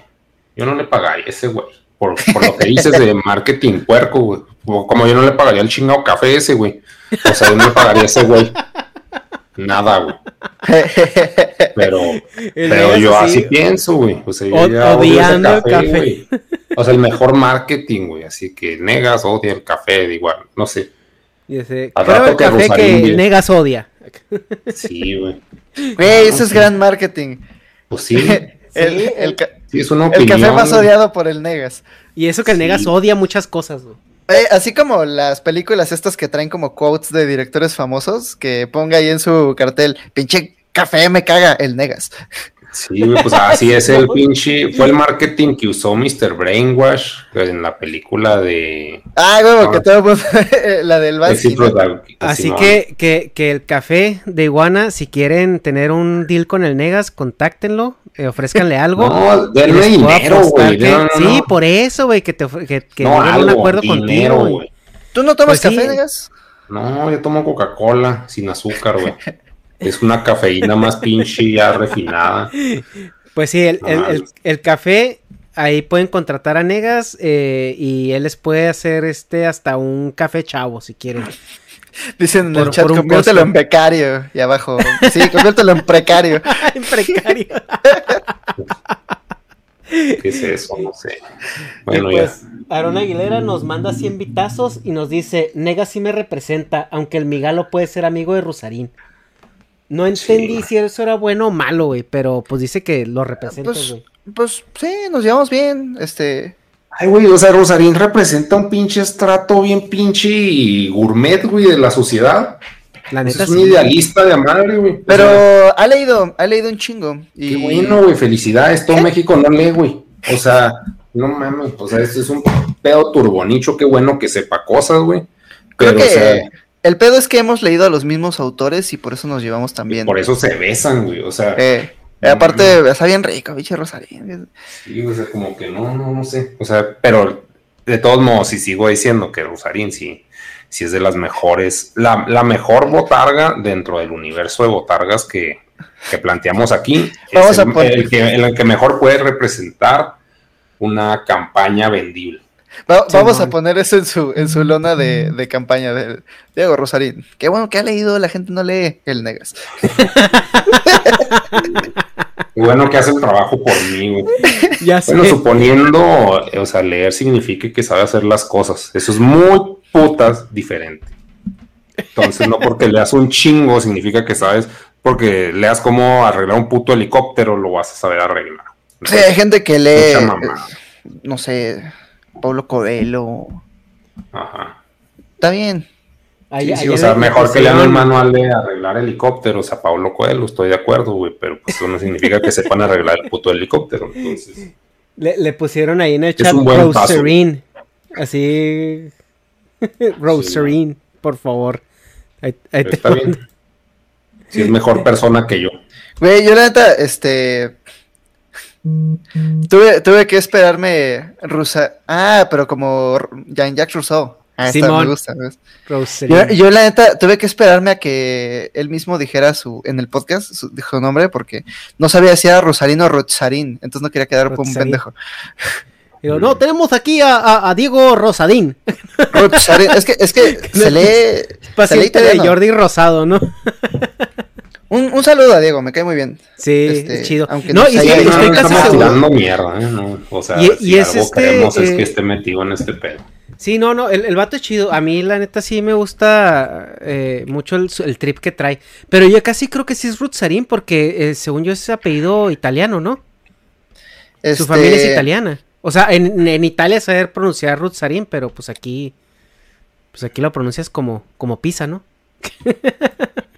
Pues los papás de Donald Trump me parece que se apellidaban Trumford o un pedo así alemán y fue, ah, te llamas Trump. Y así se quedó, a la verga. Simón, pues el registro civil, como siempre, ¿no? Cagando esos apellidos. Ni pedo, Diego Rosarín, hermano, ya eres mexicano. Simón. Oye, ¿y qué puesto le darías a Carlos Muñoz, güey, en tu. No, pues de coach, por supuesto. De, Claro, de- güey. Yo pensaba que más bien como de modista, güey. Ya ves que, que usa, usa sacos bien chingones. Ándale, ese güey que le corte las barbas a todos los candidatos. Ándale. Porque él tiene la Asesor de barba más imagen. importante, ¿no? Ah, que- exacto, güey. Es que ese güey sería un buen asesor de imagen, ¿estás de acuerdo? O sea, tiene estilo. Es un pendejo, pero tiene estilo. Pues, pues No bueno, al- al- para que digas eso significa que no tienes ninguna noción de estilo, güey. no, pero es que eh, al Ese menos sí- pues lo reconoces, sí- ¿no? ese sí lo Ahora, admito. Es, bueno, es que una cosa es, es como esos güeyes que te dicen cómo vestirte bien, pero otra cosa es los asesores de imágenes como para que resaltes, ¿no? O sea, ese güey hizo una, una botarga de sí mismo, o sea, ¿lo reconoces a huevo? O sea, la Pues- barba de los sacos culeros. Pues sí, pero eso es bueno. Pues, no sé, al, menos al menos lo conoces. Digo, ¿Quién está jugando con el exacto? No mames, es que me acabo de dar cuenta de que este pinche. Me, me compré este, este desarmador. No voy a decir la marca porque no los amo. Pero al chile sí, porque estos pero güeyes. si fuera en café.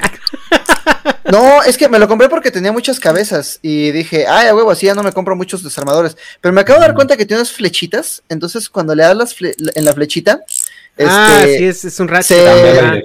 se- queda, ajá, se queda quieto en una dirección y en la otra sigue girando.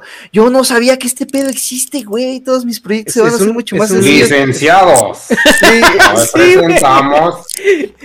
no mames, estoy- me siento como el pinche Zoolander cuando está tratando de abrir el archivo. No mames, güey, Cuando qué se pone- güey. O sea, Güey, me dolió en la ingeniería, cabrón, eso.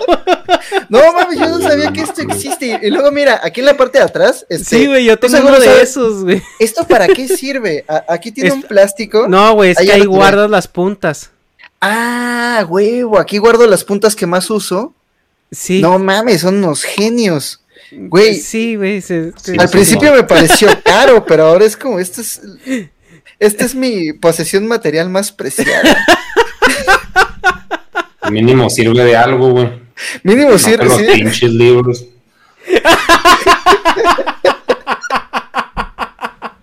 Ese va a ser el partido, el, el- el logo del partido. Ay, güey. El libro y el, y el multi. Y el ¿cómo se desarmador. Es que, no, es que es más de un desarmador. ¿Cómo Es, se llama es- esto? es- es un desarmador con ratchet, güey.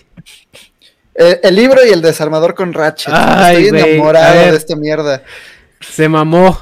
Se mamó. Neta, güey, te mamaste, güey. Me- a mí también me dolió en, en mi corazón de ingeniero. sí se nota que, sí se nota que, Sí. que soy escritor. Pero bueno. güey. A ver, Mira, el que sigue. Lo voy a romper de lo mucho que amo esta mierda. No, pues No, no mejor ya- eres una fuerza humana, no lo vas a Simón. Está diseñado para cosas más de eso. Pero a ver, dice Geministry o Geministry, que nos mandó 50 varitos y dice, hola, inviten a Juan Miguel Zunzunegui. Sabe historia, mitología, etcétera. También saludan a mi hermosa novia Vale. Hola, Vale. Saludos. Saludos. Y pues muchas No, gracias por es- muchas gracias por ese super chat. Eh, Gil Chivito nos manda 5 dolaritos y dice, aquí esperando la síntesis, saludos. Esa era eh, muy buena cosa. ¿Cuál es la síntesis de, de, de, de, de todo esto? ¿Cuál fue, qué, qué podrías decir que fue la conclusión? Ah, que el sistema está de la verga, pero su principal al- arma es la desesperanza. Si queremos hacer un cambio, no lo va a hacer el gobierno y no lo va a hacer la iniciativa privada, lo tenemos que hacer nosotros, pero el primer paso es pues creer que se puede. Ok. Pues, bueno, estás... es el- Pues creo lo que me queda aquí es que el, el Hobbit es, un, es una persona muy idealista. Es una persona que... Pero, pero estoy aprendiendo a usar herramientas. Agárrense ahora que aprendo Ay, a usar una que- cegueta. Sí, güey, ya vas a, vas a esas- El mundo será tuyo, cabrón. Es, eh, yo, es que todo lo que traes, güey, es como un fin que está muy bonito, que yo creo que Negas y yo no sé, nos mamaría, güey, verlo. Pero también siento que Negas y yo somos muy pragmáticos. Y, y no sé si es porque. ¿Cuántos años tienes, güey? 29. Vein- Pues no estás tan chavo. Este. Siento que a lo mejor porque Negas y yo hemos visto más el mundo, entendemos no tanto que sea imposible o que sea algo irreparable, pero entendemos un poquito más el proceso.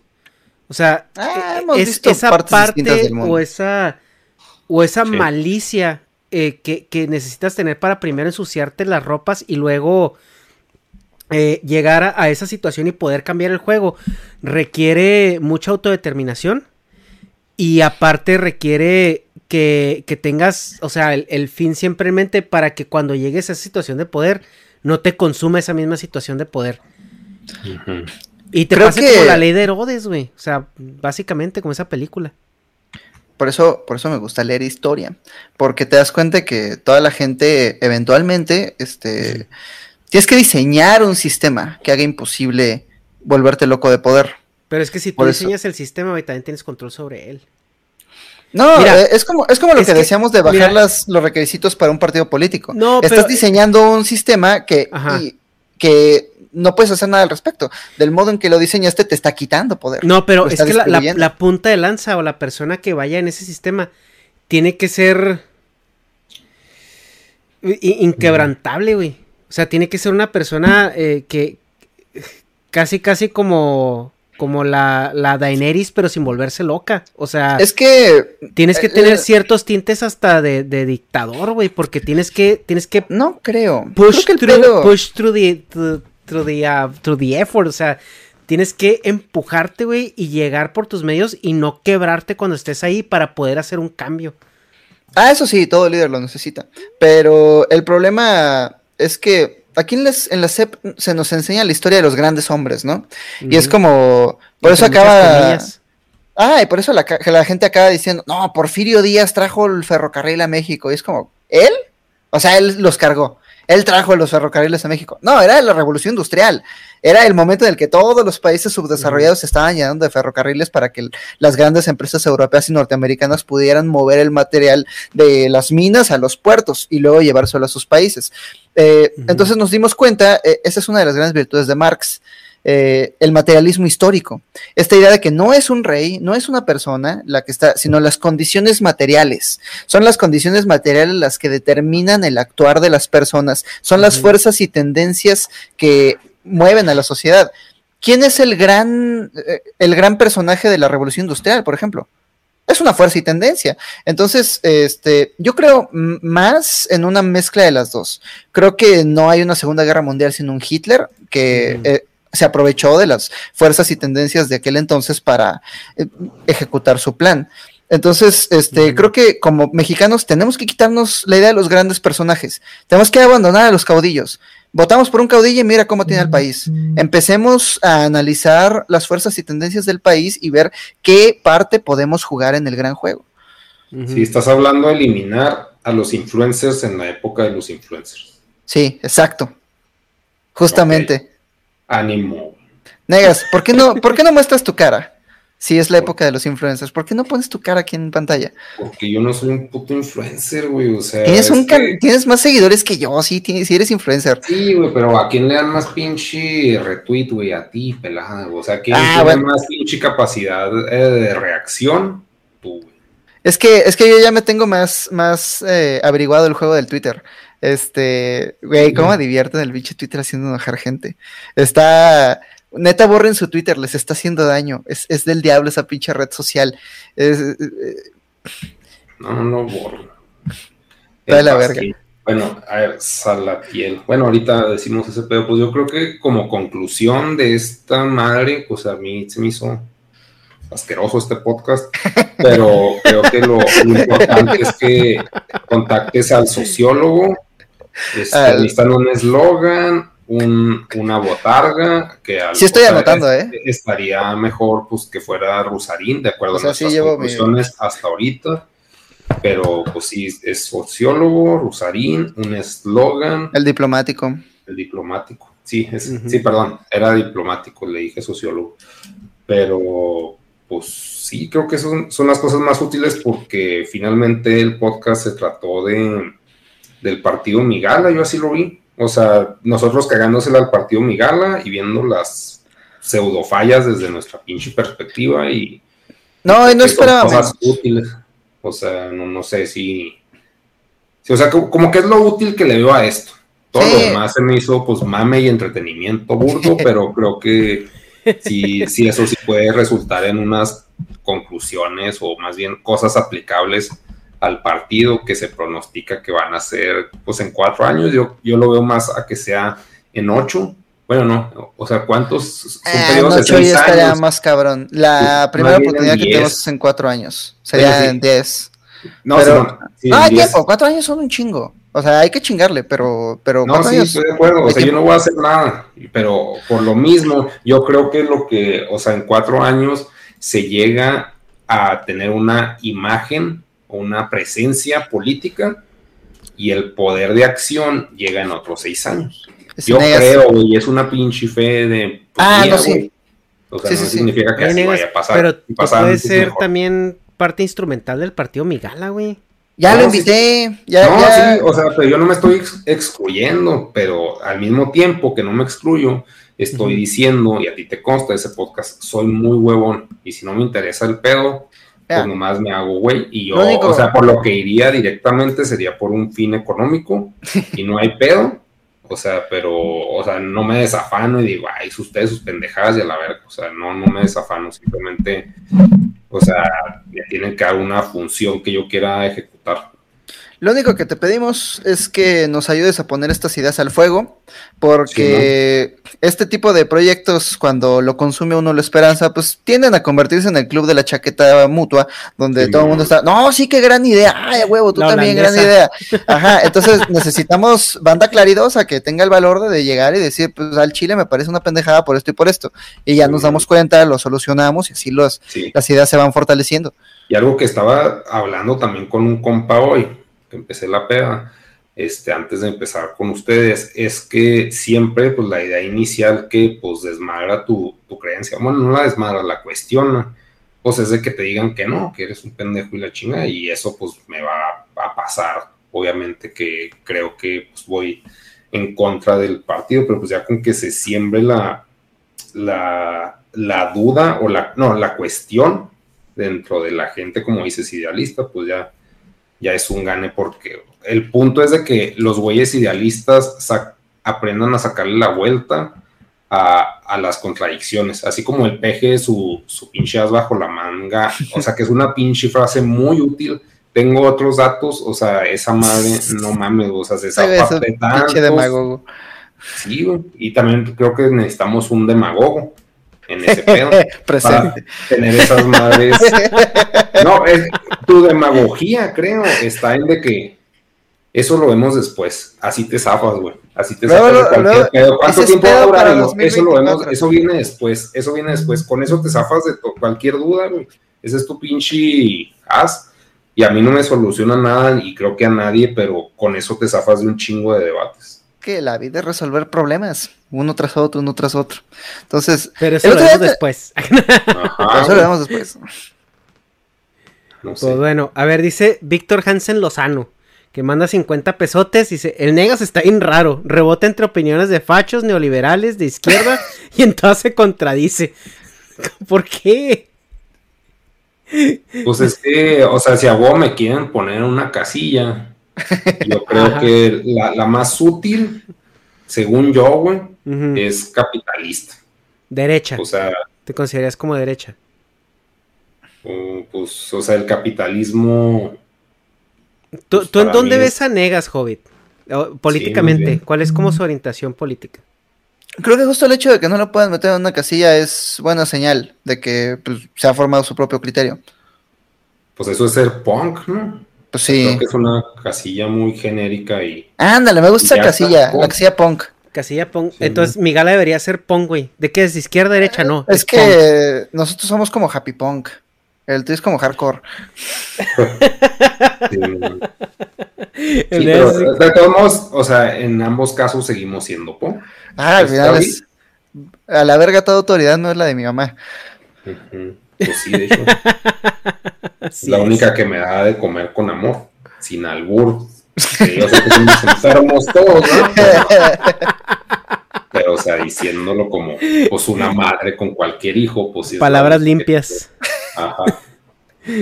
Ok, el siguiente, Carlos Chávez, nos manda de hecho dos superchats de 20 pesos cada uno y dice, Rusarín se quedó en blockchain, no criptomoneda.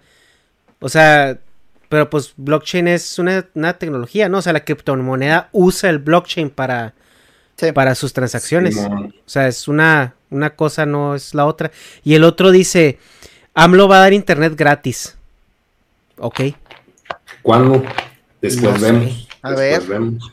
ahí lo vemos después. Mick tiempo. Drop nos manda Exacto. otros 50 pesotes y este es, es un comentario para ti, este eh, Hobbit, que dice, si haces proof of stake, no estarías democratizando el medio de producción, debes buscar otra forma de consenso para validar los bloques. ¿Por qué no? No tengo ni idea de Pues qué no sé, si. Mick Drop está por aquí, explícanos por qué proof of stake, o es más, vayan ahí al, al grupo de Discord que crearon, no sé si lo tienes abierto o no, pero pues... Es que ya hay mucha banda. Siento que si lo abrimos más, este. Échenme un correo a pepemigala.gmail.com. Díganme por qué quieren ser parte o de la cripto o parte del partido. Y este. Y les mando la invitación al, al Discord. Ok, a ver. ¿qué Está nos- mamona. Sí, está Que chido. acaba de donar. A ver, déjame, es que traemos, traemos cola, cámara. Dice eh, David Roberto Bellomo, nos manda 100 pesotes y nos dice, el proof of stake tiene el defecto de beneficiar al que acumula capital. Creo que además de controlar la cantidad de moneda es necesario fomentar el gasto. No te envergues, negas, yo te amo. Justamente hoy estábamos hablando acerca de ese tema y decía el decía Kael que ese es un protocolo, pero hay muchos protocolos para el proof of stake y justamente vamos a buscar uno que precisamente que fomente que fomente el gasto. Una de las medidas para eso era poner una un límite de carteras y es como pues entonces no puedes acumular porque si acumulas más de esto, pues todo este dinero se está yendo a la gente que está ayudando a que, está ayudando a generar los bloques.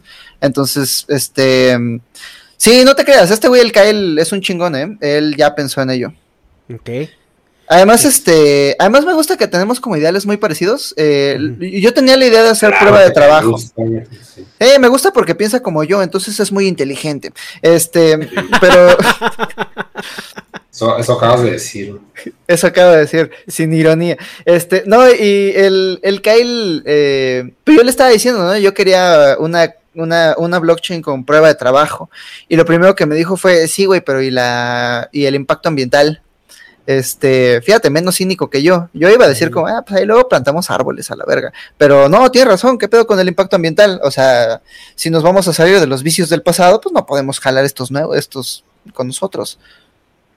Este, sí, eh, espero haber respondido tu pregunta. La verdad es que Kyle entiende el proof of stake mejor que yo, pero él ya pensó en una manera de hacer que se redistribuya mejor la riqueza. Ok. Pues a ver. Eh, el siguiente. Salatiel Cruz. Chin. El Pasquín. Adiós, jóvenes. Pues que la vaya bien allá con el santo. Y luego acá en, en, en Twitch. Acá nos mandan 100 vitazos. Café de iguana oaxaqueña. Dice. Saludos, negas. El café más sabroso de toda Oaxaca. Café de iguana oaxaqueña. Y retorciéndose y José Manuel Tavares Otelo nos manda 100 pesotes y nos dice: ¿Qué harías, Hobbit, si ganaras y llegara la mafia a colaborar contigo, amenazar a ti y a tu familia? ¿Colaborarías o cero tolerancia? ¿Qué es lo que te planteas la situación, ¿no? Pues es que uno nunca sabe qué va, a hacer, qué va a hacer en esas situaciones, porque uno siempre dice, ah, pues si yo me encuentro un león, correría, o ay, si yo me encuentro un león, le pego, pero hasta que estás enfrente del depredador, sabes qué tipo de persona eres. Entonces, el primer paso es tener la voluntad de enfrentarse al depredador. Vamos a ver qué pasa. Pinches la base, güey. Vamos a ver qué pasa. Es que ahí, güey, ah, mira, ahí es donde vas a tronar, güey.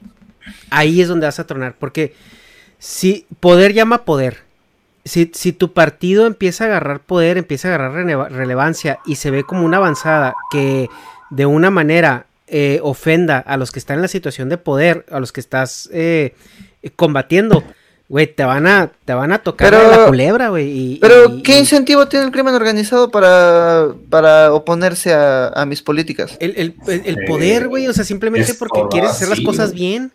Ay, el, y son malos. No, esos güeyes tienen intereses eh, económicos. Por eso, güey. Son una empresa. O sea, esos güeyes van a llegar y te van a decir, oye, ¿nos vas a dejar trabajar o qué pedo? ¿Qué les vas a pues, decir? ¿Ok? ¿O no? Esos güeyes me dejan trabajar mejor que tú. Simón. ¿Cómo nos mejoras esa pinche oferta? Ah, pues ve y vota por ellos, yo tengo mi gente. No, güey, pues es que... No, no, pero el punto es de que si quedas tú en el poder, güey. Ajá qué chingados vas a hacer. Así que bueno, este güey nos prometió esos permisos. Si no los cumples, güey, este te carga. La ley tiene protocolos eh, ya establecidos para la seguridad. no, no es ley porque no está siendo aplicada. Es que esos güeyes se este mueven al margen de la ley porque no hay ley en México que los controle, güey. Está subestimando también el, poder que ellos tienen. Que fue lo que le pasó a Calderón, güey. Igual le ando muy bravo porque este mi jefe mi jefe es militar, entonces él conoce como pues generales, aparte está como metido en una revista del tema, entonces ha, hecho muchas alianzas con generales, con capitanes, con gente del medio, entonces eh, siempre hemos tenido la seguridad de que si hay pedo sabemos con quién hablar. si ¿has, hay vivido, has, vivido ahí en Chilangolandia toda tu vida? Sí, no, viví en Namatlán un rato eh, y en Tepoztlán otro rato. Eh, ok, centro. Por eso, güey, por eso no, no, no, no, no le sabes. Es que no una vez, no, no, no, una vez mi jefe, este, mi jefe se compró una, sacó su crédito Infonavit y le alcanzó para un departamentito. Según él no estaba tan grande, dice, ¿por qué estará tan barato? Y se lo compró ahí en Acapulco. Eh, Este era en el, durante el sexenio de Calderón. Entonces, este, se compró el departamento y, bueno, metió su crédito y se fue, ¿no? Regresó dos meses más tarde y ya le habían cambiado la chapa. Dice, ah, la verga. Y se escuchaban perros adentro. Dice, qué chingados. Entonces fue a la policía para reportar que invasión de, propiedad y le dijeron y mejor no se meta porque hay desmadre y, no no quiere no quiere salir.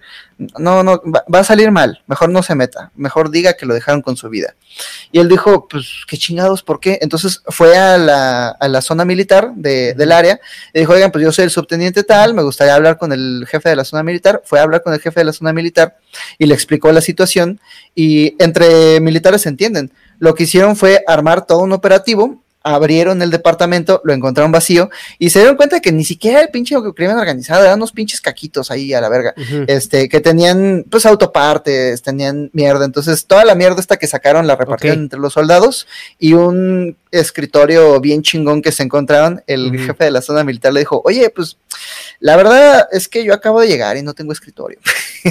Mira, no, está bien, güey, está bien, pero volvemos a lo mismo, güey, no entiendes el privilegio en el que estás. Y, ese privilegio que tú tienes, o sea, eventualmente se puede terminar. Pero también, o sea, no toda la gente lo tiene y no todos los que colaboren contigo lo van a tener. Pero pues, no podemos actuar con miedo todo el tiempo. No, güey, es que no es que es actuar con miedo, lo que es que tienes que actuar con cabeza. Porque si tú te le pones a las patadas a Sansón directamente. No me estoy a las patadas a nadie, yo quiero democratizar los medios de producción. Es que, es que el problema es de que en un momento que entres a ese juego, te lo vas a topar. Y, y tú no estás creyendo que te lo vas a topar.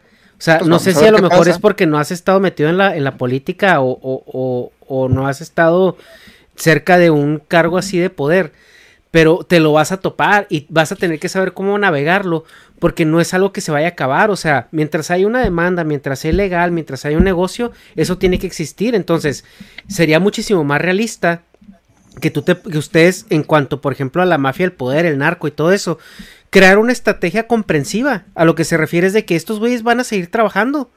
Porque hay una demanda. Porque hay un mercado. Ahora, hay cosas que le puedes decir al electorado y cosas que no. Ajá. pues, pues ya desde ahí estabas planteando que pues, no le vas a decir un Vamos a ser listos al respecto. Pues es que, es, que es, Sí, es una buena respuesta, pero también es informarle a la gente que va a creer en el partido Migala que pues sí hay muchas cosas que no les vamos a poder decir que Ya que, no, mira, ya que nos enfrentemos al tigre, vamos a ver qué hacemos con él, pero sepan de una vez que nuestros ideales están en el lugar correcto y al mismo tiempo la política es el arte de ver mm, cuál es la mínima cantidad de sapos que te vas a tragar. Es que mira, aquí el problema es de que los, o sea, no hablan de eso y es algo que todo el mundo entiende que está sucediendo o que sabe que está sucediendo. Yo pero no puedes decirle a los narcos, ah, vamos a llegar por este lado, porque se van a cubrir de este lado. No, es que no les, es que, güey, es que, ¿cómo les vas a llegar? Es que el pedo no es pelearse con ellos, güey, el pedo es organizarlos.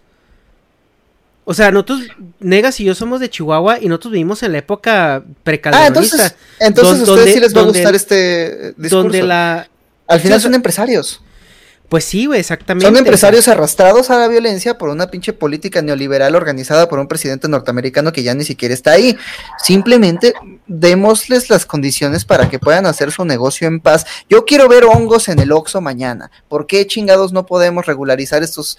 Eh, eh, eh, si, si, lo hicieron en Ámsterdam, legalizaron todas las drogas. ¿Por qué no podemos nosotros? Simplemente porque un presidente norteamericano que ya no está en el poder eh, ordenó que fuéramos a patear el avispero, a mí me parece una pendejada.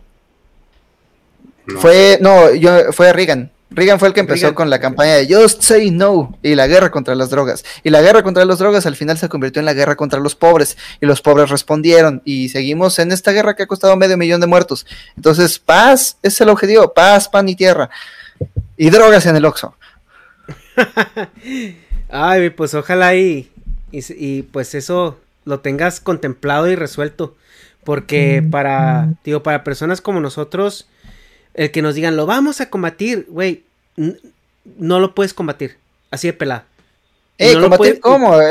y, no lo puedes combatir porque o sea, mientras, mientras Estados Unidos, güey, le mame meterse lo que se meta por donde quiera metérselo, van a salir más y van a salir más y van a salir más. Ese pedo sí me emputa. O sea, en California, el papá de Hannah Montana ya tiene un rancho entero de mota premium donde se está volviendo rico el cabrón. Y aquí en Tijuana, hace apenas unos meses, metieron a la cárcel a tres chavos por hacer brownies de motas. Los monstruos, por hacer brownies de mota, por, por el crimen de hacer unos reposteros con cannabis. A la cárcel hasta que les alcance juicio en un año. Y si no eran criminales antes, ahora sí lo van a hacer. Esa es una pendejada, ese es un error del sistema, pero sigan votando por panistas, sigan votando por güeyes que legislan para señoras que ven la rosa de Guadalupe, todos espantados, que no quieren perder los votos de su comunidad católica y, por eso no quieren pasar esa ley de despenalización de las drogas. Ok, o sea, no voten por el PAN, totalmente válido.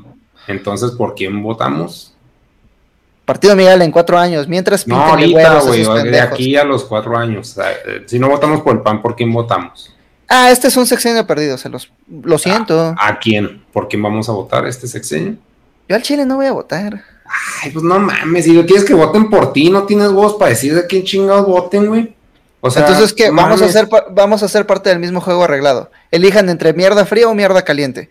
Sí, o sea, es, ahorita Ah, no elijan, pero cuando No, nosotros sí valemos la pena. Es de No, que no, ¿con qué no, huevos pido- llegas a decir eso? Yo pido mierda caliente porque hace frío. No, pues es que estamos, estamos haciendo lo mismo. Tenemos una propuesta real. lado. Hay una O sea- propuesta real y es darle un valor real al voto nulo. Si en las elecciones el voto nulo alcanza más del 15%, se tienen que repetir las elecciones. Con el mismo presupuesto que ya se gastaron, O sea, tú ¿Quién tienes sabe? fe en eso. En que la gente eventualmente va a decir, yo no quiero votar ni por la morra de Nexium ni por Samuel García. Entonces, Denme ahorita- nuevos candidatos. Ahorita tú estás diciendo no voten. Ahorita no hay las condiciones para una democracia real. ¿Qué estás diciéndole a la gente? ¿Voten o no voten? Si viven en Tlalpan, nada más para hacer emputar a Alfredo Adame, voten por Carlos Trejo. A ver si logramos que Carlos Trejo tenga más votos que Alfredo Adame. Si viven en Tlalpan. Ok. Muy buen humor, güey. Este, ¿por quién chingados? O sea, tú no vas a votar. En las condiciones en las que yo estoy, para legisladores sí, para legisladores lo que voy a hacer es votar para equilibrar el poder. O sea, si en un lugar, ahí me parece una buena estrategia lo que tú decías, si en un lugar veo que Morena tiene mayor, Morena tiene mayoría y la va a aprovechar para avasallar en las urnas, como dicen estos pendejos. Entonces, votar por el, el voto útil, quien pueda ganarle a Morena, para equilibrar un poco más el poder. Pero Romo me cae mal. eh, me parece una pasadez de verga que tenga este, que su eslogan sea sabe gobernar y que y además con mi voto o sin él va a ganar. Entonces ahí sí voy a votar por, por Carlos Trejo, me vale verga. Ok. Va. Y Carlos Trejo es que Morena. Casa Fantasmas. Casa Fantasmas, güey. No mames, güey. Es que ustedes viven en una pinche burbuja así bien estúpida, güey. no Mames, o sea. Yo no, tengo, yo no tengo opciones, pero si ustedes como gobernador tienen una opción real, que no sea Samuel García, que no sea un violador, que no sea un hijo más del sistema, adelante, voten por ese prócer de la democracia. Yo que no tengo opciones, por eso estoy haciendo un partido, porque nadie me representa. Mm. Bueno. Pues está cabrón, güey. Sí está de la verga, pero, ¿Por quién pero se va a poner mejor. ¿Yo? Ay, güey, pues es que en Chihuahua. No sé si sepas que es Marco Quesada contra. Sí, quién? pues mira, Marco Quesada. Contra el otro Marco Pan. O sea, no, es está el, el Manuel Rix, ¿no? Está el, está el Rix por el. Ah, no, pero eso es para. para es- sí, expanista, ¿no? Ay, cabrón, pues mira, güey. Es que el pedo con Marco Quesada es que lo mataron políticamente con lo del Aeroshow. Que no fue su culpa, pero sí fue su responsabilidad. Eh, pero pues. Ay, güey, yo creo que pues ya está por el Marco Quesada, güey. Yo se hace, votaría. o sea, yo sí sería pan, güey. ¿Por el Local. Rix o por quién? O por el No, pa- este Riggs no es pan, güey. Pues Rix pan, youtuber. güey. Rix, Rix se crió, es panista. No, no, no, no, otra pero o sea, yo estoy diciendo por partido político. ¿Cómo Ah, se ok. llama? El Marco, no sé cómo se llama. Bonilla, güey, se llama. Ah, ok, ok. Entonces, Creo- era, yo era por- priista, ¿no? Según yo.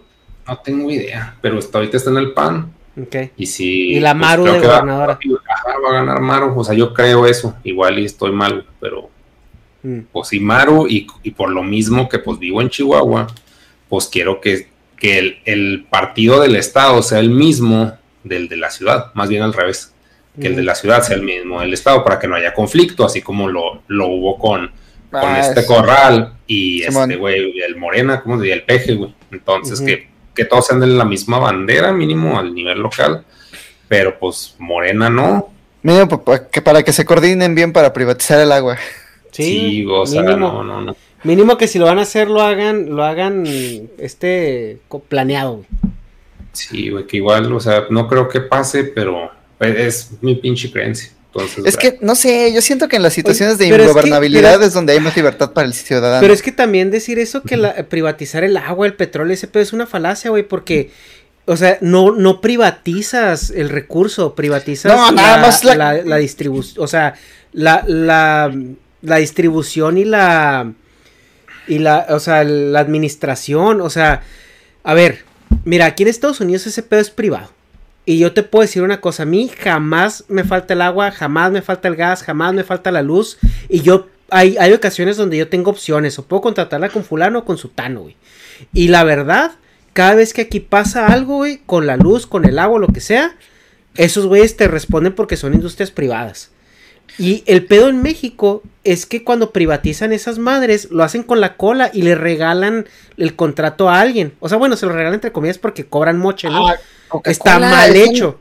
Pero si, Están si lo hicieran en el bien, desierto haciendo cervezas de agua que no hay. Es un absurdo. Sí, es- pero esas son concesiones. Y precisamente, güey, si, la, si no las manejara el Estado, probablemente no, está, no estaría sucediendo eso. Ajá. Ajá. o sea, entonces, eh, no, no estamos darle- diciendo que sea mejor opción, simplemente es otra, güey. O sea, no sé, es que, pues, bueno, yo ya dije, o sea, yo sería pan, güey, tristemente, es como ya dijimos en el S podcast alguna vez, es el menos satánico de todos, es el menos pinche, El más católico. el menos, bueno, no satánico, el menos malvado, güey, por ponerle un nombre o como Ujú. chingados, el que Sí, es el más católico. güey, parece, Ujú. sí. Pues bueno. Dice Gilchivito, Armigala, el ejército del amor. Con ese vas Armigala, a combatir a como la el- mafia del poder, ¿verdad? Como los, como los BTS, ya tenemos nuestro army, a huevo. Ándale, ya. Armigala. Un, un paso más cerca de Corea. Así es. Pues chavos, Ya, no sé. ya yo creo que ya, ya, ya el Negas ya está así a punto de una embolia aquí. Este. No, más bien estoy muy cansado, güey. o ¿Sabes sea, qué te hace que falta, me- negas? No, Te hace falta un rico café de iguana oaxaqueña. Delicioso café de iguana No, oaxaqueña. mames. Tostado. Neta, oscuro. eres la puta del café de iguana oaxaqueña, güey. O sea, ¿Qué Hobby, te digo? la puta del café de iguana. O sea, neta, nadie me se ha vendido tan barato, güey, por un producto tan X, güey. Pues le va a tartaos, está güey. Le está invirtiendo al negocio. que no estás leyendo No, a está, futuro? está bien, bien, güey, pero en este, en este momento, la puta del café de iguana. Después va a ser el chief. Si me, vergas paga- de la- de si me pagaran, sería. Pero ahorita no, pues pero- por lo mismo, güey. O sea, oh, no, güey. No, guácala, güey. Ay, güey, qué- cómo está bueno, güey. Pues eh, a todos los del chat les damos muchas gracias por haber estado aquí. Este, pues les, les damos gracias por su suscripción, su follow, etcétera, etcétera, etcétera. Y, y pues nos vemos en la siguiente. Negas, muchas gracias. Y, y Hobbit, Wow. fue, un, fue un placer tenerte aquí. Algo No, que nos quieras decir. Vamos a seguir. Ah, perdón, nomás, un paréntesis. Vamos a, no vamos a colgar, ¿va? Vamos a seguir aquí en el, en la llamada. Eh, el cotorreo. Ok, Le seguimos va. en el cotorreo. Este, Ya nomás un rato, porque mañana me toca el mandil. Y tengo No, que- sí, está bien. aquí o sea, un- nomás le digo un- para no colgar, pues. Un super chat que se va y dice, Hobbit, ¿cómo se llama la revista de tu jefe? Es la revista Armas. Nomás los militares la conocen. Ok. Pues muy bien. Pues, pues, chavos, nos vemos. Este, ahí sigan a, a- al Hobbit los que no lo conocen, que dudo, dudo que hay aquí gente que no lo conozca. Pero pues síganlo ahí en las redes sociales. eh, ahí luego la, ponemos aquí en el, en, abajo de este stream. Ahí está el Twitter en pantalla para que vayan y le den follow a, a los tres ya de una vez que están ahí. Denle follow a los tres.